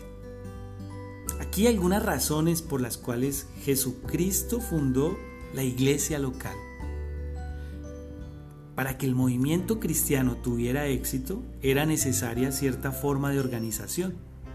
Si Jesús hubiera dejado solamente un grupo de seguidores divorciados de toda organización, el cristianismo se hubiera muerto en pocos años. Algunos movimientos poderosos, como el comunismo, dependen de una organización eficiente en el nivel local. Otra razón es que la iglesia provee un lugar de compañerismo y mutua edificación para los cristianos. También la iglesia provee un lugar para instrucción. Allí se nos explican las doctrinas de la palabra de Dios. La iglesia provee un lugar de adoración. Allí nos podemos juntar para adorar al Cristo resucitado. Y la iglesia provee un lugar de servicio. Allí podemos poner nuestros talentos a disposición de Dios para poder ayudar a otros. Padre nuestro, que en el nombre de Jesús nosotros podamos ser la sal y la luz como comunidad cristiana en la que pertenecemos y te servimos. Sí, Padre, que podamos disfrutar a plenitud el propósito para el que tú, Señor, diseñaste la iglesia y en la que tú nos colocaste actualmente, Señor. Si no haces parte de ninguna comunidad cristiana, te animo para que busques un lugar donde se enseñe y se predique a Cristo y la palabra de Dios.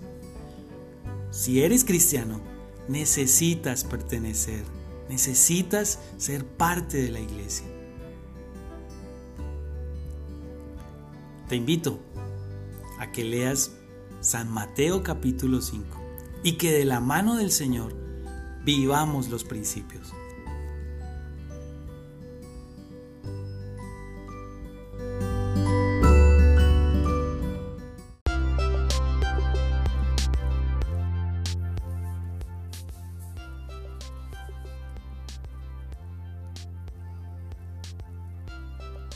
Después de permanecer con los discípulos de Damasco varios días, se fue por las sinagogas afirmando que Jesús era el Hijo de Dios.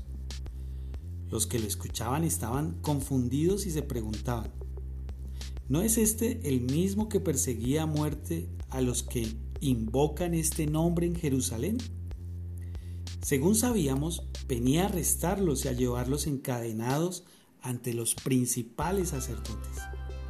Saulo, Pablo, mientras tanto, se volvía cada vez más ferviente en la predicación. Y los judíos de Damasco no podían refutarle los argumentos con que probaba que Jesús era el Mesías. Después de muchos días, los judíos decidieron matarlo, pero el plan llegó a oídos de Saulo y como sus enemigos vigilaban día y noche las puertas de la ciudad para matarlo, una noche varios de sus discípulos lo descolgaron en una canasta por una abertura en la muralla. Cuando llegó a Jerusalén, trató de reunirse con los discípulos, pero estos estaban temerosos de que no fuera realmente un discípulo. Pero Bernabé lo presentó a los apóstoles y les contó cómo Saulo había visto al Señor en el camino de Damasco, lo que el Señor le había dicho y el poder con que predicaba en Damasco en el nombre de Jesús.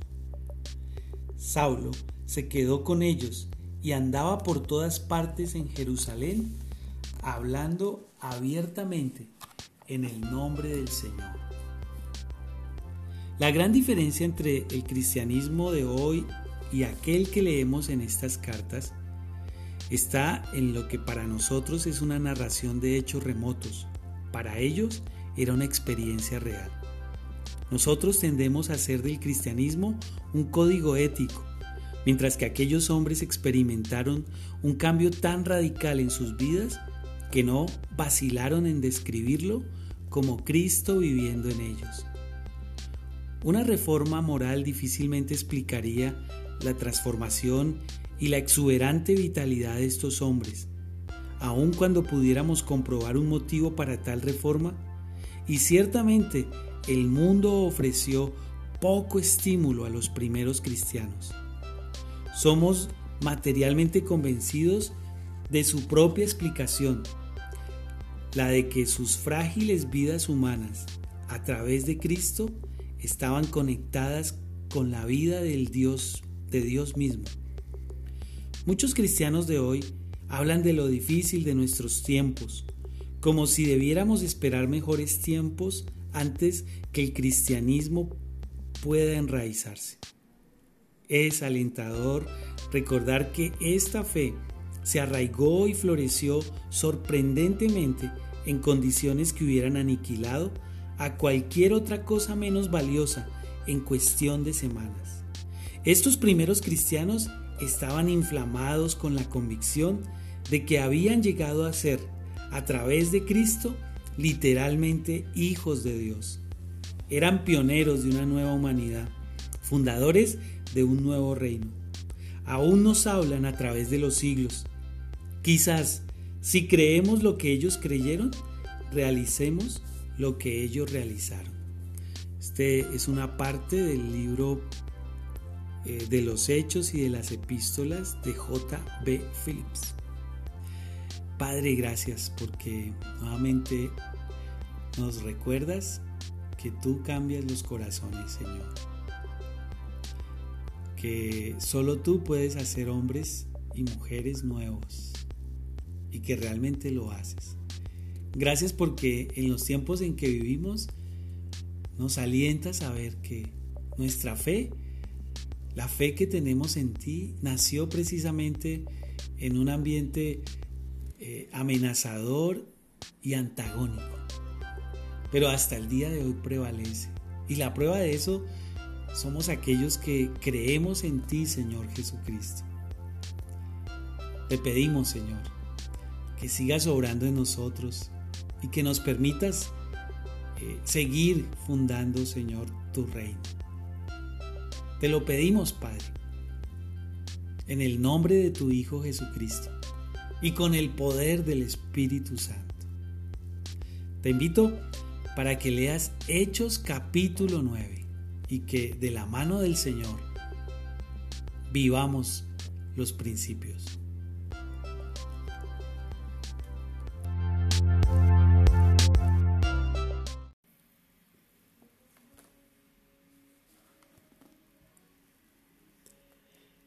Tengámonos en cuenta unos a otros, a fin de estimularnos al amor y a las buenas obras.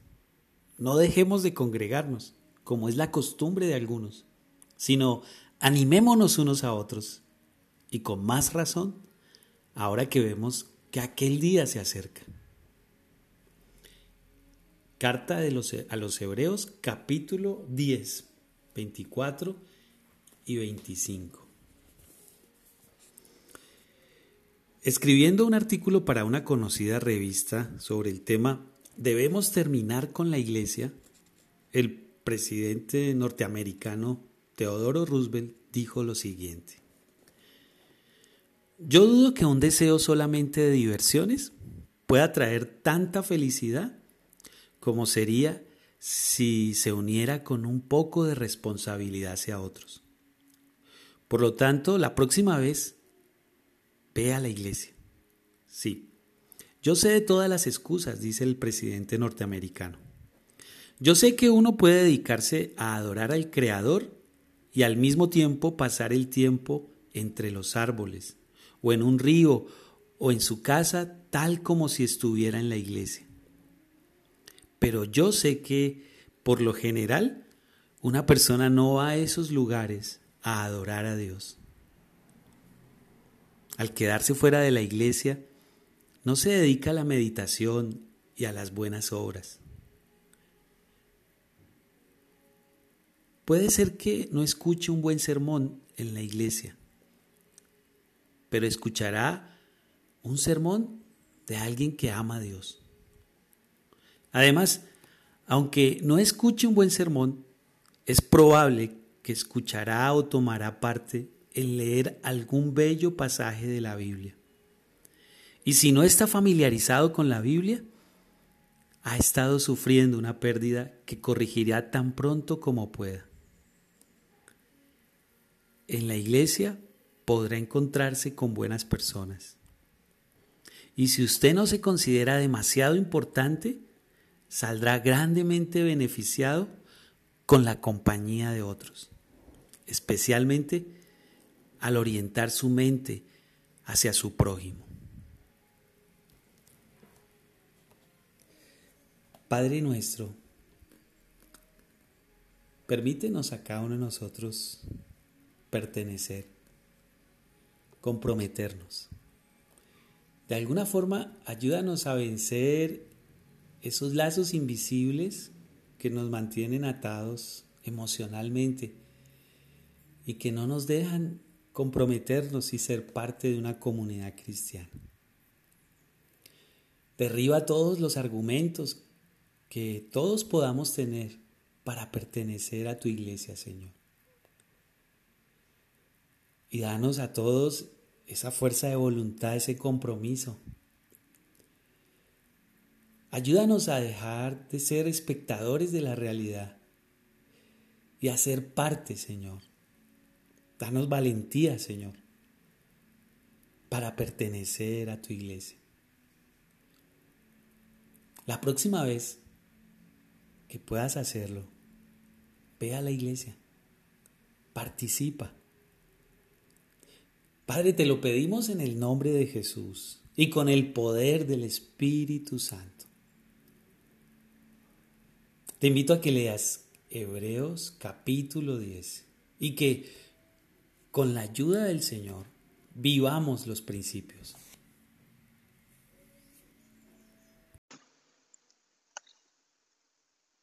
Pidamos por la paz de Jerusalén y que prosperen los que te aman. Salmo 122, versículo 6. Hermanos, ciertamente lo que mi corazón anhela y lo que pido a Dios en oración es la salvación de Israel. Romanos capítulo 10, versículo 1. Hola, hoy queremos invitarte para que compartamos un tiempo de oración unidos con multitud de cristianos en todo el mundo que estaremos orando por la paz de Israel. Básicamente queremos invitarte con Pilar a que oremos por tres cosas. Primero, para que eh, la tierra de Israel y los hijos de Jacob, los hijos de Ismael y los que son parte de las naciones puedan escuchar el testimonio de la palabra de Dios escrita en todos los lugares de Israel, donde estuvo el Señor Jesucristo, y que a través de aquellos que son la iglesia del Señor en Israel, judíos y gentiles, ellos puedan ser fortalecidos y dar testimonio del Señor. Oremos también para que en este tiempo en donde Israel está experimentando los contagios del virus del COVID-19, Dios tenga misericordia y le envíe salvación. Y que a través de esta situación muchos judíos y muchos que no son judíos, árabes, palestinos, puedan conocer al Señor Jesucristo como su Señor y su Salvador. Pidámosle a Dios que la tierra de Israel y el pueblo de Israel sean bendecidos. Así que eh, que tengan un feliz día y que oremos por la paz de Israel y por la paz de Jerusalén. Podemos decir juntos, la paz de Jesucristo sea sobre ti, Jerusalén, Israel.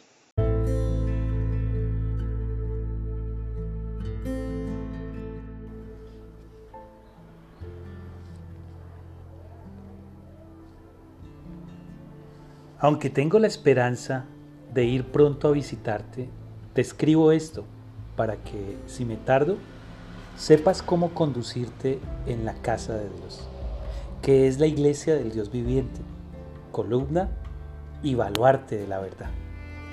Indiscutiblemente, el misterio de la piedad es grande. Dios fue manifestado en carne, justificado en el Espíritu, visto por los ángeles predicado a las naciones, creído en el mundo y recibido arriba en gloria. Primera carta del apóstol San Pablo, capítulo 3, del 14 al 16. Una pregunta que quizás podríamos hacernos es, ¿cuáles son los puntos básicos que debe creer toda iglesia local? Si estás interesado en buscar una iglesia o evaluar en qué cree tu iglesia, te quiero sugerir cinco puntos básicos en los que debe creer toda iglesia local, según el Nuevo Testamento. Primero, el nacimiento virginal de Cristo. ¿Por qué es importante esto? La negación del nacimiento virginal destruye la base de todas las doctrinas de la fe cristiana. Nos deja solamente en el área de las conjeturas y no en la de los hechos sobre el nacimiento de Cristo, y nos priva del conocimiento sobre la manera en que Él entró al mundo. Realmente, no creer en, el nacimiento virginal de Cristo debilita seriamente, sino es que destruye la doctrina de la encarnación. Dios se ha manifestado en carne, sobre la cual se encuentra nuestra confianza y sin la cual no puede permanecer la fe cristiana. La segunda creencia básica es la deidad de Jesucristo. Todo cristiano debe comprender completamente lo que implica negar la deidad del Señor Jesucristo. Pero desafortunadamente muchos cristianos creen que su deidad no tiene mayor importancia y son demasiado crédulos para pensar que la fe cristiana es completa y que satisface en igual forma, no siendo Jesús Dios. Ellos remueven la estructura de la fe, pero retienen la fachada exterior. Si Jesús no es Dios, entonces Él dio falso testimonio. Él era mentiroso y por lo tanto un pecador. Segundo, la Biblia no sería un testigo digno de confianza, sino divulgadora de un sistema religioso basado en el error y no en la verdad. Generalmente el negar la deidad de Cristo lleva a la negación de todo lo sobrenatural. Esto, por supuesto, elimina el nacimiento virginal de Cristo, su resurrección física y sus milagros. La tercera creencia básica que toda iglesia que eh, lee la Biblia debe eh, fundamentar es su muerte, la muerte de Jesucristo. El hombre se separa a sí mismo de Dios debido al pecado y la muerte es la, la consecuencia lógica. Pero no fue en esa forma que Cristo llegó a la muerte, porque Él no tenía pecado. En este sentido, debe tenerse presente que la muerte no es solamente la consecuencia natural del pecado, sino que por sobre todo es una pena judicial impuesta debido al pecado. Es Dios quitando la bendición de la vida y la felicidad que había dado al hombre y visitando al hombre en felicidad y visitando al hombre en ira. Desde este punto de vista debe considerarse la muerte. Cuando Cristo murió, Dios le castigó por nuestros pecados. De la muerte de Cristo provienen todas las bendiciones del Evangelio. Y el último punto, que no quiere decir que por ser el último sea menos importante, el último punto de una creencia que toda iglesia debe tener y que como cristianos debemos eh, afirmar y creer es la resurrección de Cristo. Cuando hablamos de la resurrección de Cristo, queremos decir la salida literal de entre los muertos de la tumba, en cuerpo y espíritu. Esta doctrina es muy significativa. El hecho de la resurrección se encuentra basado en pruebas tan concluyentes y dignas de confianza como cualquier acto de la historia antigua. Necesitamos tener una convicción firme y clara de por qué nos declaramos cristianos. Y estas cinco creencias básicas son importantes para definir tu fe y para definir la iglesia en la que participas. El nacimiento virginal de Cristo, la deidad de Jesucristo, su muerte y su resurrección. Padre nuestro, guíanos para que podamos estar firmes en estas verdades y para que podamos ser parte de una comunidad de tus hijos donde podamos vivir estas creencias y estas verdades que expresan lo que tú eres. Te lo pedimos, Padre, en el nombre de Jesús y con el poder del Espíritu Santo. Te invito a que leas la primera carta a Timoteo del apóstol San Pablo y que además de la mano del Señor vivamos los principios.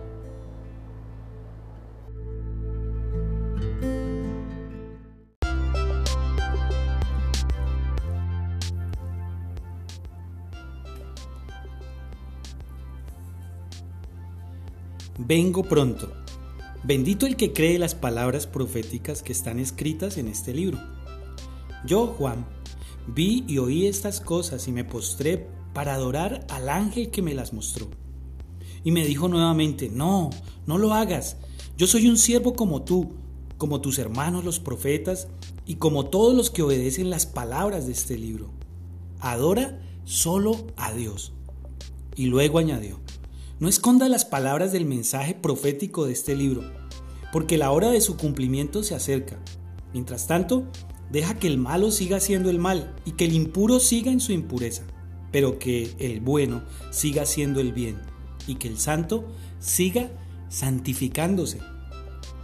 Miren, vengo pronto, traigo conmigo la recompensa que he de dar a cada uno según sus obras. Yo soy la A y la Z, el principio y el fin, el primero y el último. Benditos los que lavan su ropa para tener derecho a entrar por la puerta de la ciudad y comer el fruto del árbol de la vida. Pero afuera de la ciudad se quedarán los perros, los hechiceros, los que cometen inmoralidades sexuales, los asesinos, los idólatras y todos los que aman y practican la mentira. Yo, Jesús, he enviado a mi ángel a anunciar estas cosas en las iglesias. Yo soy la raíz y la descendencia de David. Yo soy la estrella resplandeciente de la mañana. El espíritu y la esposa dicen, ven. Y el que oye también diga, ven, ven. Y el que tenga sed, venga. Y el que quiera beba gratuitamente del agua de la vida. Solamente le advierto a cualquiera que escuche las palabras del mensaje profético de este libro. Si alguno añade algo a lo que está escrito, Dios le añadirá a él las plagas que se describen en este libro. Y si alguno quita las palabras de este libro de la profecía, Dios le quitará su parte del árbol de la vida y de la santa ciudad que aquí se describen. El que da testimonio de estas cosas declara, sí vengo pronto. Amén. Ven, Señor Jesús. Que la gracia del Señor Jesús permanezca en ustedes. Amén. Apocalipsis capítulo 22 del 7 al 21. La fe en una segunda venida de Cristo ha perdido fuerza en muchos cristianos de hoy pero aún sirve para estimular a la gran mayoría de creyentes y nunca podemos divorciarnos de su influencia solemne y poderosa. Cristo viene ciertamente en avivamientos, en movimientos de reforma y en otros movimientos renovadores de la fe. Pero estas venidas son solamente precursoras de la venida literal, del regreso real de Cristo Jesús, para castigar al malvado y completar la salvación de su pueblo. Ese día, para el cual son hechos todos los días, será de gozo para quienes han peleado la buena batalla y han guardado la fe. Esperemos ansiosamente la venida del día de Dios. Esta enseñanza, como las que escuchábamos ayer en Creencias Fundamentales, parte 1, eh, constituyen el corazón y el centro de la fe cristiana y la Biblia y por lo tanto debemos esperar que todo grupo de creyentes las crea. Y debemos ver que nuestra adoración se lleve a cabo entre las iglesias que afirman las doctrinas básicas y tradicionales de la fe cristiana como se anuncia en el Nuevo Testamento. El nacimiento virginal, la deidad de Cristo, la muerte del Señor Jesucristo, su resurrección y su segunda venida son fundamentales para que puedas tener una relación viva, vibrante con el Señor Jesucristo. Simplemente hoy, inspirados por el libro de Apocalipsis, después de escuchar las palabras del Señor escritas allí, te invito para que en su nombre le digamos al Padre, ven Señor Jesucristo, ven Señor Jesucristo, como tú lo prometiste. Te lo pedimos, Padre, en el nombre de Jesús y con el poder del Espíritu Santo. Una vez más, te invito para que vuelvas a leer Apocalipsis capítulo 22 y para que de la mano del Señor y con su ayuda Vivamos los principios.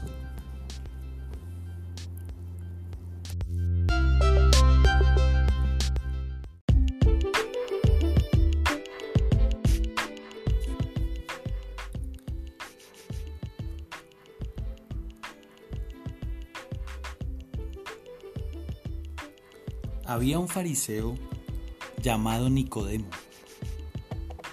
Era un jefe importante entre los judíos este fue una noche a visitar a Jesús y le dijo, Maestro, sabemos que Dios te ha enviado a enseñarnos, porque nadie puede hacer las señales milagrosas que tú haces si Dios no está con él. Jesús le dijo, te aseguro que si una persona no nace de nuevo, no podrá ver el reino de Dios. Nicodemo preguntó, ¿cómo puede uno nacer de nuevo cuando ya es viejo? ¿Acaso uno puede entrar otra vez en el vientre de su madre y nacer de nuevo?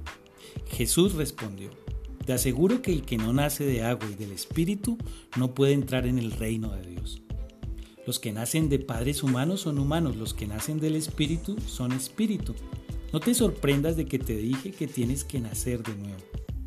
El viento sopla por donde quiere y oyes el ruido que produce, pero no sabes de dónde viene ni a dónde va. Eso mismo pasa con todos los que nacen del Espíritu. Nicodemo preguntó, ¿cómo es posible que esto suceda? Jesús le respondió una vez más, ¿Tú eres maestro de Israel y no sabes estas cosas? Te aseguro que hablamos de las cosas que sabemos y de las que nosotros mismos hemos sido testigos. Pero ustedes no creen lo que les decimos. Si no me creen cuando les hablo de las cosas de este mundo, ¿cómo van a creerme si les hablo de las cosas del cielo? Nadie ha subido jamás al cielo excepto el que bajó del cielo, que es el Hijo del hombre. El nuevo nacimiento puede compararse al ejemplo de la oruga. Piense por ejemplo en una oruga arrastrándose por el polvo. Es un gusano feo y desagradable. Pero un día esta oruga teje alrededor de su cuerpo un capullo y de este capullo emerge una preciosa mariposa. No entendemos totalmente lo que ha sucedido, pero nos damos cuenta que lo que una vez era una oruga que se arrastraba por el polvo, ahora es una mariposa que revolotea por el aire. Así también sucede en la vida del cristiano.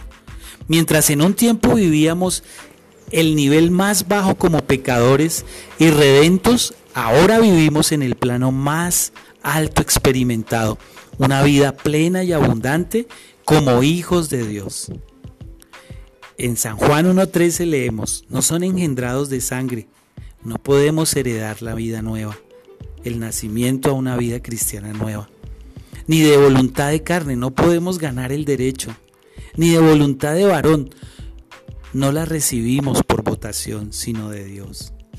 Padre, gracias, es maravilloso entender que conocerte a ti implica nacer de nuevo, Señor, espiritualmente y que este regalo de ser personas nuevas solo lo haces tú, Señor. Es por disposición tuya, es por tu voluntad. Permítenos a todos nosotros vivir en el plano de lo que somos ahora al estar unidos a ti, personas nuevas, Señor. Y a aquellos de mis oyentes que nos escuchan, les invito que si no tienen relación personal con Jesucristo, acepten al Señor como su Salvador, como su Señor. No hay otra forma de volverse un hombre nuevo. Que así sea. Te lo pedimos, Padre, en el nombre de Jesús y con el poder del Espíritu Santo. Te invito a que vuelvas a leer San Juan capítulo 3 y que de la mano del Señor vivamos los principios.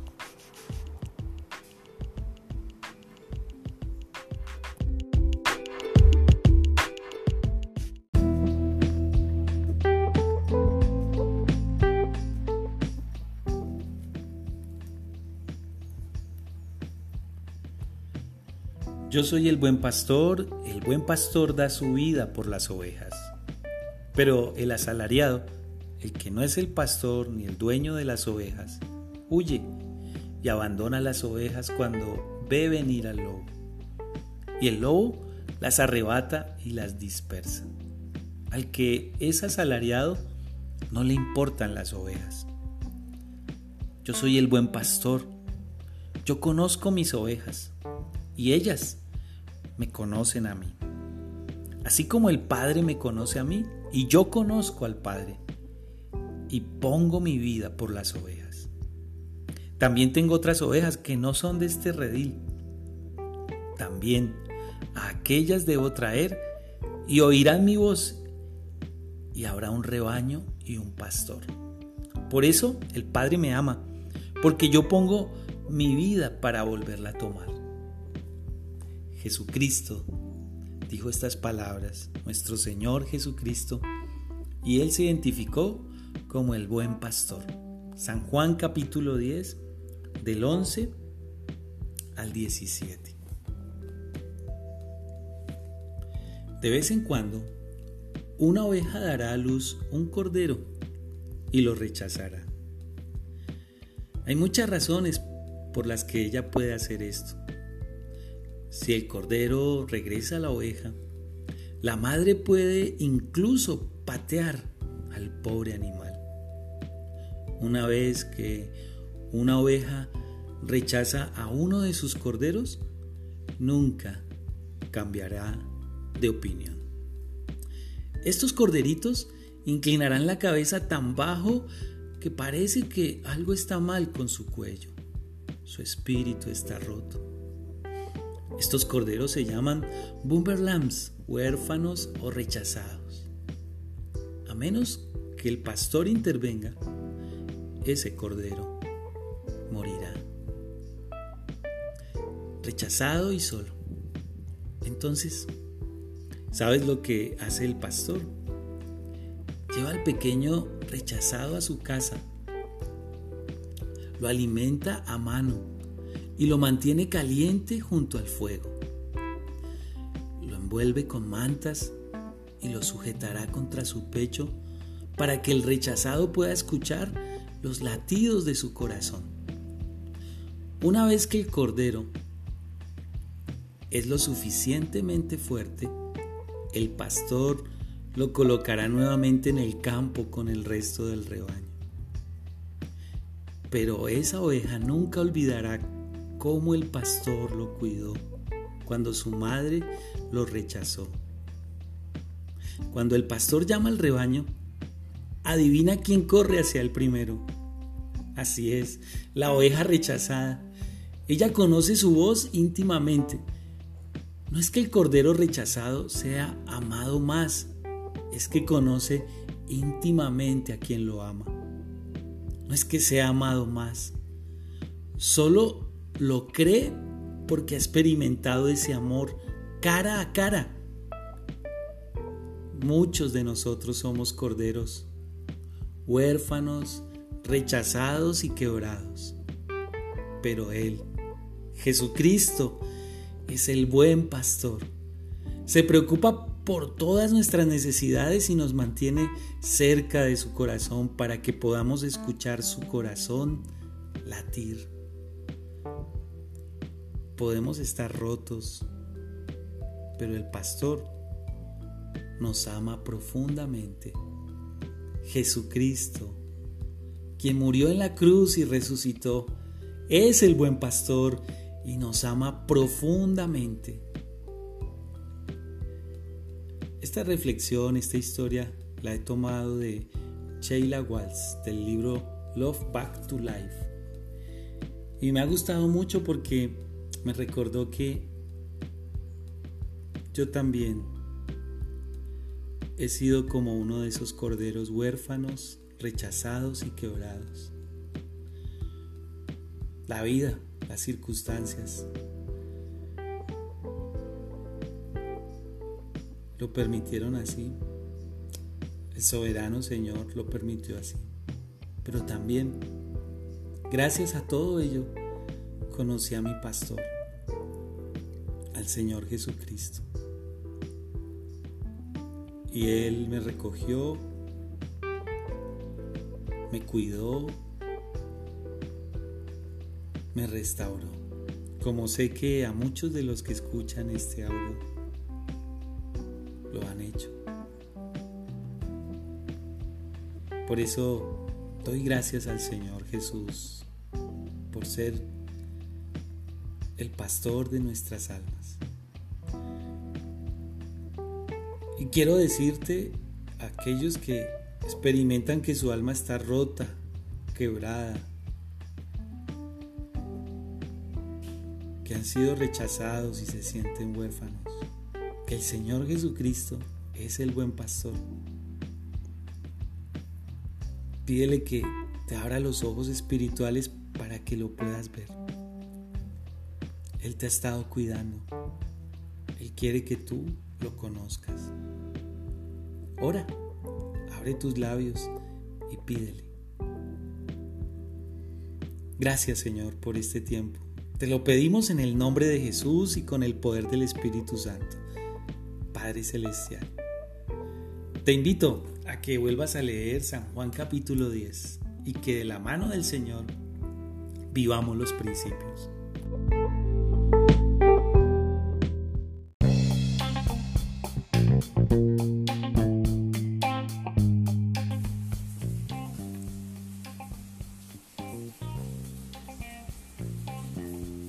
Les anunciamos a ustedes la palabra de vida que desde el principio ya existía. Nosotros mismos los oímos, la vimos con nuestros propios ojos y la palpamos con nuestras manos. Esa vida que estaba con el Padre se ha dado a conocer y nosotros que la experimentamos hemos testificado de ella. La predicamos a ustedes para que junto con nosotros participen también de la comunión que disfrutamos con el Padre y con su Hijo Jesucristo. Les escribimos esto para que nuestra alegría sea completa.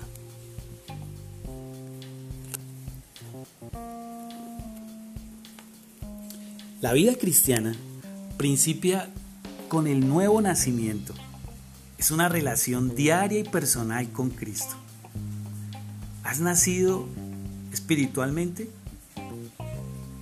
¿Puedes decir que has observado cambios en tu vida? ¿Qué cambios deseas ver en tu vida en relación con el Señor Jesucristo, con relación a otros y a tu propia vida? La vida cristiana es simplemente Cristo viviendo en ti, en mí que Él viva en usted desde hoy.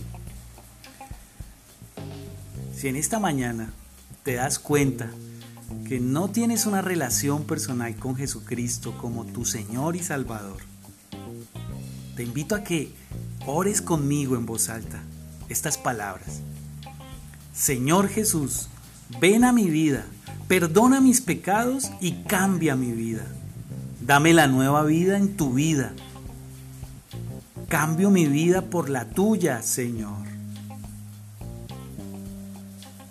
Voy a repetirla nuevamente. Señor Jesús, ven a mi vida, perdona mis pecados y cambia mi vida. Dame la nueva vida en tu vida.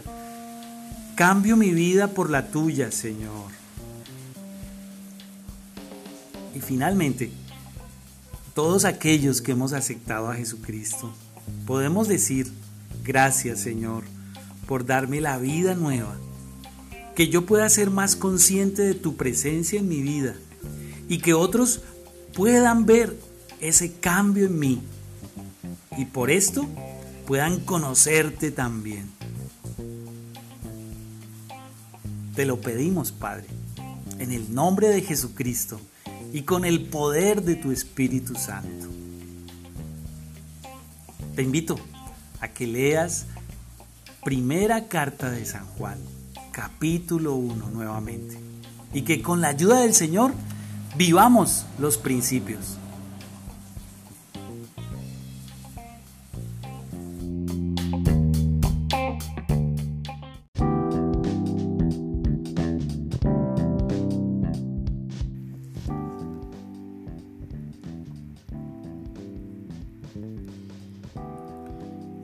Gente salió de los pueblos para ver a Jesús. Y cuando todos estaban reunidos, Él les contó esta parábola. Un sembrador salió a sembrar. Al sembrar la semilla, una parte cayó junto al camino. La pisotearon y los pájaros se la comieron. Lucas capítulo 8, versículos 4 y 5. ¿Qué significa el terreno junto al camino? Significa una vida donde ha caído la palabra de Dios, pero donde Satanás, al endurecer el corazón o quitarle todo interés, se ha llevado la semilla. Qué tremendo saber de parte del Señor Jesucristo cómo Él nos enseña acerca de su palabra y su acción en nuestra vida.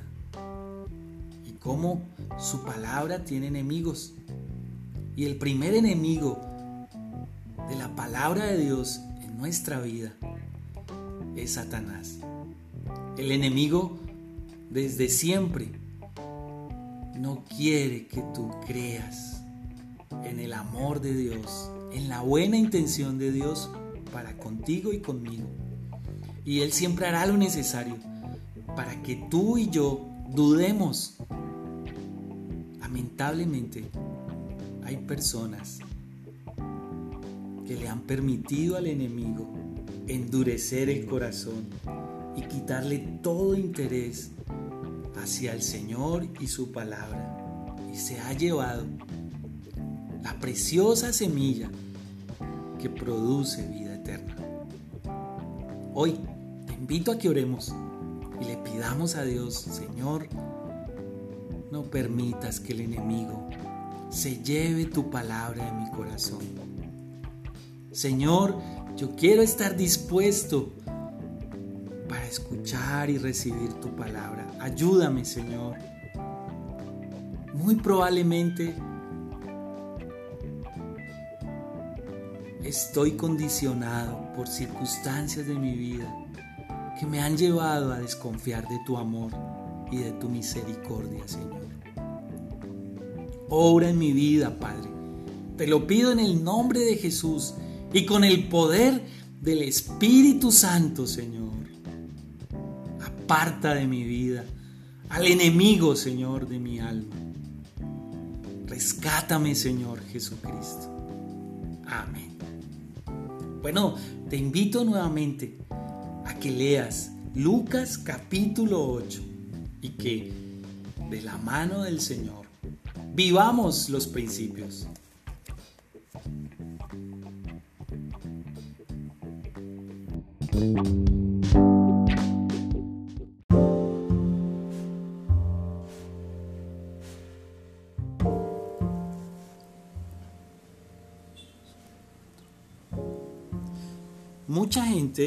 Salió de los pueblos para ver a Jesús y cuando todos estaban reunidos, Él les contó esta parábola.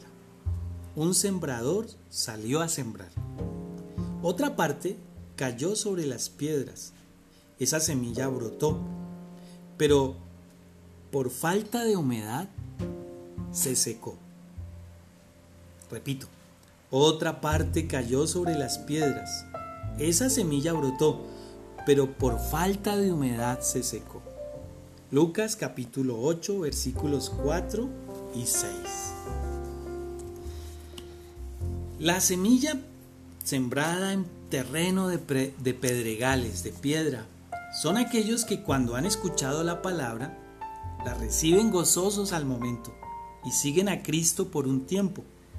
Pero cuando las dificultades o persecuciones se presentan, sus vidas no tienen raíces para sostenerse. ¿Qué dificultades experimentan? ¿Son ridiculizados por el mundo? ¿Te convertiste? ¿Te perdimos? Algunos te dicen. Satanás no es contento de que pierda uno de sus súbditos. Y somos vencidos o son vencidos por la lucha y el conflicto interior. Quieres hacer el bien, pero terminas haciendo el mal que no quieres. Estas son las personas que se describen en, el, en la semilla que cayó sobre pedregales. Padre nuestro, solamente tú sabes y nos conoces a cada uno, si somos tierra buena o no. Si ya recibimos a Cristo, pues la Biblia dice que ya somos tierra buena. Pero probablemente estemos experimentando luchas como las que describe la tierra, la semilla que fue sembrada en pedregales, Señor.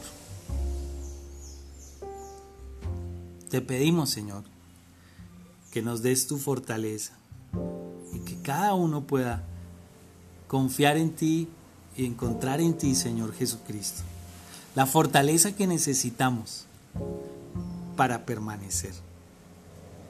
Te lo pedimos, Padre, en el nombre de Jesús y con el poder del Espíritu Santo. Una vez más, te invito a que leas Lucas capítulo 8 y que de la mano del Señor vivamos los principios.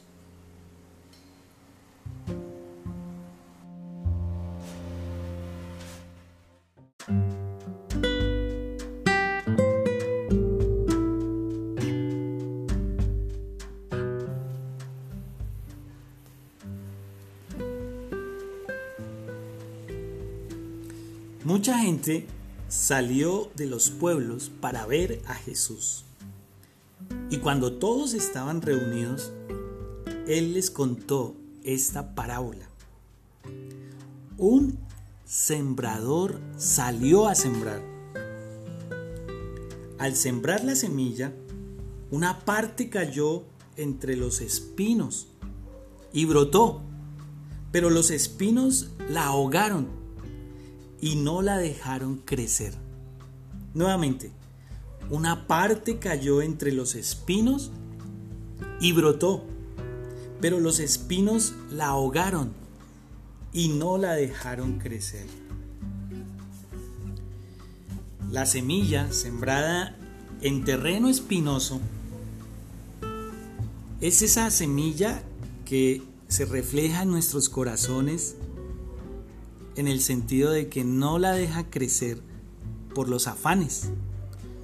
Podemos llamar afanes a cualquier problema, carga o decisión que es llevado por uno mismo en vez de ser depositado sobre el Señor. Podemos llamar espinos en nuestro corazón y que no dejan que la semilla germine al engaño de las riquezas, es decir, permitir que algunas cosas nos den un falso sentimiento de seguridad. Creer que esas cosas son las que nos dan seguridad y felicidad. Y otra clase de espinos que no dejan que la semilla germine y crezca. La semilla es la palabra de Dios. Son las codicias. Son nuestros deseos fuertes que nos arrastran y que se sobreponen por la palabra de Dios, se sobreponen a la palabra de Dios. ¿Cómo podemos contrarrestar los afanes? En primera de Pedro capítulo 5 dice, echemos todas nuestras ansiedades sobre el Señor, porque Él tiene cuidado de nosotros. ¿Cómo podemos contrarrestar el engaño de las riquezas? Porque donde esté tu tesoro, allí estará tu corazón. Puedes pedirle a Dios que te abra los ojos espirituales y llegues a la comprensión de que si tienes a Cristo Jesús, tienes el mayor tesoro por encima de cualquier deseo y anhelo personal que tengas. Pero debes orar. Y respecto a la inconstancia y a la codicia, pues la Biblia dice que no amemos al mundo ni las cosas que están en el mundo. Puedes orar y puedes decirle a Dios que desde tu interior te transforme y te cambie tus afectos y tus motivaciones. Padre, en el nombre de Jesús estamos pidiendo milagros. Porque el mayor milagro es una vida transformada por ti. Esa vida que cambia a través de el poder de tu espíritu desde nuestro interior. Señor, sal al encuentro de todos nosotros y danos la bendición de que nuestro corazón sea esa tierra buena donde pueda crecer y germinar tu palabra, Señor, la palabra de vida. Ayúdanos, Señor, a ser conscientes de que tenemos estos tres enemigos, los afanes, el engaño de las riquezas y las codicias. Te lo pedimos, Padre, en el nombre de Jesús y con el poder del Espíritu Santo. Amén. Bueno, te invito a que nuevamente repases y vuelvas a leer Lucas capítulo 8 y que de la mano del Señor vivamos los principios.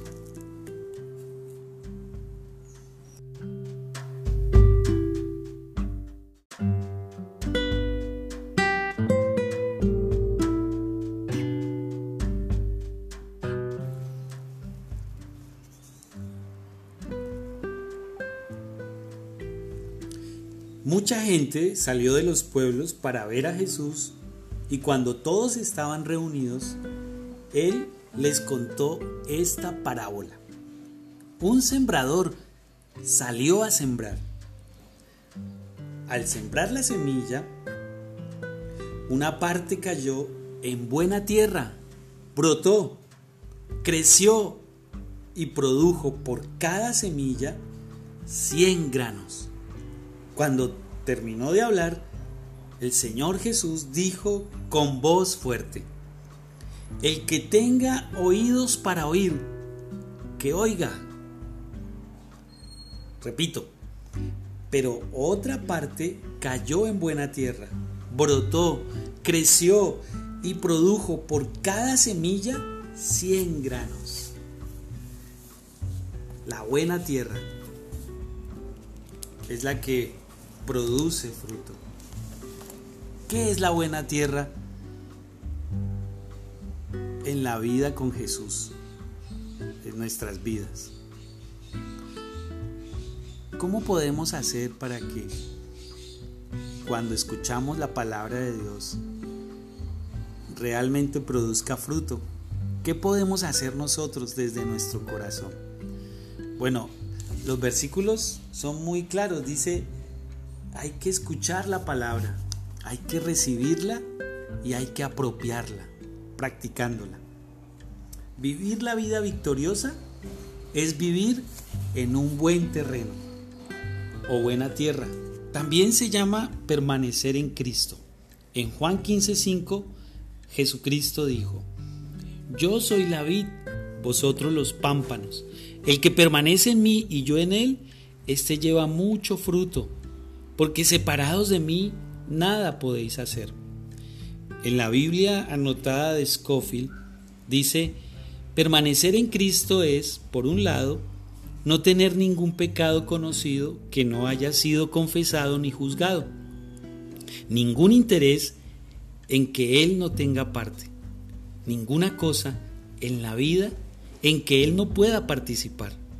Por otro lado, el que permanece en Cristo lleva todas sus cargas a Él y obtiene de Él toda sabiduría y vida y todo poder.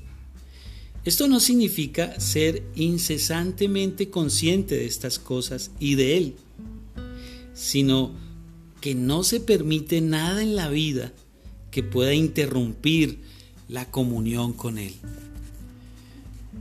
Bueno, convertirse en buena tierra es la solución a nuestra frialdad espiritual. Es decir, es la respuesta a la otra clase de terrenos. Por ejemplo, el pecado inconfeso, la codicia, etcétera, etcétera. Aquí está un resumen de las características del mal terreno. Olvido de la palabra de Dios, temor al hombre, trampas de Satanás, satisfacción de la carne, cargas, codicias, amor por el mundo sin Dios, una vida sin fruto. Y algunas características que se ven en nuestras vidas cuando permanecemos en Cristo. Escuchamos la palabra, tenemos confianza en el Señor, experimentamos poder y victoria sobre nuestra debilidad, nos alimentamos espiritualmente, experimentamos la paz de Dios que neutraliza nuestra ansiedad. Somos personas respetuosas y queremos agradar al Señor. Experimentamos la guía del Espíritu Santo. Oh Padre, danos un verdadero conocimiento del valor de todas estas cosas que estamos aprendiendo. Una vez más, como decía Josué en el quinto libro de la Biblia, en el sexto libro de la Biblia, yo y mi casa serviremos al Señor. Toma la decisión de ser buena tierra. Toma la decisión de tener un corazón noble. Toma la decisión de estudiar la palabra de Dios, de conocer al Señor. Toma la decisión y pídele a Dios que te fortalezca para llevar a feliz término este propósito en tu vida. El Señor está de nuestro lado. Padre, muchas gracias por tu palabra. Queremos ser tierra buena. Yo quiero ser tierra buena. ¿Y tú? Te lo pedimos, Padre, en el nombre de Jesús y con el poder del Espíritu Santo. Nuevamente te invito a que leas y repases Lucas capítulo 8 y que de la mano del Señor vivamos los principios.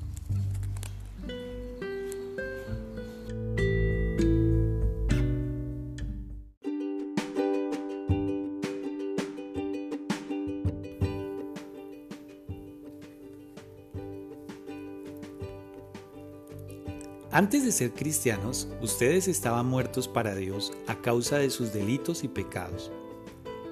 Vivían siguiendo la corriente de este mundo. Obedecían los dictados del príncipe del imperio del aire, quien ahora mismo está operando en el corazón de los que se rebelan contra el Señor. Nosotros mismos éramos así. Obedecíamos los malos deseos de nuestra naturaleza y nos entregábamos a las perversidades de nuestras pasiones y malos pensamientos. Merecíamos ser castigados por la ira de Dios como todos los demás. Pero Dios es tan rico en misericordia y nos amó tanto que aunque estábamos muertos a causa de nuestros pecados, nos dio vida con Cristo, pues solo por su gracia somos salvos. Además, nos levantó con Cristo de la tumba y nos hizo sentar con Él en los cielos. Esto lo hizo para demostrar a las generaciones venideras la incomparable riqueza de su amor, que en su bondad derramó sobre nosotros por medio de Cristo Jesús. Por su misericordia y por medio de la fe, ustedes son salvos. No es por nada que ustedes hayan hecho, la salvación es un regalo de Dios y no se obtiene haciendo el bien. Esto es así para que nadie se sienta orgulloso. Somos creación de Dios, creados en Cristo Jesús para hacer las buenas obras que Dios de antemano ya había planeado. Efesios capítulo 2.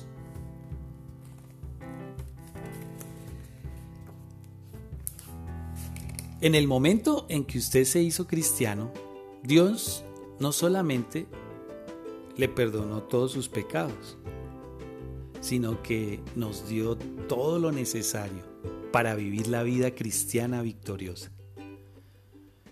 Dios no necesita hacer algo nuevo para que usted pueda vivir la vida cristiana victoriosa. Él ya ha hecho todo lo que debe hacerse a través de la muerte y resurrección de Cristo. Todo lo que usted necesita es echar mano de esta provisión por fe. así como usted echó mano del perdón de los pecados por fe. Te damos gracias, Padre, por tu palabra. Y te pedimos, Señor, que cada uno de nosotros podamos apropiarnos por la fe de toda la provisión que tú nos has dado a través de tu Hijo Jesucristo.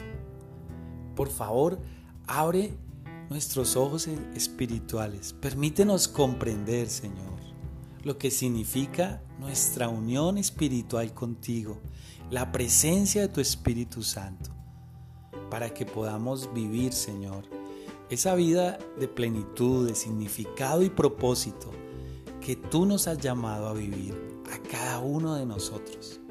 Te lo pedimos, Padre, en el nombre de Jesús y con el poder del Espíritu Santo. Amén. Bueno, te invito a que leas Efesios capítulo 2 y que hoy, de la mano del Señor, vivamos los principios.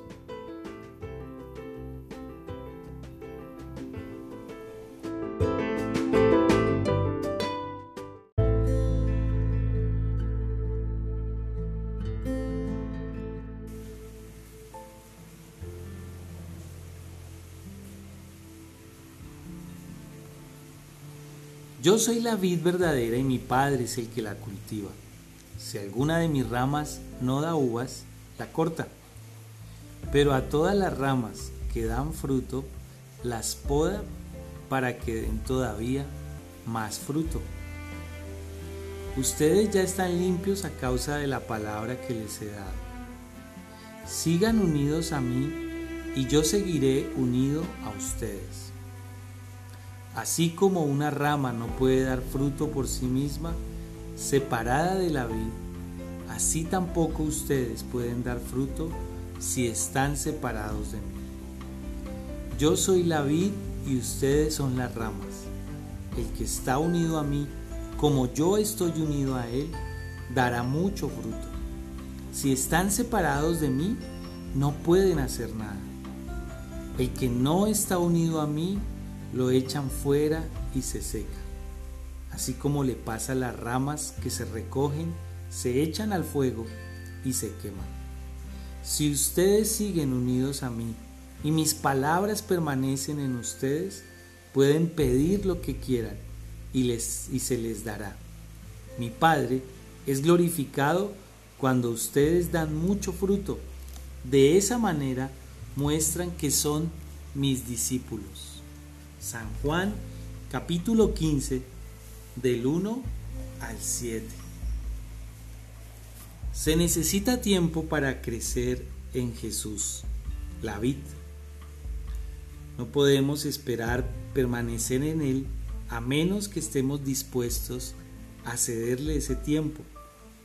Usted y yo necesitamos tiempo con Jesús día tras día para ponernos en contacto viviente con el Cristo viviente. El gozo inexpresable y lleno de gloria viene solamente por la rendición de todo corazón a Él, que nos mantiene unidos a la fuente de poder. Necesitamos aprender a permanecer en Él, llenar nuestros corazones de su palabra y orar y mantener nuestra comunión constante con Él. Confiemos en Él. Vivamos y moremos en Él. Confiemos solamente en Él en todas las circunstancias de la vida. Sí, Padre, te lo pedimos en el nombre de Jesús. Que cada uno de nosotros pueda reconocerse a sí mismo como tú dices, Señor, que eres la vida que cada uno de nosotros podamos reconocernos como una rama que da fruto, Señor, y que es podada también por ti, Padre. Señor, permítenos hacer de, de nuestra relación contigo una prioridad y expresarlo con nuestro tiempo, Señor. Danos fortaleza para buscarte. Te lo pedimos, Padre, en el nombre de Jesús y con el poder del Espíritu Santo. Amén. Te invito para que leas nuevamente San Juan capítulo 15 y que de la mano del Señor vivamos los principios.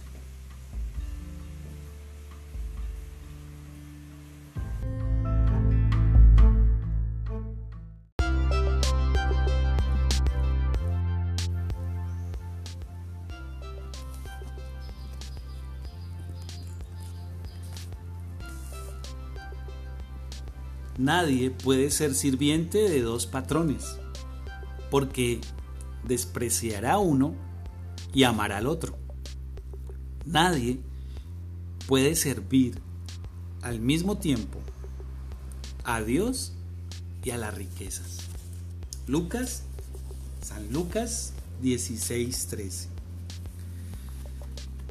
¿A quién debe rendirse usted si es cristiano? Bueno, la respuesta es obvia. Debemos rendirnos a Dios. Pero, ¿se ha preguntado usted alguna vez sobre la razón por la cual Él hace énfasis que no solamente rindamos nuestra voluntad, sino que pongamos a su servicio nuestro propio cuerpo? En Romanos 12 del 1 al 2 encontramos lo siguiente. Pablo dice que el Señor Jesús necesita un cuerpo preparado para Él ahora, así como era cuando Él estaba en la tierra. Usted y yo somos los únicos cuerpos que Él puede poseer. Gálatas 2.20 toma realidad en su vida cuando dice, con Cristo estoy juntamente crucificado y ya no vivo yo, mas vive Cristo en mí. La victoria no puede ser un problema porque Cristo, quien ya ha conquistado el pecado, toma ahora el cuerpo de usted y vive a través suyo. A medida que cada uno de nosotros rinde sus miembros como instrumentos de justicia para Dios, Cristo vivirá a través de nosotros y su vida será en realidad una vida abundante. Quiero invitarte a que oremos y de una forma especial y por fe, hoy, como una aplicación, nosotros, tú y yo, le podamos decir al Señor, Señor, te presento mi cuerpo como un instrumento para hacer tu voluntad, Señor. Me pongo a tus órdenes, Señor. Quiero agradarte y a ti te rindo mi vida, Señor Jesucristo. Quiero que tú me llenes con el Espíritu Santo y dirijas mi vida como mi Señor y mi Salvador en este día y en el resto de mis días. Te lo pido, Padre, en el nombre de Jesús y con el poder del Espíritu Santo. Bueno, quiero animarte a que leas Lucas capítulo 16 y que de la mano del Señor vivamos los principios.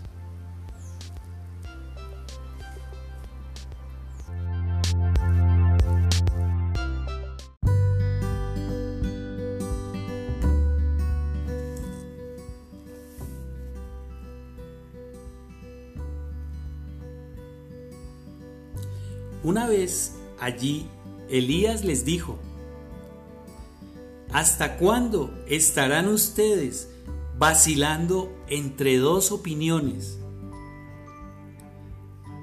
Le preguntó al pueblo. Si el Señor es Dios, síganlo.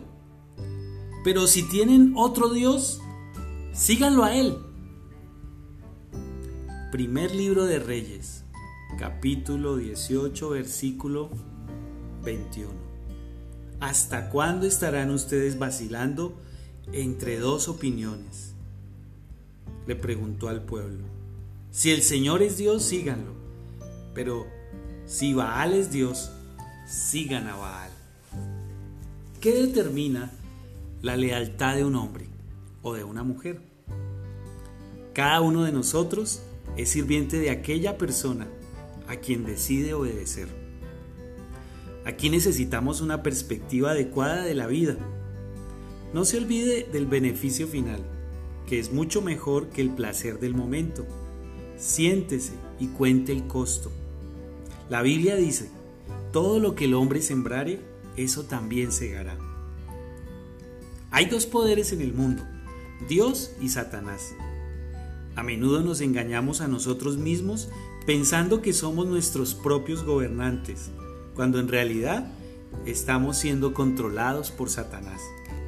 Satanás cierra nuestros ojos a la verdad, como lo ha estado haciendo desde la creación, y no somos lo suficientemente inteligentes para reconocerlo. Tenemos que obedecer a Dios de todo corazón. Usted puede decir, pero mi corazón es engañoso. Sí, pero la Biblia dice que cuando usted rinda su corazón al Señor Jesucristo, Él le dará un nuevo corazón. El Señor a través del profeta Ezequías dijo, Os daré corazón nuevo y pondré mi espíritu dentro de vosotros y haré que andéis en mis estatutos. Obedecer a Dios se convertirá en algo natural, en una experiencia bendita esta es la vida abundante, la vida para la cual fue usted creado. Victoria, sí, victoria sobre el pecado.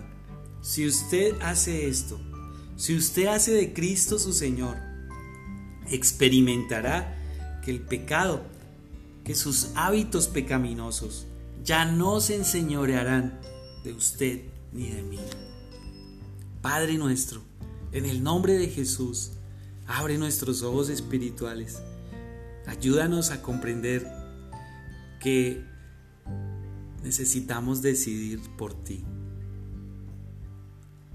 Te pido en el nombre de Jesús que nos ayudes, Señor, a comprenderlo, a no seguir divagando entre dos opiniones. Te lo pedimos, Padre, en el nombre de Jesús y con el poder del Espíritu Santo. Te invito a que leas primer libro de Reyes capítulo 18 y que de la mano del Señor vivamos los principios.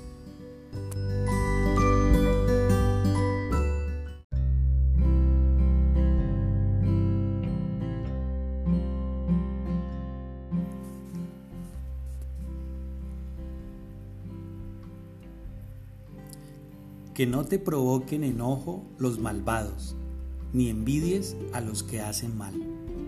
Pronto se desvanecen como la hierba y desaparecen como las flores de primavera. Pero confía en el Señor, sé generoso y bueno, entonces vivirás y prosperarás aquí en la tierra. Deleítate en el Señor, así Él te dará lo que tu corazón anhela encomienda al Señor todo cuanto haces. Confía que Él te ayudará a realizarlo y Él lo hará. Tu inocencia alumbrará como el alba y tu justicia resplandecerá como el sol de mediodía. Reposa en el Señor. Espera con paciencia que Él se manifieste. No envidies a los malvados que prosperan o te desesperes por sus perversos planes. Deja el enojo, aparta la ira, no envidies a otros, con ellos solo te perjudicas. Porque los malvados serán destruidos, pero los que confían en el Señor heredarán la tierra y vivirán tranquilamente. Solo un breve tiempo y los malvados desaparecerán inútilmente los buscarás. Los que se humillan delante del Señor heredarán la tierra y vivirán tranquilamente. ¿Cuál es la medicina de Dios para la preocupación? No afanarse. Dios quiere que confiemos en Él en todas las cosas y tomar el consejo del apóstol Pablo. Él escribió, por nada estéis afanosos. Cada vez que nos preocupamos, estamos demostrándole al Señor que en realidad no creemos que a los que a Dios aman, todas las cosas les ayudan a bien. Esto es, a los que conforme a su propósito son llamados. Dar gracias es otra forma como aprendemos a manejar la preocupación. El consejo del Señor es, dad gracias en todo, porque esta es la voluntad de Dios para con vosotros en Cristo Jesús. Te invito a que pruebes dar gracias a Dios en vez de preocuparte. Estoy seguro que nuestra actitud cambiará. ¿Cuál debe ser nuestra actitud hacia el Señor? Confiar. ¿Qué significa confiar? La versión amplificada del Nuevo Testamento lo define como confianza en su poder, sabiduría y bondad. Si usted tiene confianza en Dios, usted sabe que sus caminos son mejores y que Él está en el control de la vida suya. Entonces, ¿por qué no confiar? ¿Cuál debe ser nuestra actitud? Nuestra actitud debe estar en el Señor. Una cosa es confiar en alguien que no sea confiable y otra muy diferente es confiar en un Dios digno de confianza que nunca ha fallado en sus promesas. Nosotros podemos confiar en aquel en el que hemos depositado nuestra confianza, en el Señor. Padre nuestro que estás en el cielo, gracias por recordarnos hoy que tú eres nuestra confianza, el objeto de nuestra fe, que podemos apoyarnos en tu palabra, tu palabra es fundamento, el fundamento de nuestra fe. Gracias Señor. Te damos gracias. Te damos gracias por las circunstancias que estamos viviendo. Creemos que estás en el control y que por medio de ellas cumples tus propósitos, que tú eres bueno y eres justo. En el nombre de Jesús, gracias Señor. Amén. Quiero invitarte a que leas el Salmo 37 y a que de la mano del Señor vivamos los principios.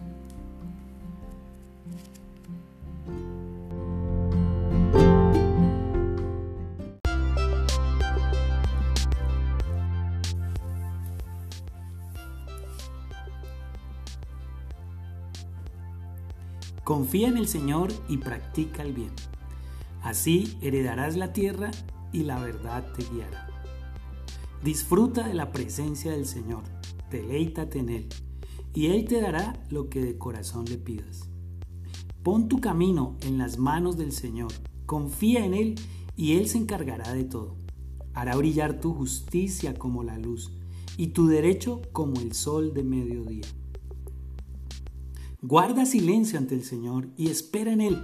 No te alteres por los que prosperan en su camino, ni por los que practican la maldad. ¿Qué debemos hacer para recibir lo que desean nuestros corazones? El Salmo 37 nos plantea, deleítate a ti mismo en el Señor. Disfruta de la presencia del Señor. Muchos cristianos creen que si ellos sirven a Dios tendrán todo lo que deseen. Pero tanto este versículo como el resto de la Biblia pone las cosas principales en primer lugar. Primero, disfruta de la presencia de Dios, deleítate en el Señor y después Él te dará lo que desea tu corazón. Recordemos que no podemos engañar a Dios. Nosotros podemos engañar a otros, pero Dios mira nuestro corazón. Él sabe si nosotros nos estamos deleitando, estamos disfrutando de Él, por lo que Él es o por lo que yo pueda esperar conseguir de Él. Así que esto nos lleva al último punto, el punto de obedecer a Dios de todo nuestro corazón. Dios hace posible que tú y yo nos deleitemos en Él, que disfrutemos de Él. Él es quien toma la iniciativa en nuestra relación con Él. cuando nosotros respondemos a su amor, entonces nos rendimos a Él y Él hace su voluntad. Padre nuestro, te damos gracias por hablarnos y enseñarnos de cómo podemos obtener las respuestas de nuestras plegarias, de nuestras peticiones. Gracias porque nos invitas a cada uno de nosotros a una relación personal contigo, Señor. Hoy podemos tener esa relación por medio de tu Hijo Jesucristo, quien se entregó en la cruz por nosotros, quien fue crucificado y sepultado y resucitó al tercer día de entre los muertos. Tú eres nuestro camino, Señor. Por favor, sigue trabajando en nuestras vidas. Vuélvenos a ti, Señor. Danos hambre de ti, Señor. Que te busquemos con completa sinceridad. Te lo pedimos, Padre, en el nombre de Jesucristo y con el poder del Espíritu Santo. Amén. Te invito nuevamente a que repases el Salmo 37 y que hoy, de la mano del Señor, vivamos los principios.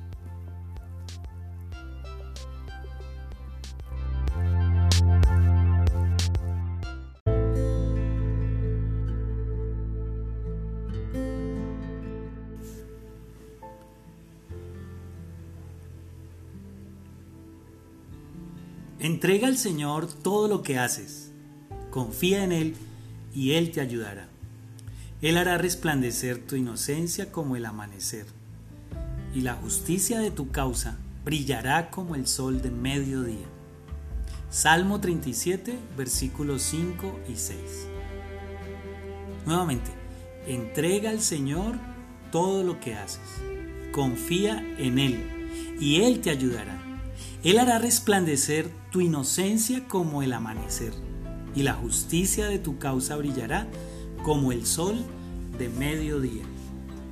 ¿Qué deberíamos hacer sobre nuestro futuro antes de hacer otros planes? Encomendarle al Señor nuestro camino. El Señor Jesucristo vino a hacer la voluntad del Padre. Cuando dejamos que el Señor viva su vida en y a través de nosotros, Él ejecuta su voluntad en y a través de nosotros. Dios es glorificado en nosotros. Este es el privilegio más grande, dejar que Dios mismo nos muestre su plan para nuestras vidas y entonces dejar que Cristo lo lleve a cabo en y a través de nosotros. No hay ninguna frustración en relación a nuestro futuro, porque Dios que conoce todas las cosas, sabe lo que es mejor para nosotros. Padre nuestro, en esta mañana queremos colocar en tus manos en este nuevo día nuestros planes. Siguiendo tu consejo, Señor, confía en el Señor y haz el bien. Entrega al Señor todo lo que haces. Delante de ti colocamos cada una de nuestras responsabilidades, de nuestros proyectos y sueños. Y como escuchábamos en la reflexión, te pedimos que a través de nosotros y con tu ayuda podamos discernir tu voluntad, seguir tu camino, Señor, y hacer tu voluntad. Te lo pedimos, Padre, en el nombre de Jesús y con el poder del Espíritu Santo.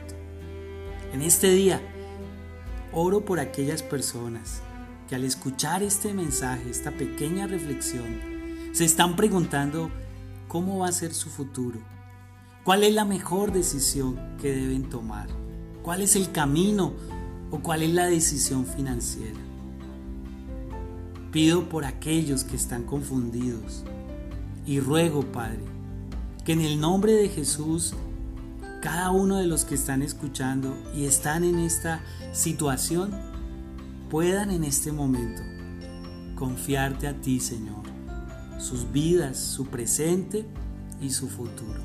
Ruego que los escuches, Padre, en el nombre de tu Hijo Jesús. Que así sea, Padre. Te lo pedimos en el nombre de Jesús y con el poder del Espíritu Santo. Amén. Nuevamente te invito a que leas el Salmo 37, a que medites en él y que de la mano del Señor vivamos los principios.